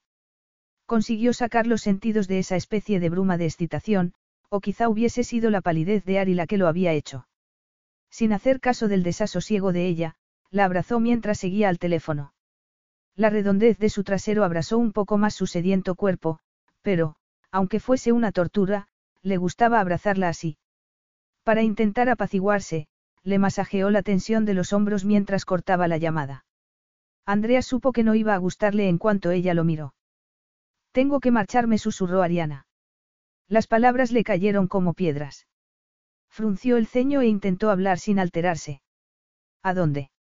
A Estados Unidos, a Colorado contestó ella distraídamente mientras daba vueltas por el cuarto. No vas a marcharte a ningún lado. Se ha resuelto el divorcio de Ronda. La angustia hacía que Ariana estuviese pálida como una muerta. Su marido estaba tan desquiciado que le ha pegado. Me necesita, Andreas. Andreas sacó su teléfono y llamó a Petra.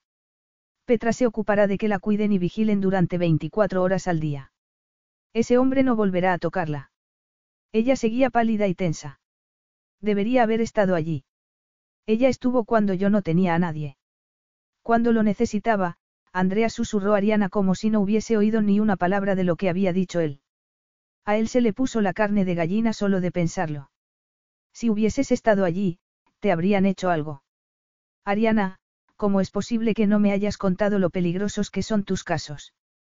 ¿Qué habría pasado si hubieses estado allí y te hubiese pegado a ti en vez de a ella? El pánico hizo que levantara la voz con acritud. Nunca había sentido un pánico así y no sabía dominarlo. Era eso lo que pasaba por quererla. No quería ni imaginarse a Ari herida o algo peor. Si quieres, podemos traerla aquí en cuanto pueda viajar. Además, mañana, a primera hora, le darás todos tus expedientes a Giannis. Quiero que un equipo de seguridad supervise los casos que aceptes en el futuro. Serías un objetivo si no se toman las medidas. Ariana le tapó la boca con la mano y le rodeó el cuerpo con un brazo, pero él se puso rígido, rechazó su caricia y deseó poder apaciguar el ritmo acelerado de su corazón. ¿Desde cuándo tenía ese poder sobre él? Me perderás si coartas mi carrera profesional o, incluso, si haces algo para cambiar su curso. Ella lo dijo en un susurro, como un ruego, como si entendiera lo que le hacía a él, como si quisiera que él confiara en lo que había entre ellos, que confiara en esa maraña de sentimientos que él sentía por primera vez en su vida cuando, de repente, él solo quería resistirse a su asfixiante opresión, recuperar su estéril y egocéntrico ser. Es como si te pidieran a ti que dejaras Dracon. Podrías hacerlo, Andreas. Podrías hacerlo por algo en el mundo. Él se quitó su mano de la boca con el pulso palpitándole con fuerza por todo el cuerpo. No. Ella le tomó la cara entre las manos para obligarle a que la mirara, a que se enfrentara con lo que no quería enfrentarse. Entonces, por favor, confía en mí, confía en que haré lo que tengo que hacer, confía en que sabré cuidarme, confía en que volveré contigo. Andreas le dio un beso en el interior de la muñeca y tomó aire. Separarse de ella era como que le arrancaran una parte de sí mismo. Sin embargo, tenía que hacerlo por los dos y por mantener un mínimo dominio de sus sentimientos. Fuera cual fuese la enfermedad mental que había arrasado a su padre y por mucho que hubiese manipulado las vidas de sus hijos, Teos había tenido razón en una cosa, los sentimientos eran peligrosos para hombres como ellos, hombres que tenían en sus manos el destino de miles de personas, hombres que podían abusar de ese poder para organizar las vidas de las personas cercanas a ellos. Incluso en ese momento, era muy tentador el impulso de hacer algo, de acabar con su carrera profesional, con sus casos y sus relaciones para mantenerla a salvo, para quedársela él solo. Sin embargo, ella le había dicho una vez, refiriéndose a él, que su carcelero era el hombre al que amaba y no volvería a hacerlo, no podía ser quien aniquilara su fuerza de espíritu. Le soltó la mano y se dio la vuelta. Muy bien, vete. Te daré una semana antes de que vaya y te traiga por los pelos si hace falta. La notó a su espalda, lo rodeó con los brazos y su risa le reverberó por todo el cuerpo. No puedo decidir si me gustas más como estudioso o como guerrero. Creo que me gustan los dos. Ariana le acarició el pecho y bajó las manos hasta que le palpó la erección. Deseo a los dos. Él se estremeció y el deseo lo atenazó por dentro. Eres una bruja. Andrea se dio la vuelta y la besó con ansia.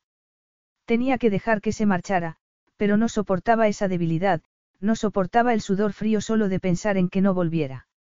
Depositó todo lo que pudo en el beso y la estrechó contra sí con todas sus fuerzas, hasta que ella no pudo dudar que era suya. La ansiedad se adueñó de Ariana, que sintió un temblor por todo el cuerpo y tuvo que hacer un esfuerzo para respirar. Ari. ¿Qué te pasa? Ari, está dándote un ataque. No. Susurró Ari.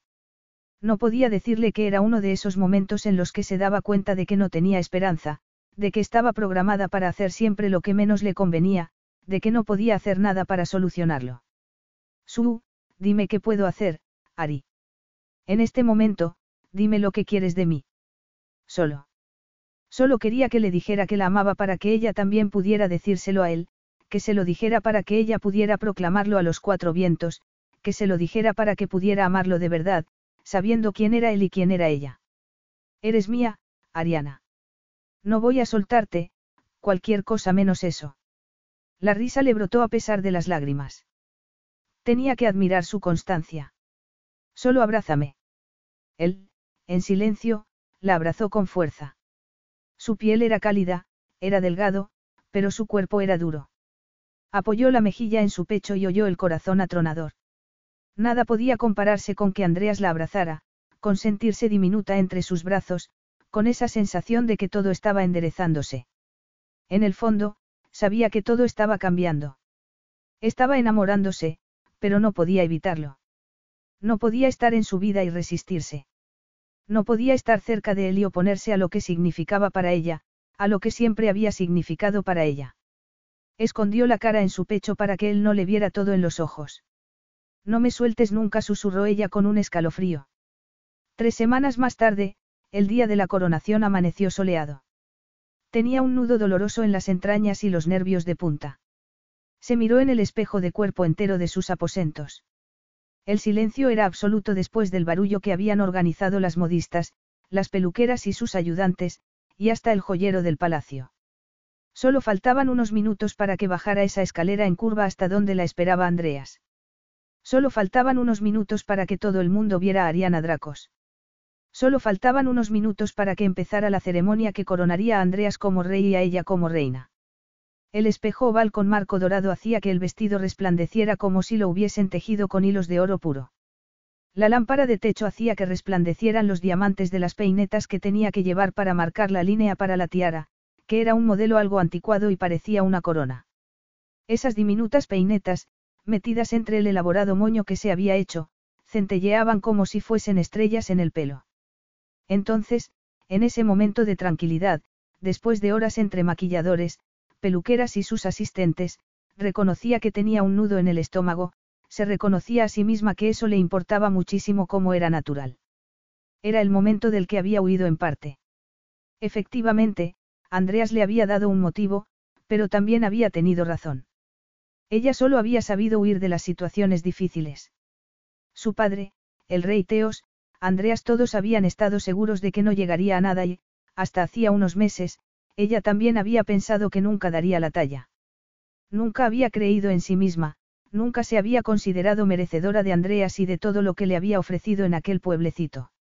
Esa noche era la culminación de años siguiendo el camino que había elegido, la culminación del desengaño que había sufrido, de las dudas que la habían asaltado en los momentos más sombríos, cuando pensaba que su padre podía tener razón, que estaba condenada a ser un desastre toda su vida. Además, esa noche su aspecto exterior coincidía con lo que, por fin, creía que era por dentro. Parecía atrevida y elegante, una mujer que había enseñado lo que era el amor al implacable príncipe heredero. Hasta ella, que nunca le había importado mucho la ropa, tenía que reconocer que el modelo del diseñador adecuado daba confianza. El vestido largo dorado había sido una elección atrevida, su elección porque a Petra y a su propia secretaria les parecía innecesariamente provocador, demasiado radical. A ella le importaba un rábano.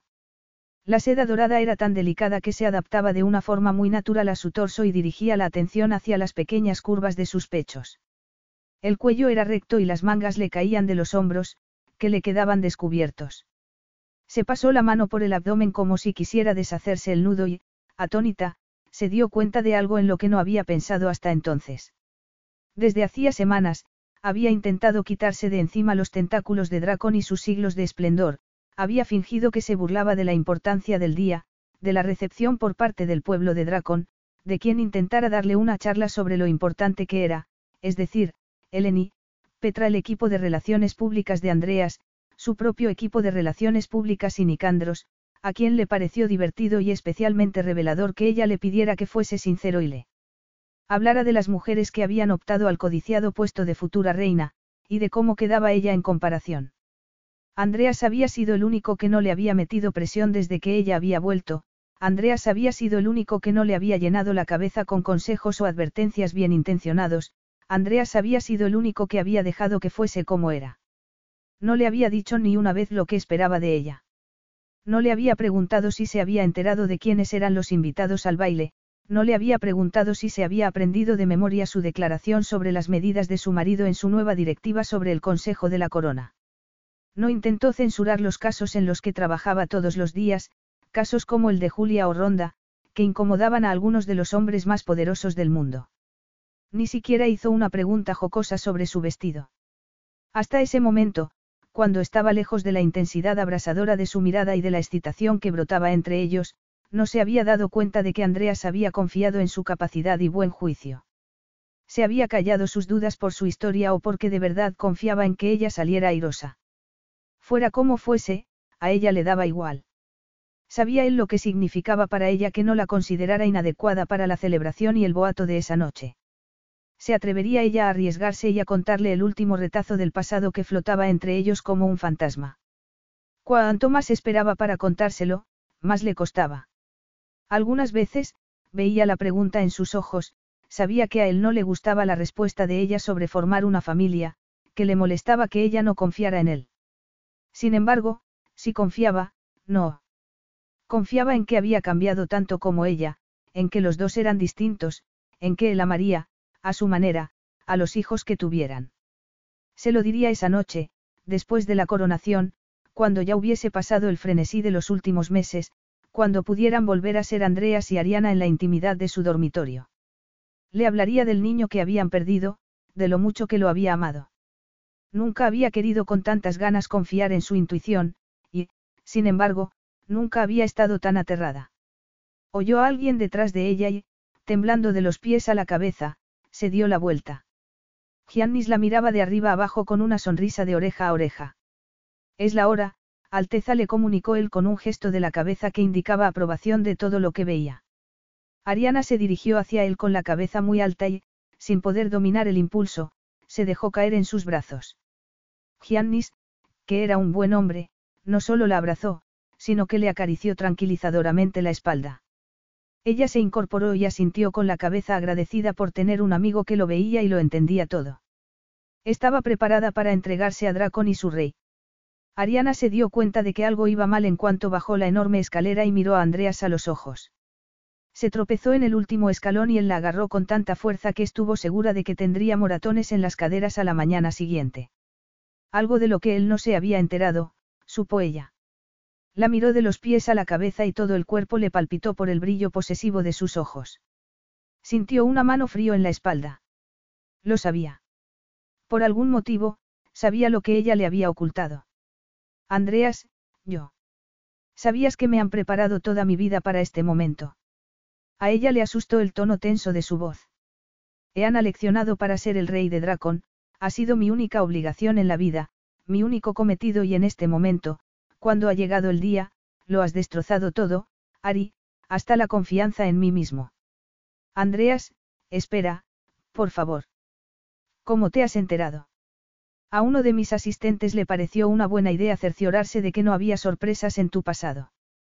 La prensa acaba encontrando esos secretos y mi equipo siempre intenta ir un par de pasos por delante de ellos.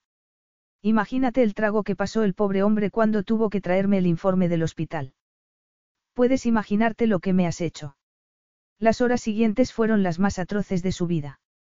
Ni los castigos de su padre ni el dolor del parto prematuro y de no saber si su bebé y ella saldrían adelante podían compararse con el horror de tener que sonreír a personas que no conocía y que le daban igual.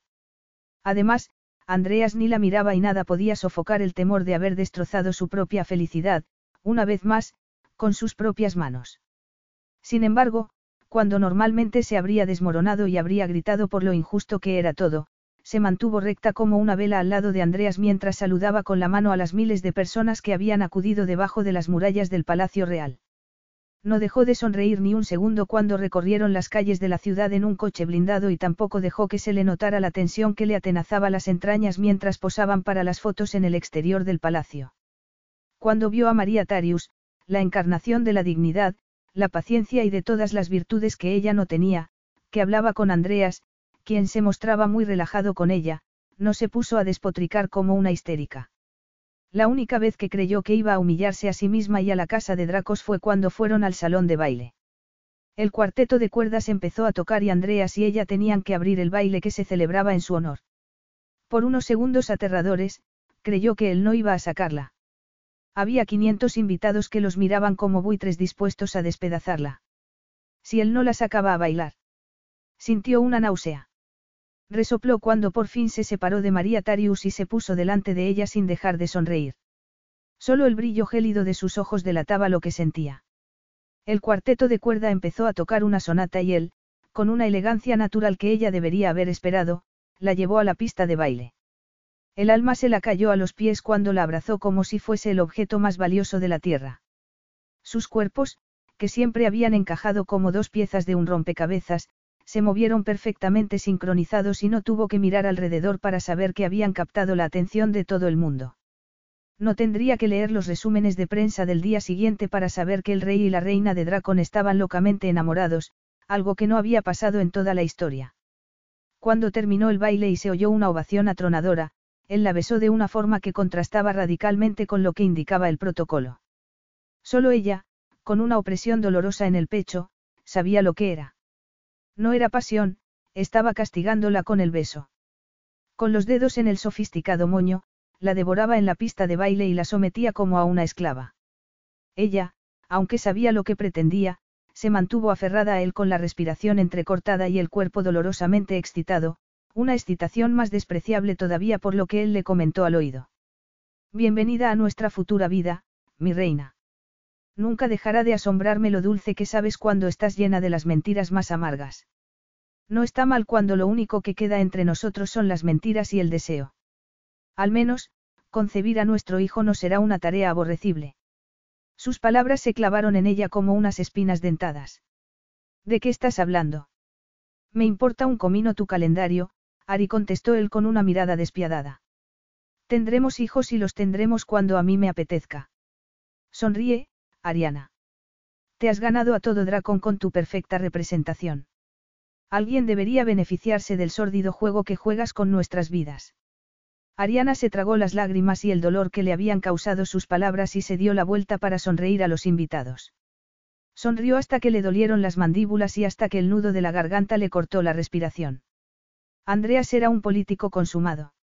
Había sido un beso del que hablarían generaciones enteras de habitantes de Dracon, sería el romance del siglo entre su rey y su reina. El giro que había querido dar Andreas para empezar su reinado había salido a la perfección. Todo el mundo se creería su historia de amor. Capítulo 11. Había pasado medianoche cuando Ariana, Andreas, su hermano y su hermana consiguieron despedir al último invitado. Como le había dicho Andreas a Ariana, la velada había sido un éxito rotundo. Dracón y la florinata de su sociedad se había tragado hasta el fondo la historia de su amor. Habían visto lo que habían querido ver, a su imperturbable rey, hecho a imagen y semejanza de su padre, irremediablemente enamorado de su hermosa esposa. Era el material perfecto para un cuento de hadas y a los habitantes de Dracon les encantaban esas historias. Él había cumplido con su obligación respecto a Dracon. Más aún, había dado a sus habitantes un motivo de ilusión después de décadas del reinado frío e impersonal de su padre. De alguna manera, había conseguido contener su genio intempestivo. No, no había sido de alguna manera. Lo habían programado para actuar así, para anteponer sus obligaciones hacia la corona y hacia Dracon a cualquier otra cosa.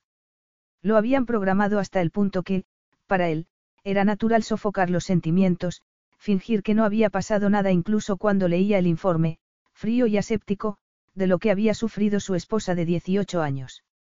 Había averiguado que no solo estaba embarazada cuando lo abandonó, sino que había estado a punto de morir cuando dio a luz a su hijo, a su hijo ya muerto, en un pueblecito dejado de la mano de Dios a los pies de las montañas rocosas y completamente sola y era una imagen que no podía borrársele de la cabeza. Aún así, había actuado como el autómata que se sentía algunas veces. Ni siquiera Nico y Eleni habían sospechado algo mientras deliberaba con los ministros del gobierno o los miembros del Consejo de la Corona. Sin embargo, en ese momento, en el silencio estruendoso del sombrío palacio que había sido una prisión en muchos sentidos, sentía otra cadena alrededor de los tobillos, una sensación de irrealidad absoluta se adueñaba de él. Como si tuviese algo por dentro que estaba desconectándose de todo lo que lo había atado siempre. Subió las escaleras de tres en tres, pero no podía escapar de lo que estaba rompiéndose dentro de él. Arrastrado por un torbellino de sentimientos que no había sentido jamás, ni había entendido, irrumpió en sus aposentos y se quedó inmóvil. Las enormes puertas rebotaron y se cerraron de golpe por la fuerza con las que las había abierto.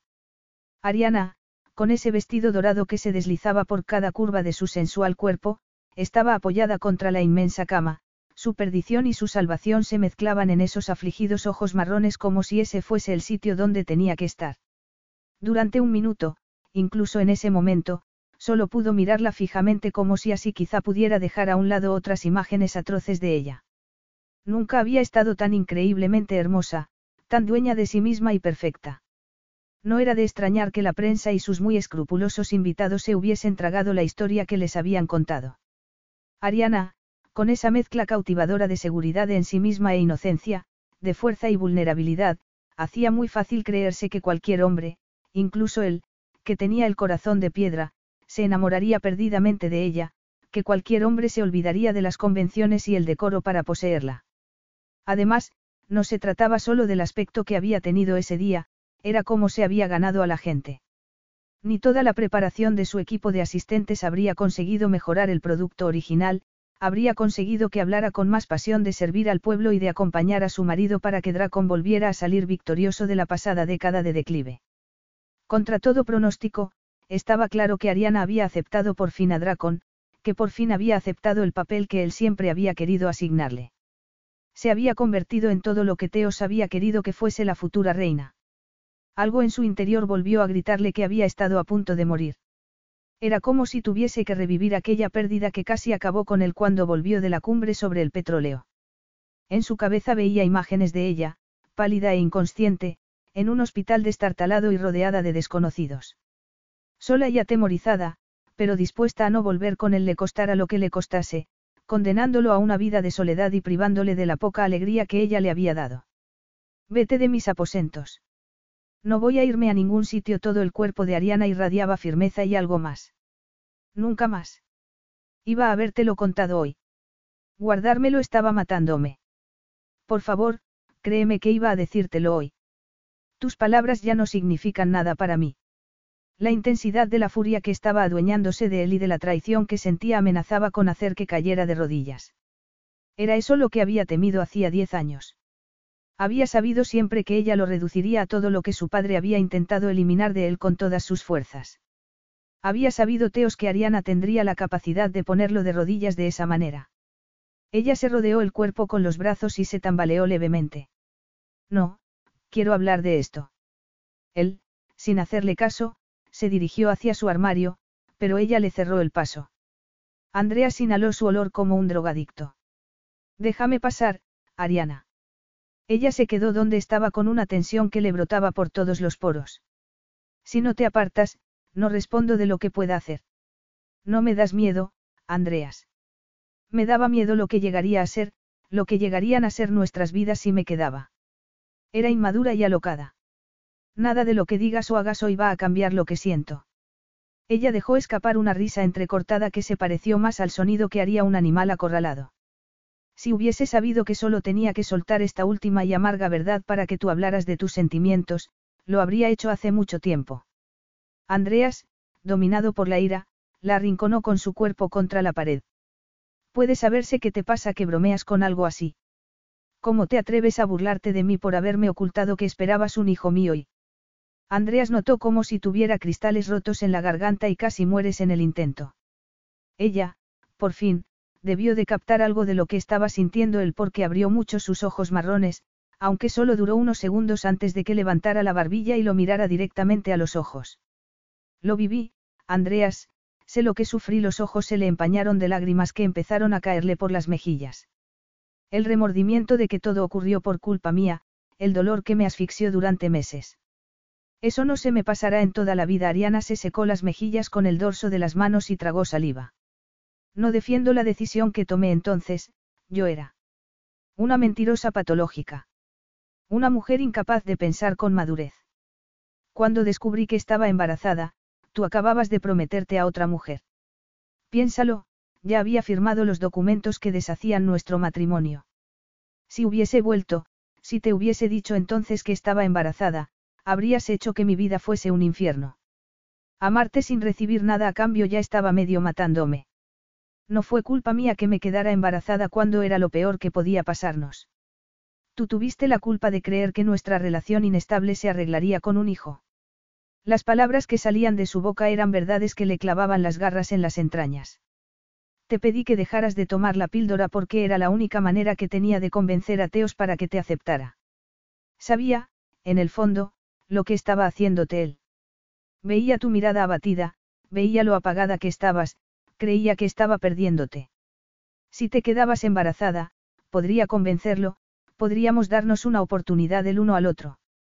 Ella apretó los labios con fuerza por el pasmo. Entonces, mis alternativas eran no perderme o convertirme en un vientre reproductor para ti. En aquel momento, sí, no servías para nada más. Esas eran las alternativas si quería conservarte en mi vida. Ella dio un respingo, pero a él le dio igual.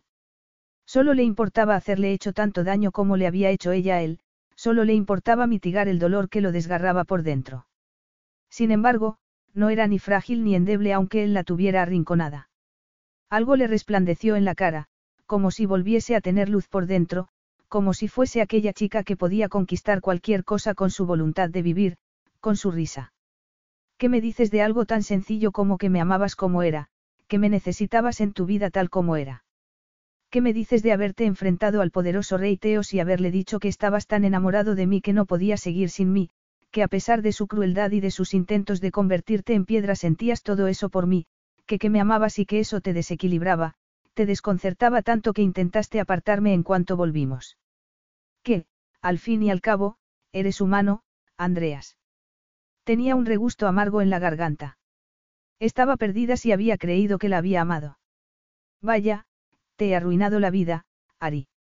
Es eso lo que has estado intentando decirme desde hace semanas. Si quieres llamarlo amor, estás tan fastidiada como lo estoy yo. No lo entiendes. Te amé muchísimo y lo que hizo que me marchara fue tu incapacidad para sobrellevar lo que sentías por mí, tu incapacidad para aceptarlo tal como era. Lo que me aterraba de volver era el destino de volver a convertirme en mi propia madre, de morirme todos los días un poco por dentro. Andrea se dio la vuelta y se apartó de ella, le dolían los pulmones solo de respirar. Era porque, incluso en ese momento, no podía asimilar y aceptar sus propios sentimientos. Ella se pegó a su espalda con el cuerpo tembloroso. Me daba miedo lo que tu padre y tú le haríais a nuestro hijo. Me daba miedo que, si volvía contigo, vosotros. Él se dio la vuelta con una mueca de dolor. No podía encajar más, pero ella estaba decidida a hacerle pedazos, estaba decidida a demostrar que él tenía algo que era digno de amar. Nosotros, ¿qué? Me aterraba que el rey Teo si tú repitierais la historia, que fuera otra persona controlada por tu padre. Me aterraba que convirtieras a nuestro hijo en otro tú, que yo, como mi madre, no tuviese nada que decir en la formación de nuestro hijo. Me quedé lejos por el bebé, Andreas. La cruda realidad de sus palabras acabaron con el poco dominio de sí mismo que le quedaba y la besó porque no pudo evitar el miedo que se adueñaba de él, no pudo encontrar la manera de dominar la rabia, la desesperación y, sobre todo, ese dolor que lo corroía por dentro. Ella tenía razón. Teos lo había convertido en eso y ya no podía hacer nada. No podía amarla, seguía sin poder ofrecerle nada. Toda la ira que sentía contra sí mismo, contra su padre y contra Ariana se había transformado en esa necesidad incontenible de poseerla. Era la única vez en toda su vida que había sentido algo, lo único que seguía teniendo en la vida, lo único real y constante en ese mundo tambaleante. Dio todo lo que había sentido en su vida en ese beso, la besó con desesperación, como si fuese aire y fuese a desvanecerse si la soltaba. Su boca era dulce y delicada, como una caverna cálida y acogedora, un sitio donde siempre había encontrado algo que no había sabido que estaba perdiéndose. Andreas, por favor. Dejó escapar un sollozo cuando él introdujo las manos entre su pelo y tiró con fuerza. Ya no tenía dominio de sí mismo ni le importaba. Entrelazó la lengua con la de ella mientras la metía y sacaba. Cuando más la besaba, más quería. Sabía, vagamente, que ella quería hablar, que tenía más que decir, pero él no quería oír nada, no quería oír excusas, no quería oír más acusaciones aunque sabía que casi todo lo que decía era verdad. Solo quería dejarse arrastrar por las sensaciones. Por eso, le mordió el labio inferior cuando intentó discutir, le lamió los labios cuando sollozó, introdujo la lengua en su boca cuando gimió, le acarició todo el cuerpo cuando se contoneó contra él. En algún momento, ella había dejado de intentar que la escuchara y había empezado a entregar todo lo que tenía. Sus manos le quitaban la chaqueta del traje, le clavaba las uñas en la nuca, le agarraba los glúteos con los dedos. Él se rió sobre su boca y fue un sonido amargo. Se había olvidado de lo mucho que le gustaba a ella su cuerpo, de todas las horas que había pasado besándoselo y lamiéndoselo. El deseo se llevó por delante el sentido común, la tomó en brazos y fue hasta la enorme cama. Las puertas acristaladas estaban abiertas y podía oír a los empleados que iban y venían por el patio, pero le daba igual, solo quería estar dentro de ella. La devoró y ella lo devoró a él, estaban tan concentrados el uno en el otro que el mundo exterior se disolvió. Andreas, no me has dejado terminar. Por favor, déjame. Sus manos buscaron y encontraron la cremallera del vestido y se la bajó un poco antes de desgarrarla. Le soltó el sujetador y le tomó los pechos con las manos. Los pezones se le endurecieron cuando los acarició con los nudillos. La tumbó en la cama y el pelo, como cobre bruñido, se extendió sobre las inmaculadas sábanas blancas. Solo una tira de seda lo separaba de esa calidez que necesitaba. Había necesitado eso desde que a se le escapó que estaba viva. Solo había sido así con ella, como un animal que se dejaba llevar por el instinto y no por la razón. El deseo acumulado durante años explotó dentro de él. Veía muchísimas cosas en su cuerpo, todas las que le había entregado ella con su generosidad y todas las que había hecho él. Se le borraba el dolor solo de mirar su impresionante cuerpo, el dolor por lo mucho que habían perdido. El miedo ese miedo corrosivo a que siguiera siendo el mismo hombre, a que volviera a destruirla. Le quitó la liviana prenda de seda con una avidez vertiginosa. Las curvas tersas del trasero, la hendidura de la cintura, el arco de la columna vertebral, los músculos largos y tensos de los muslos, los brazos fibrosos que había extendido debajo de ella, los dedos que se hundían en las sábanas sedosas. La miró de arriba abajo como un hombre hambriento que miraba un festín es noche no sabía lo que era la piedad. Ella apoyó la cara en una mejilla y se miraron a los ojos. Los de ella tenían lágrimas que no había derramado y que hacían que parecieran más grandes. Los labios estaban inflamados y eran de un rosa voluptuoso. Los estremecimientos de su cuerpo hacían que él también hubiera podido parecer un depredador que sujetaba a su presa. Así, expuesta a él de esa manera, debería haber parecido por lo menos frágil, pero sus ojos tenían un brillo que lo retaban a que la tomara así, a que siguiera ese camino explosivo al que los había llevado aunque ella vibrara como una cuerda afinada ante el más mínimo de sus contactos. Sagapo, Andreas. Mucho, siempre. Lo amaba. Sus palabras lo abrasaron como latigazos en la piel desnuda, como ríos de lava que arrasaban todo lo que encontraban a su paso. El significado verdadero de esas palabras lo aterraban, lo ataban cuando quería alejarse. Solo una vez, se prometió a sí mismo. La tomaría solo esa noche, se deleitaría con esas palabras solo una vez. Sin dejar de mirarla a los ojos, se bajó la cremallera y se quitó los pantalones y los calzoncillos. La erección quedó libre y captó algo en sus ojos, anhelo o miedo, aunque le dio igual lo que fuese. También oyó que se le aceleraba la respiración. La erección aumentó ante el ansia de su mirada y se quitó la camisa con un gruñido que no pudo contener. Separa las piernas, Agapimu susurró él. Ella obedeció como una esposa dócil y complaciente y él se inclinó sobre ella. El contacto de los cuerpos fue como una descarga eléctrica. Ella era como un tejido de seda bajo su curtido pecho. Sus gluteos eran una tentación para su miembro pétreo. Ella intentó moverse contra él, pero la agarró de las muñecas. Dejaban escapar unos sonidos roncos, una sinfonía de deseo incontenible. Les bullía la sangre con sensaciones que habían olvidado hacía mucho tiempo y sus cuerpos redescubrían cosas que no habían redescubierto sus cabezas.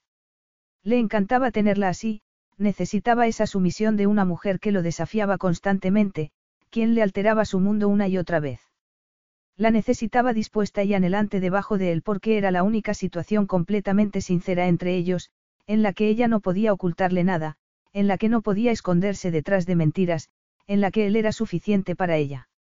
Le clavó los dientes en el hombro y ella se contoneó contra su verga con un gemido. Más, Andreas. Todo lo que puedas darme.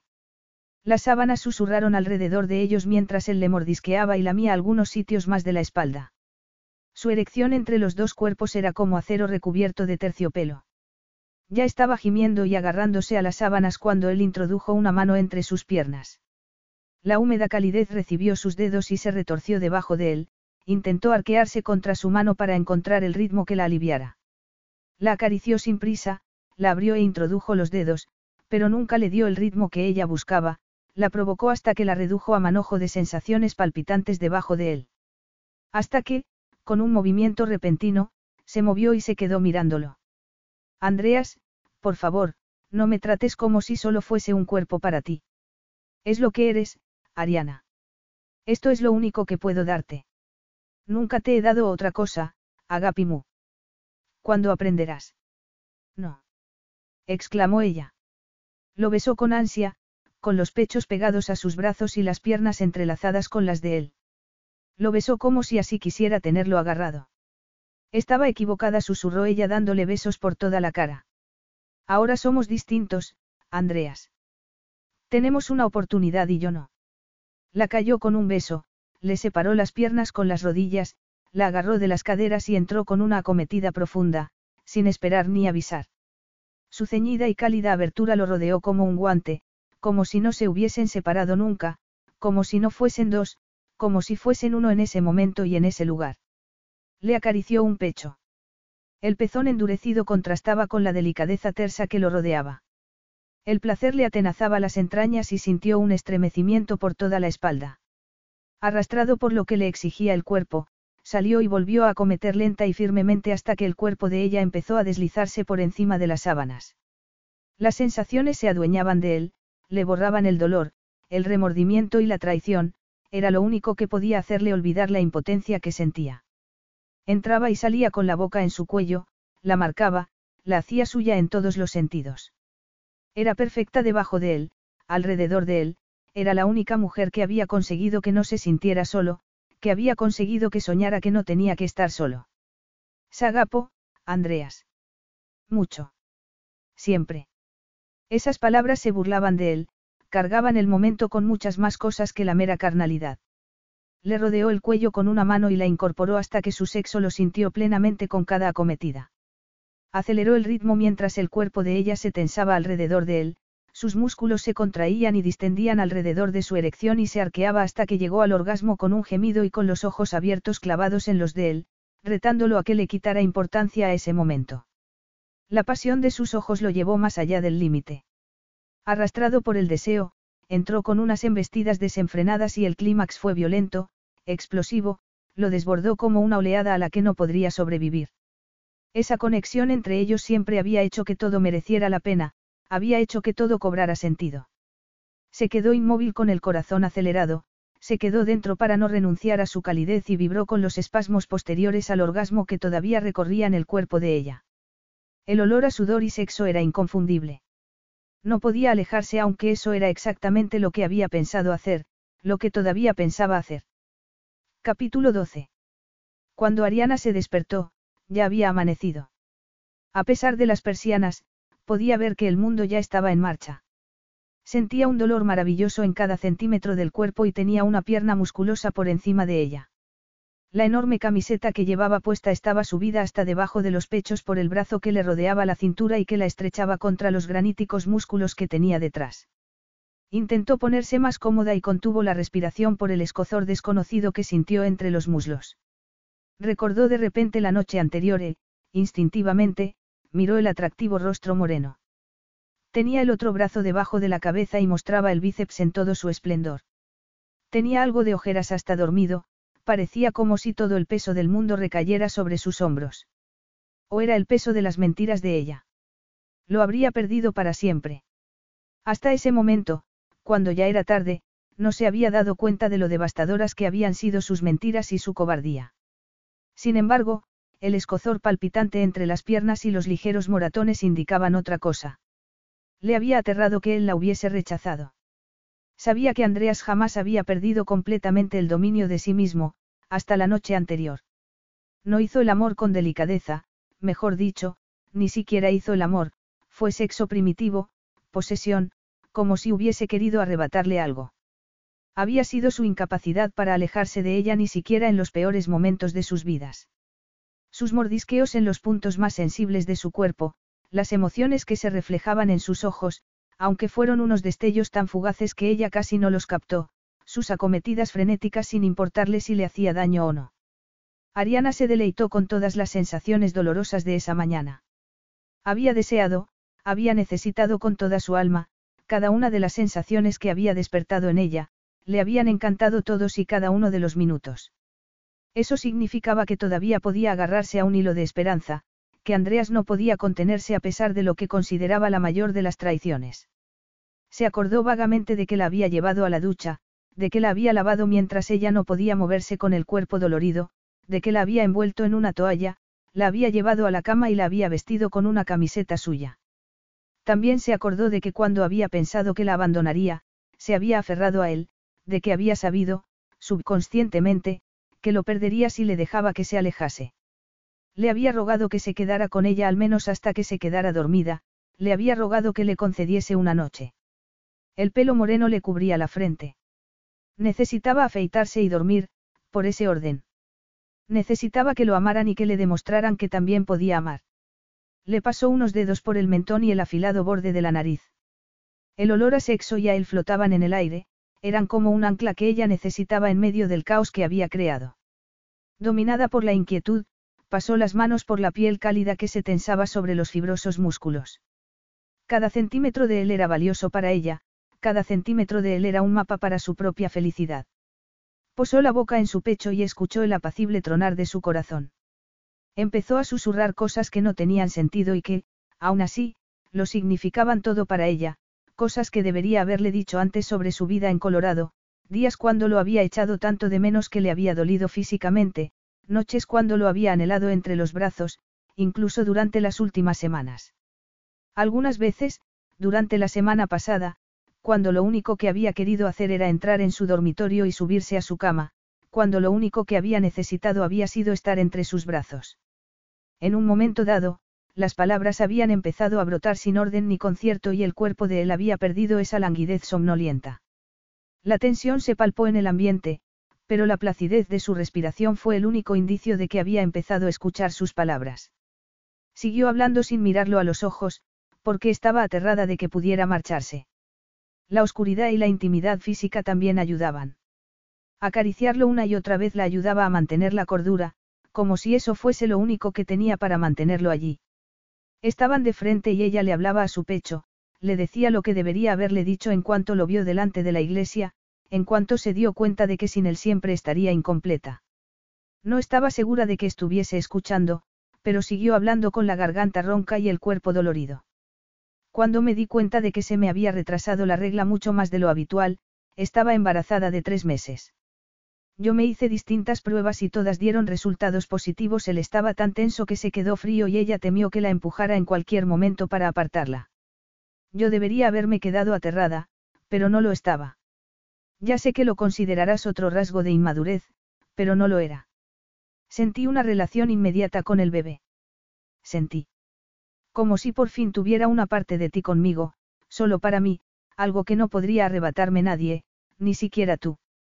Ya. Ya había encontrado un apartamento.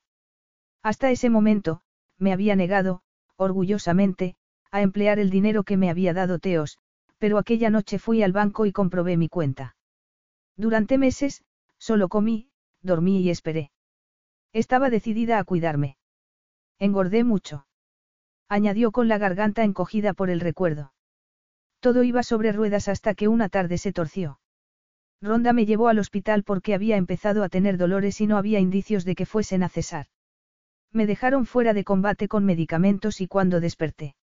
Sus lágrimas fueron como gotas de ácido sulfúrico en el pecho de Andreas. Grité al médico y le preguntaba quién había decidido que mi vida era más valiosa que la de mi hijo. Estaba histérica. Me dijeron que no había tenido ninguna posibilidad de sobrevivir. Yo me empeñé en verlo y me desmoroné a ver aquel bulto diminuto. Los sollozos empezaron a brotarle de lo más profundo del cuerpo y no pudo pararlos, como no podía parar de respirar. Andreas la rodeó con un brazo y la estrechó contra el pecho con todas sus fuerzas.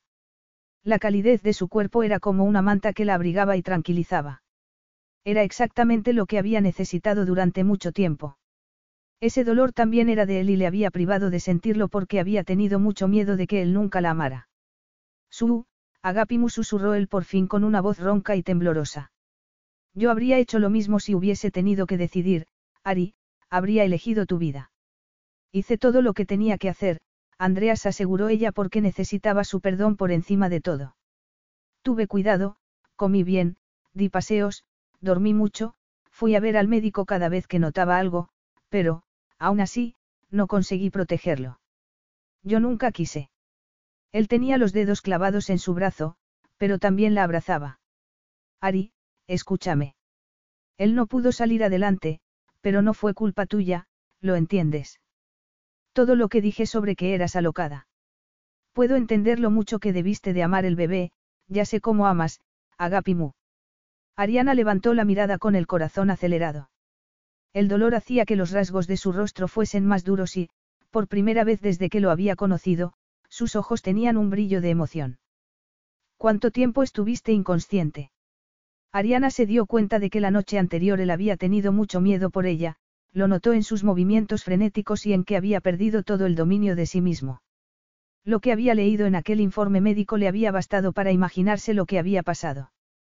Dos días. Dijeron que había perdido demasiada sangre.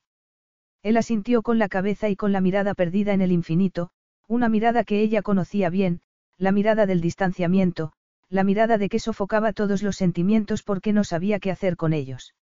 Su mirada de retraimiento. Una tarde, cuando me habían dado el alta, cuando había vuelto a mi apartamento, me senté con el teléfono en la mano y empecé a pasar un dedo por encima de los números. Jamás.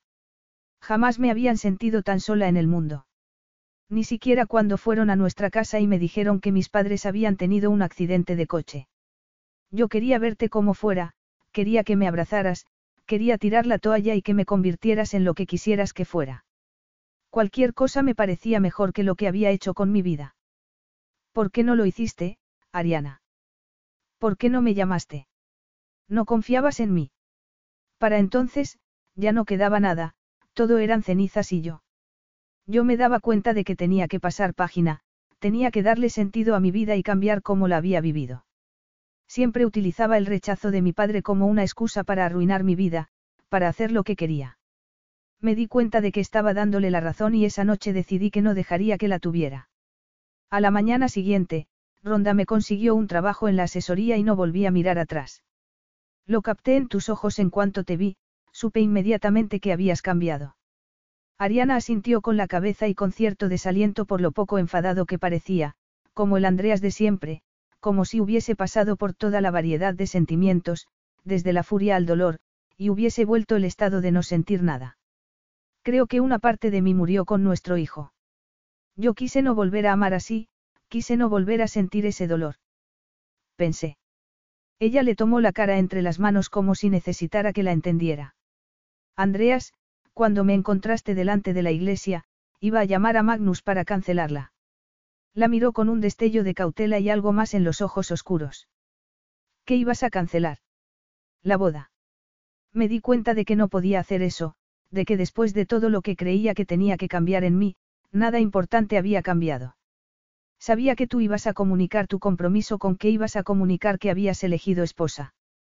Tú serías rey y tendrías una reina.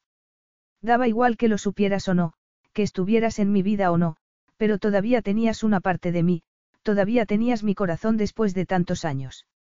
Ariana notó que la tensión le vibraba por todo su cuerpo granítico, que cada centímetro de él la rechazaba y quería alejarse de ella. Ese gesto tan instintivo hizo que sintiera un escalofrío de miedo. Él siempre había querido su amor, incluso, hacía una semana habría apostado que lo recuperaría. En ese momento, solo veía un vacío en la mirada de él, una resignación que la desgarraba. Yo me di cuenta de que, después de todo, no quería esa vida feliz, segura y adulta que creía que tendría con un buen hombre, de que me habías incapacitado para cualquier otro hombre. Ariana. Le advirtió él. Ella le puso un dedo en los labios. No estaba preparada para reconocértelo cuando apareciste, no estaba preparada para reconocérmelo a mí misma, pero yo. Yo no había dejado de amarte. Te amo, Andreas. Siempre te he amado. Yo solo necesitaba ser digna de ti, digna de estar a tu lado, de reinar en Dracón. Antes de que pudiera entender plenamente lo que significaba amarte, necesitaba ser algo más que el desastre que mi padre creía que era. Se hizo un silencio estruendoso que fue alargándose. Era como si ella intentara aferrarse a ese momento, como si quisiera congelar el tiempo, que se empeñaba en alejarse de ella. Andreas, por favor, di algo. Insúltame, enfurécete conmigo. Él, apartándose de ella e incorporándose en la cama, se tapó la cara con las manos y resopló. Lo que tenemos, esto, nunca será suficiente, Ariana. Podríamos aceptarlo. La decisión es tuya, replicó ella con el regusto amargo del miedo en la boca. ¿Qué decisión? Si quieres quedarte conmigo o no. Sus ojos negros se convirtieron en unas manchas opacas que no reflejaban nada, como si no hubiera nada. Él le tomó una mano y le pasó el pulgar por las venas de la muñeca como si estuviera invitándola a cenar cuando, en realidad, estaba haciéndole añicos. Ari se puso de rodillas. Andreas, por favor, dame una oportunidad, dame la oportunidad de demostrar que puedes perdonarme. Perdonarte. Él sacudió la cabeza y la desolación que se reflejó en sus ojos hizo que ella sintiera una náusea. No lo entiendes, Ari. No entiendes lo mucho que hemos perdido, cuánto. Cada vez que cierro los ojos te veo pálida, tumbada en una camilla, sola. Yo te llevé a eso. Aunque te perdone a ti, no puedo perdonarme a mí mismo. Aunque confíe en ti, no puedo confiar en mí mismo, no puedo confiar en que no vaya a destrozarte otra vez. Ariana se desesperó al ver que el poderoso cuerpo de Andrea se estremecía. Has cambiado, susurró ella con la voz ronca de tanto gritar. Yo también he cambiado. Hemos caminado entre llamas y hemos salido reforzados. Le recorrió la cara con los dedos temblorosos y le besó el pecho una y otra vez como si estuviera esparciendo polvos mágicos, como si pudiera hacerle creer que él también podía amarla. Andreas cerró los ojos con los puños cerrados a los costados y con la respiración entrecortada por las caricias de ella, que apartó el edredón que tenían alrededor de las piernas y se puso a horcajadas encima de él, introdujo los dedos entre su pelo y le besó la sien, los ojos y, al final, la boca. Él no se movió, no reaccionó. Ariana le mordió el labio inferior, bajó la boca por el cuello y le lamió la piel aterciopelada del hombro. ¿Me amas, Andreas? Yo lo creeré por los dos hasta que lo creas tú.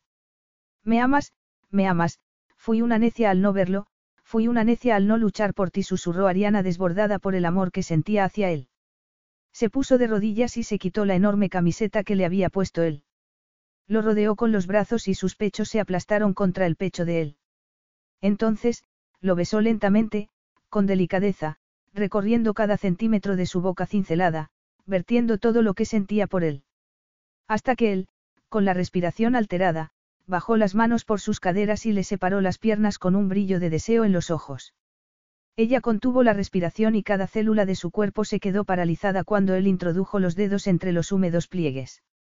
Ari, esto no demuestra nada. Tenías razón, siempre ha sido mi debilidad. Con dos dedos dentro de ella, trazó unos círculos con la lengua alrededor de un pezón sin llegar a tocárselo, y consiguiendo que ella anhelara más con todas sus fuerzas. ¿Quieres formar parte de mi vida? ¿Quieres que siga? Andreas le succionó en pezón y ella contoneó la pelvis contra su musculoso abdomen que te dé este placer deslumbrante que es lo único verdadero que hay entre nosotros. Lo hago encantado, Ari, pero no hay nada más. Esta vez, no seré yo quien te destruya. Las sensaciones se adueñaban de ella y arqueó la espalda, pero intentó mantener las ideas claras y no dejarse arrastrar por el placer que se abría paso desde el bajo vientre. Con la respiración entrecortada, le sujetó los dedos que estaban causando estragos dentro de su sexo y que sabía que acabarían llevándola más allá del límite. Fuiste a por mí. Fuiste a por mí a pesar de todo lo que hice, y eso cuenta. Él le acarició el clítoris con el pulgar como si quisiera retarla a que siguiera, pero el sudor le perló la piel y volvió a dejar de pensar de forma racional y gritó cuando notó el grueso extremo de su erección contra la hendidura inflamada. Los ojos se le empañaron de lágrimas, pero ya no había forma de parar el torbellino de sensaciones que le arrasaba el bajo vientre. Esto es lo único que puedo darte. Esto y la categoría y respeto que le daría a cualquier mujer con la que me casara. No voy a engañarte, pero tampoco voy a amarte. No va a importarme lo que hagas con tu vida, por mí, puedes dar clases de cabaret si quieres, pero no voy a amarte. Ariana se mordió con fuerza al labio inferior como si quisiera sofocar el clímax con el dolor físico pero... Sin dejar de mirarla a los ojos, la agarró del trasero, la levantó y volvió a bajarla con su miembro granítico completamente dentro de ella. Le dolió al principio, hasta que el fuego se extendió por todos sus músculos. La tenía agarrada de las muñecas con la boca entre los pechos. Muévete, Ari le ordenó él con la voz ronca. Muévete como quiere moverse tu cuerpo, Petimuel cerró los ojos cuando ella, instintivamente, se movió para aliviar el anhelo. Esto sí te lo concederé, Ariana. Le tomó un pezón con la boca y se lo lamió. Era imposible controlar la reacción del cuerpo, empezó a subir y bajar entre los gruñidos guturales de los dos. Él elevó las caderas con un destello posesivo en los ojos. Si no hubiésemos llegado al clímax juntos, Ari, no me habría casado contigo. Ari se inclinó, lo besó con delicadeza y unas lágrimas le rodaron por las mejillas mientras su cuerpo se acercaba al límite. Yo prefiero creer que me buscaste por amor, lo creeré el resto de nuestras vidas si hace falta. Estaré esperándote día y noche y deseándote. Lo repitió una y otra vez mientras el placer se apoderaba de todo su cuerpo, mientras él la llenaba plenamente para llegar también al clímax.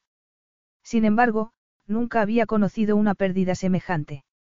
Cuando volvió a despertarse entre unas sábanas frías, pegajosa y dolorida entre las piernas, él se había marchado. La enorme habitación estaba bañada por la resplandeciente luz de la tarde. No hacía falta que se levantara y se lo preguntara a su secretaria para confirmar lo que ya sabía. Él ya se había marchado del Palacio Real. Capítulo 13. Ariana se había olvidado o había dejado de contar los días que habían pasado desde que Andrea se marchó del palacio. Las noches y los días empezaron a mezclarse después del tercer día. Esa vez no hubo lágrimas, y tampoco había despotricado después de que él se marchara. Se concentró en preparar el examen del colegio de abogados y en afianzar los contactos que había hecho en el baile y que podían ayudarla a abrir su propia asesoría legal. Siguiendo las experimentadas directrices de Petra y Giannis, dio una entrevista para explicar lo que iba a hacer cuando tuviera permiso para ejercer su profesión en Dracon. También visitó dos organizaciones que acogían a mujeres maltratadas y presentó algunas propuestas para sacar adelante los albergues mal financiados. Se había dado cuenta, poco a poco, de que Eleni era una auténtica fuente de información sobre recaudación de fondos y subastas benéficas. Siguiendo su consejo, se lanzó a organizar su propia recaudación de fondos. Trabajaba todo el día para agotarse, pero, cuando se metía en la inmensa cama de Andreas, se quedaba en vela dándole vueltas a la cabeza. Si él le había parecido inaccesible antes, en ese momento era inexpugnable. Era extraordinariamente correcto y se cercioraba constantemente de que tenía todo lo que necesitaba para cumplir su sueño. Respetaba su opinión e, incluso, había dejado que lo acompañara a un breve viaje por unas zonas rurales donde la empresa de Gabriel estaba construyendo centros turísticos de categoría mundial para incentivar la economía. La trataba como habría tratado a cualquier otra mujer con la que se hubiese casado, con una consideración exquisita, como si fuese una desconocida que compartía la vida con él, como si solo pudiera ser el gobernante perfecto o el marido cortés. Lo malo era que ella no sabía si lo hacía para distanciarse de ella o porque no sentía nada de verdad. La posibilidad de que lo hubiese perdido le había impedido dormir en paz una sola noche. Después de que la hubiese eludido durante tres semanas, una noche perdió la paciencia. Evidentemente, darle tiempo y distancia no estaba dando ningún resultado. Al parecer, nada estaba dando ningún resultado. Una noche, cuando se enteró de que había vuelto de otro viaje, se metió en su cama con la intención de hablar con él cara a cara.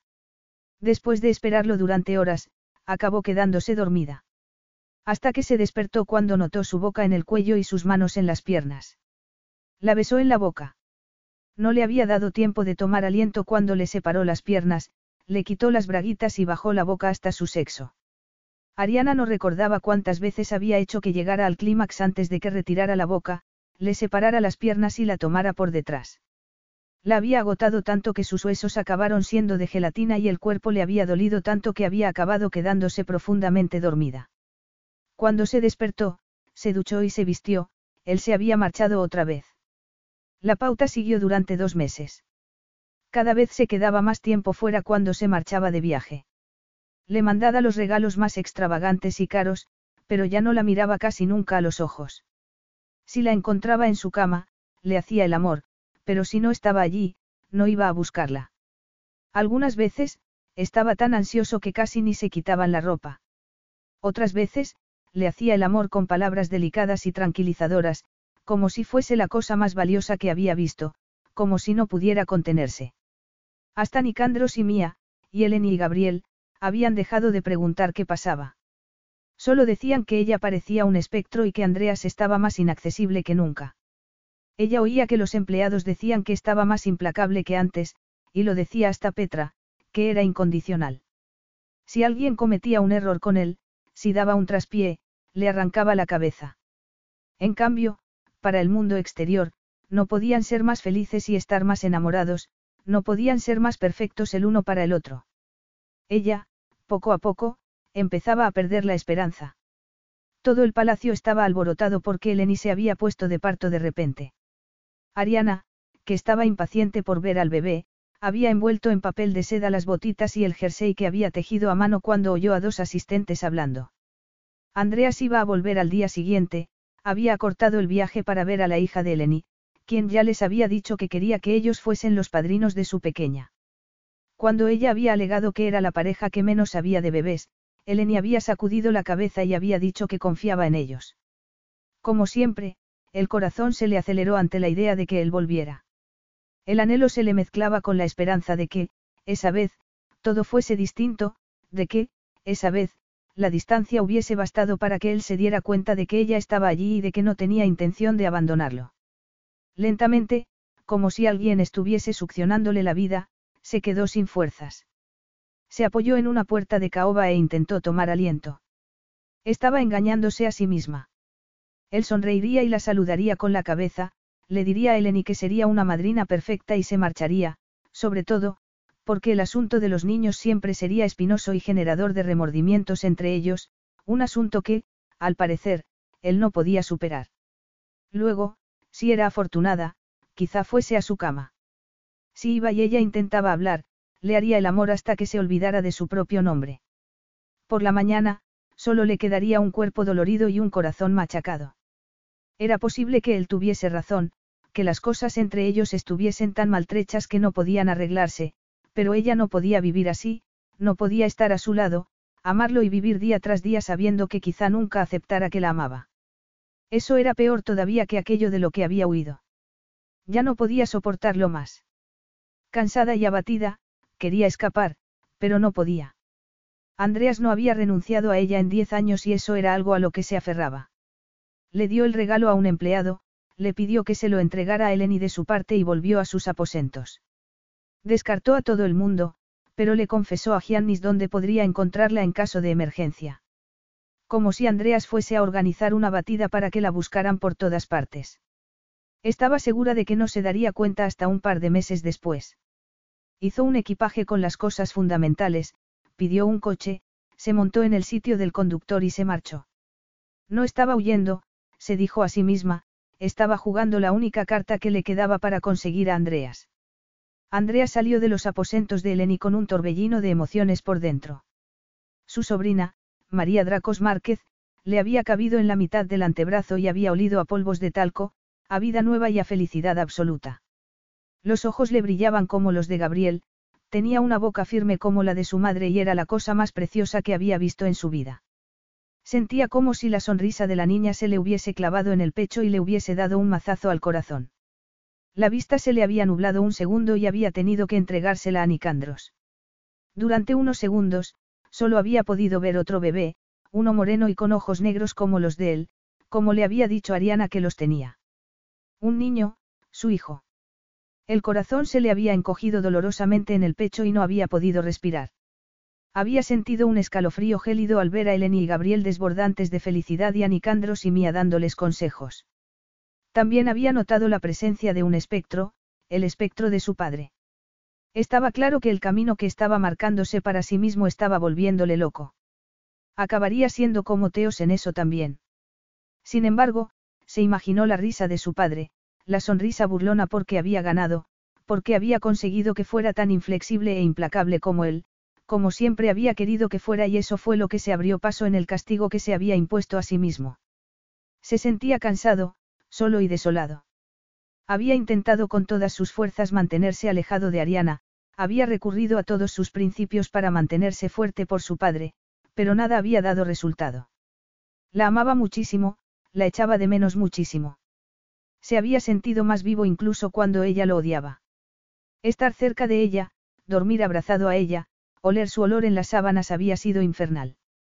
Alejarse de ella era como que le amputaran un miembro, una tortura ideada solo para él.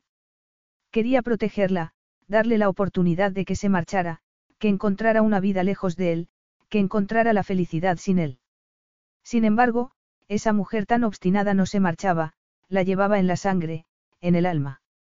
Se sentía pleno con ella, sentía una felicidad que no había sentido nunca. La había rechazado, la había eludido y se había desgarrado el corazón por el camino, pero no se la había quitado de la cabeza, del cuerpo o del alma. Había intentado vivir sin ella y, poco a poco, estaba aclarándose.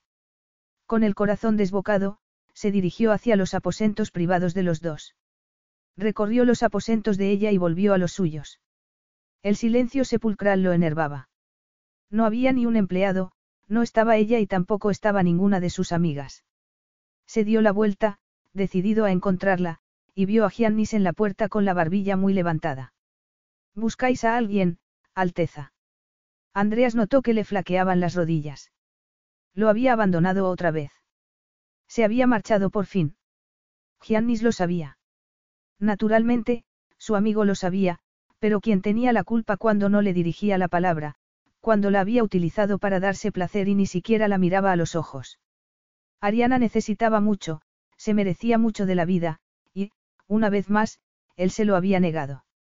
¿Dónde está? Le preguntó Andreas en un tono tajante por el pánico. Se ha marchado, contestó Giannis con algo parecido a compasión en los ojos.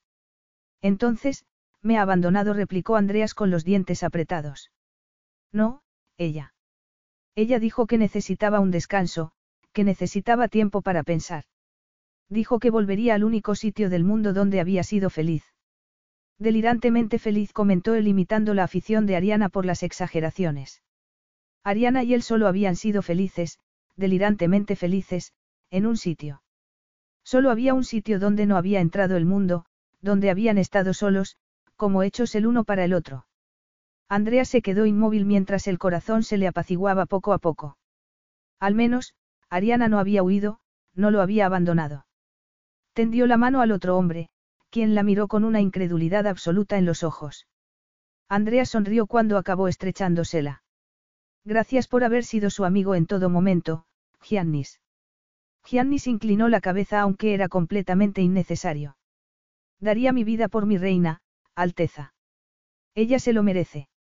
Es verdad, susurró Andreas. Sentía que una vida nueva le corría por las venas. Sabía dónde estaba, la encontraría y le diría lo mucho que la amaba. Era un orador de primera categoría, un tejedor de palabras.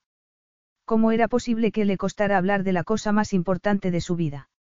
Pidió un helicóptero y, como no había ningún piloto disponible en ese momento, Nicandro se ofreció para llevarlo, aunque sospechaba que Nick solo quería ir para verlo sufrir.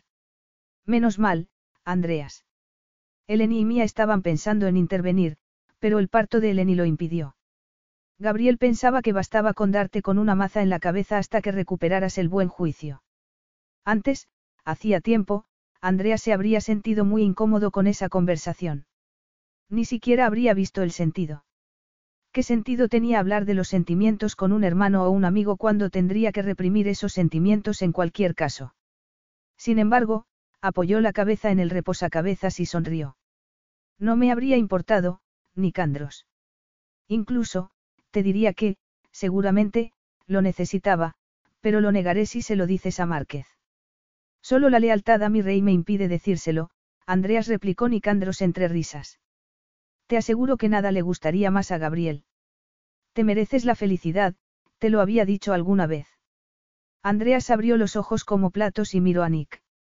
No, pero Camil sí me lo dijo muchas veces. Me lo repetía una y otra vez, le prestara atención o no. Que no pasaba nada si sentía rabia, anhelo, afecto, envidia o, incluso, ineptitud. Creo que no te lo he dicho nunca, Nick, pero te agradezco que compartieras a tu madre conmigo. No habría sabido lo que es la bondad de no haber sido por Camil. Nicandros desvió la mirada con los ojos brillantes. Tú eres el que más te la mereces de nosotros tres. Estoy seguro de que Mía no opina lo mismo. Creo que sí. Recorriste el camino más arduo con Teos. Podrías haberte convertido en alguien como él. Me preocupaba que ya fuese demasiado tarde para ti, me aterraba que no llegaras a conocer la felicidad que yo la conozco con Mía, y todo por él. Estuve a punto, pero Camil, Eleni y tú y Ariana. Andrea se tragó el nudo de emoción que tenía en la garganta. Gabriel, ese engreído malnacido, había tenido razón. Ariana me salvó. Sencillamente, no había sido capaz de verlo o de entenderlo. Ella, con una sonrisa, le había derretido el hielo que tenía alrededor del corazón. Ariana tenía razón. Estaba preparado, era un hombre distinto, un hombre que podía amar a esa mujer extraordinaria en la que se había convertido su esposa. Despegaron enseguida. Andreas agarró con fuerza el libro, su libro. Era lo único que podía darle a ella, aparte de su corazón, lo único que sería valioso para ella, lo único que ella agradecería de verdad. Ariana había pasado casi todo el primer día intentando encontrar al dueño de la vieja cabaña de troncos. Fue al café donde había trabajado. Sin embargo, la reconocieron antes de que pudiera preguntar algo. Era Ariana Dracos, la esposa del rey, la reina. Afortunadamente, también la reconocieron como la chica que trabajó allí hacía mucho tiempo durante un verano. Su aparición era un acontecimiento histórico y la acogieron con los brazos abiertos. Acabó cenando allí y haciendo una reserva en un hotel cercano, pero no supo nada más sobre el dueño. El segundo día había transcurrido entre búsquedas infructuosas hasta que acabó acostándose porque estaba agotada, y con lágrimas en los ojos. Solo quería echar un vistazo dentro y afianzar la inestable fe en Andreas y ella. Se secó las lágrimas mientras se vestía el tercer día.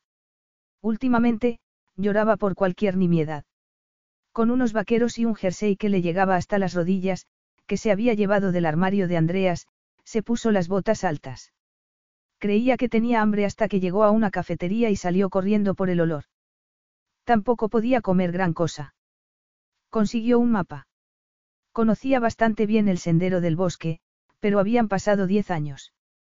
Se puso un gorro de lana y pasó junto a la primera señal. El aire olía a pino y se puso las manos en las axilas.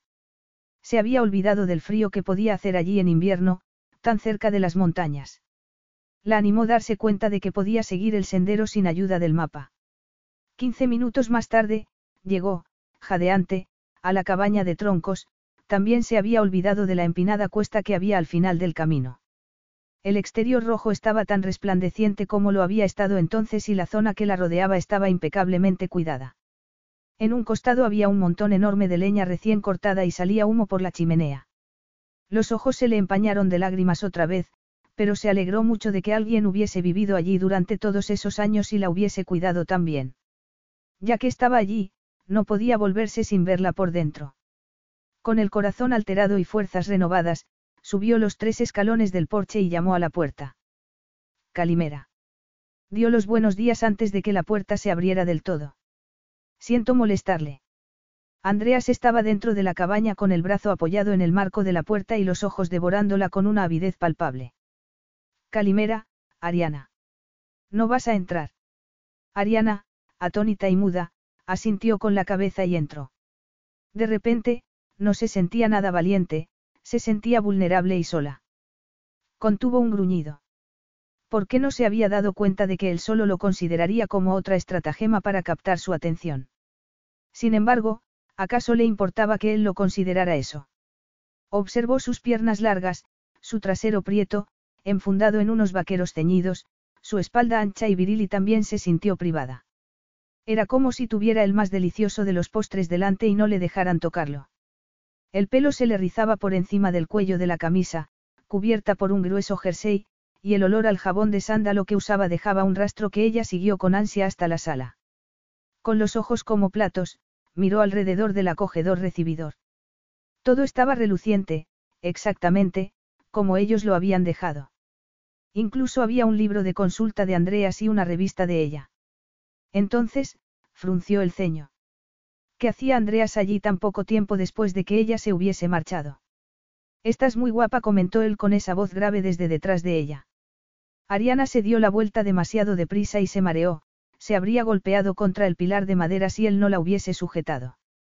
Sacudió la cabeza para intentar recuperar el equilibrio mientras él la miraba, con el ceño fruncido. No sé qué me ha pasado. Se aclaró la garganta, se soltó de sus manos y retrocedió un paso, lo cual, no pasó inadvertido. Yo solo había venido a ver este sitio. Se le formó un nudo en la garganta cuando vio el marco de plata en la repisa de la chimenea. Lo había comprado en una chamarilería de ese mismo pueblo. Lo tomó y se quedó sin respiración otra vez. Tenía una foto de ella con el vestido de novia, mejor dicho, con el vestido rosa que llevó aquella mañana. Parecía completamente enamorada y rebosante de felicidad. Volvió a dejar el marco, con las manos temblorosas, y se dio la vuelta. Él estaba apoyado en el pilar y la miraba fijamente. ¿Qué hacen aquí todas estas cosas, nuestras cosas? Intenté averiguar quién había comprado la cabaña, pero nadie lo sabía. Yo. Yo pensé que se habría convertido en una reliquia del pasado, como nosotros. Ariana desvió la mirada. No iba a llorar ni iba a rogar. Es mía, reconoció él antes de que ella lo mirara otra vez. Bueno, diría que es nuestra. ¿Desde cuándo? ¿Cuándo la compraste? En cuanto nos marchamos a la ciudad, él también miró alrededor. Me costó convencer al anciano que vivía aquí, pero acabó cediendo. Claro, hay algo que quiera el príncipe heredero y no lo consiga. Él se acercó con dos zancadas y la acorraló contra la pared. ¿Qué quieres decir con eso?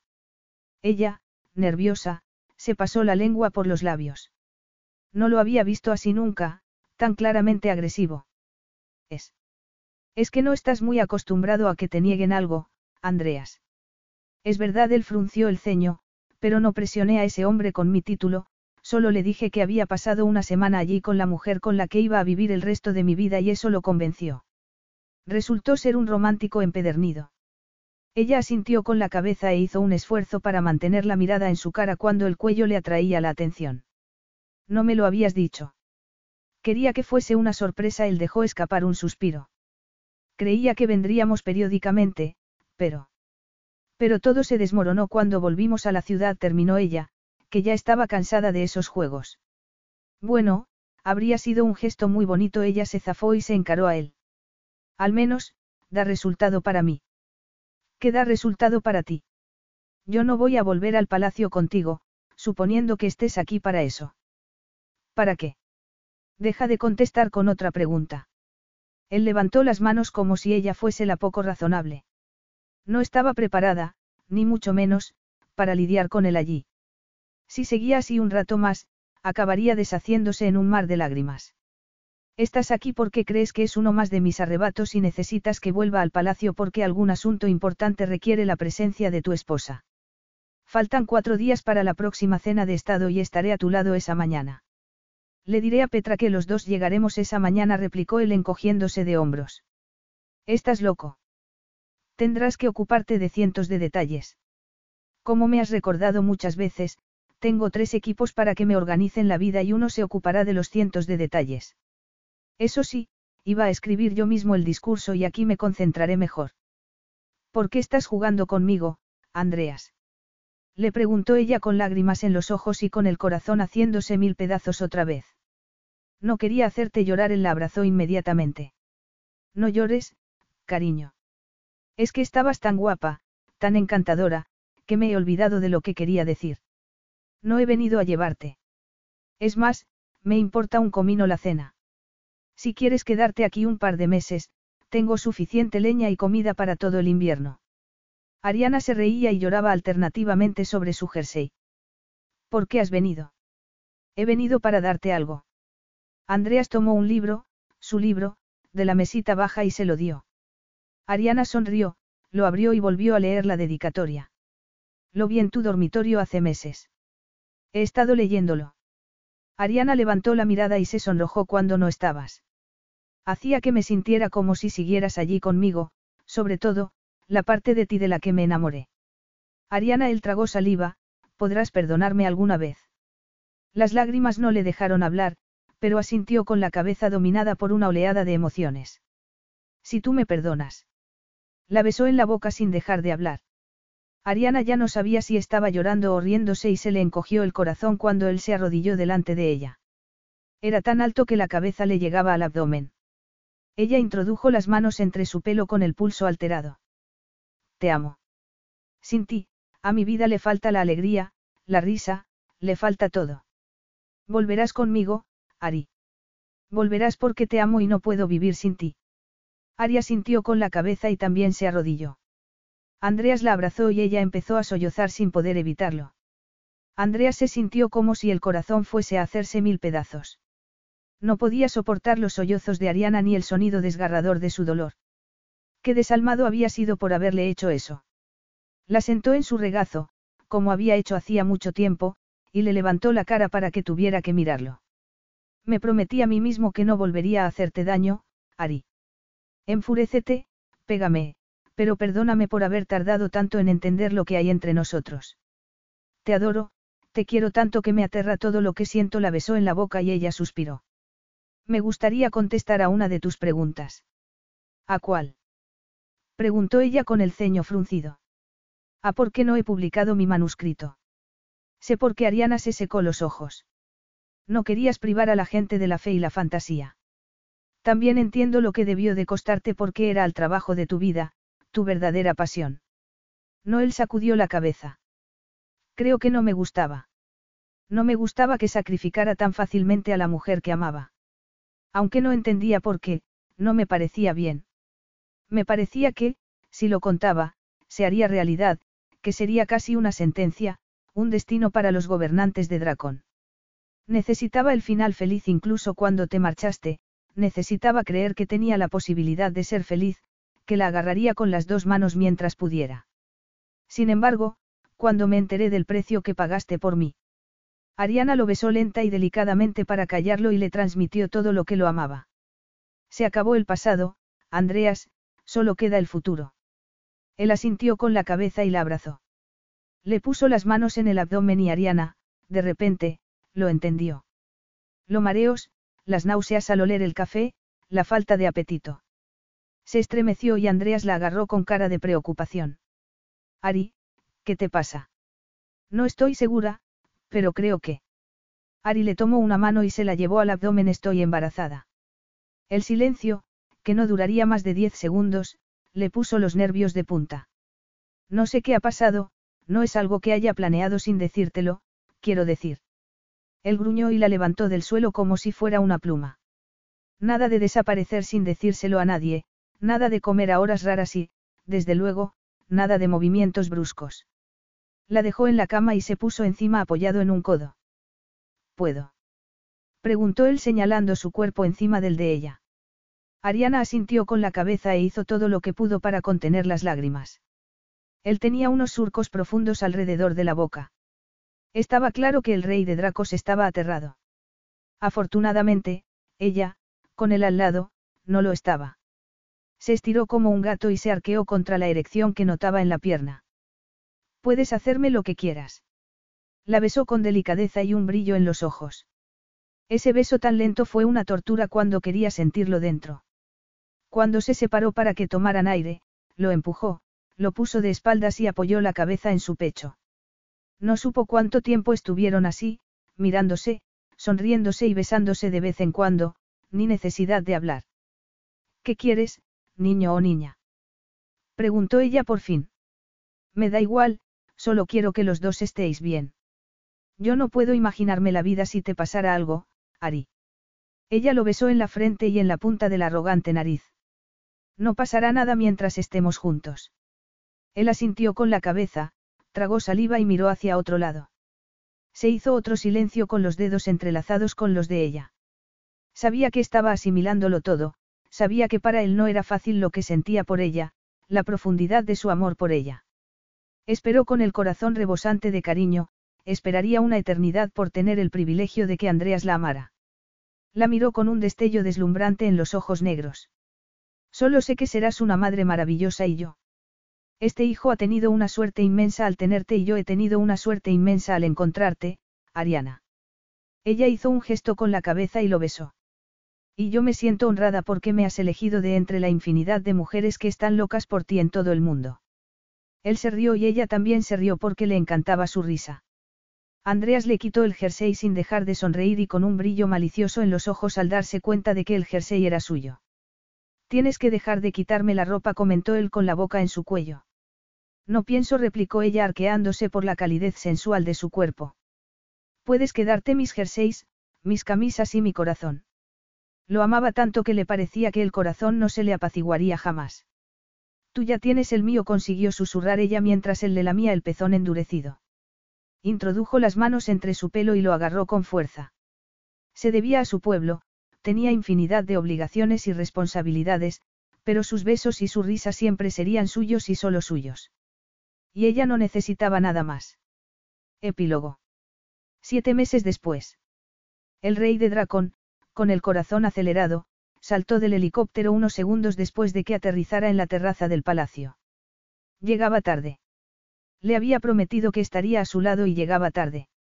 Había estado a punto de enloquecer cuando un huracán lo dejó atrapado en una cabaña en la otra punta del mundo. Incluso, habían cortado su comunicación cuando empezó el parto y no pudo distraerla para tranquilizarse él. Al menos, no estaba sola. Nicandros y Mía, Eleni y Gabriel y hasta Camille, la madre de Nick, la habían acompañado. No se volvió completamente loco porque sabía que el bebé y ella estaban bien. Cuando Nick quiso hacerlo público, él se lo prohibió. Quería ver por sí mismo si su esposa le había dado un niño o una niña. Necesitaba, con toda su alma, ser padre y esposo durante unos minutos al menos, antes de que tuviera que pensar como un rey, antes de que tuviera que comunicar que Dracon tenía heredero. Sin dejar de andar, entregó el portátil, el chaquetón y los guantes a sus ayudantes, comprobó el móvil y soltó otro improperio. Llegaba un día tarde. Subió las escaleras de tres en tres y ya tenía el corazón en la garganta cuando llegó a los aposentos de su esposa. Se le aceleró el pulso por el silencio y se imaginó todo tipo de posibilidades. Se acercó a la inmensa cama sin importarle el ruido. Entonces, cuando la vio, pudo volver a respirar. Estaba en el centro de la cama. Estaba pálida, tenía ojeras y, para su gusto, estaba demasiado delgada y muy hermosa con ese resplandor y ese aire de somnolencia. Estaba a punto de tocarla cuando oyó el ruidito, el gorjeo para ser exactos. Siguió el sonido como un poseído y llegó a la cunita que estaba en un rincón. Contuvo la respiración mientras miraba al bebé que lo observaba con unos ojos negros como la tinta, unas pestañas largas, una nariz fina y un pelo tupido de color azabache. Era como mirar su reflejo en rechoncho, sin dientes y absolutamente adorable. Dejó escapar otro gorjeo, que fue casi una orden. Andreas tuvo que apoyarse en la pared.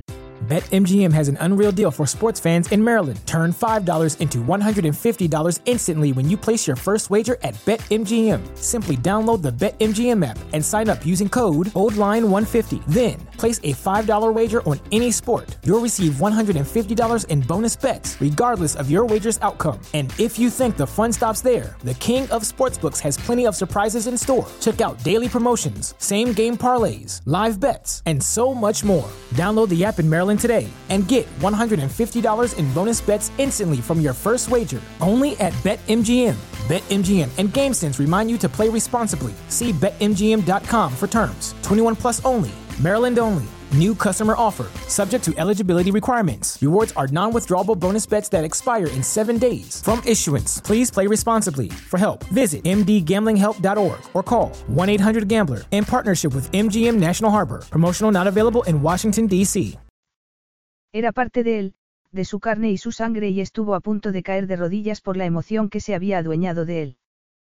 Tómalo en brazos, le dijo una voz ronca. Él quiere que lo tomes en brazos. Andrea se dio la vuelta con la vista borrosa por las lágrimas. Él. Susurró Andreas por el nudo que tenía en la garganta. Es niño. Ariana asintió con la cabeza y con los ojos brillantes por las lágrimas. Andreas la abrazó y la besó en la boca. Cuando ella tembló y unas lágrimas le cayeron por las mejillas, él intentó absorber el dolor de ella, el recuerdo del hijo que habían perdido. Siempre tendremos su recuerdo, susurró Andreas mientras ella se estremecía. La abrazó con fuerza y sin importarle lo débil que estaba. Necesitaba sentir la calidez de su cuerpo y oír su respiración mientras le daba besos por toda la cara. ¿Te había dicho cuánto te quiero? Le preguntó Andreas con la voz áspera. Lo siento mucho, Agapimu, siento no haber estado aquí cuando me necesitabas. Ella introdujo los dedos entre su pelo y le levantó la cara. No hace falta que te disculpes si me prometes que estarás la próxima vez. Él se rió por la broma que se hacían entre ellos. Él había dicho que uno porque le aterraba perderla, pero Ariana había dicho que tendrían cuatro. Estaba sonrojada y preciosa y, por primera vez, le pareció que cuatro era una magnífica idea. Trató hecho. La besó con todo el amor del mundo y un anhelo que sabía que no menguaría jamás, que sabía que era su fuerza para todo. Se oyó otro gruñido procedente de la cuna y Ariana se rió besándolo todavía. Vuestro hijo reclama vuestra atención, Alteza. De verdad. Ella sabía lo aterrado que estaba por lo mucho que quería hacer lo que fuese mejor para su diminuto hijo, por lo mucho que ya amaba a ese niño pequeño, por lo inepto que se sentía para esa tarea. Ariana apoyó la frente en la frente de él y lo miró a los ojos. Andreas, si lo amas la mitad de lo que me amas a mí, se dará cuenta y te amará lo mismo, aseguró ella con una seguridad en sí misma que lo desarmó. Tómalo en brazos antes de que aparezcan todos sus primos. Andrea se levantó y fue hasta la cuna. Era como si el mundo se hubiese volcado y no quisiera volver a su posición normal. Con las manos temblorosas, levantó el cuerpo regordete que era del tamaño de su antebrazo. Fue hasta la cama con un nudo en la garganta y se tumbó al lado de Ariana. Su hijo gritó cuando lo dejó cómodamente contra su madre. Es difícil de complacer, no. Susurró Andreas impresionado por los deditos diminutos que se habían agarrado al pecho de Ariana. Como alguien que yo me se replicó ella con una sonrisa de oreja a oreja. Se sonrojó un poco cuando Andreas miró sin reparos a su hijo succionándole el pecho. Él había creído que no podía ser más feliz que durante los meses pasados, pero su familia ya estaba completa.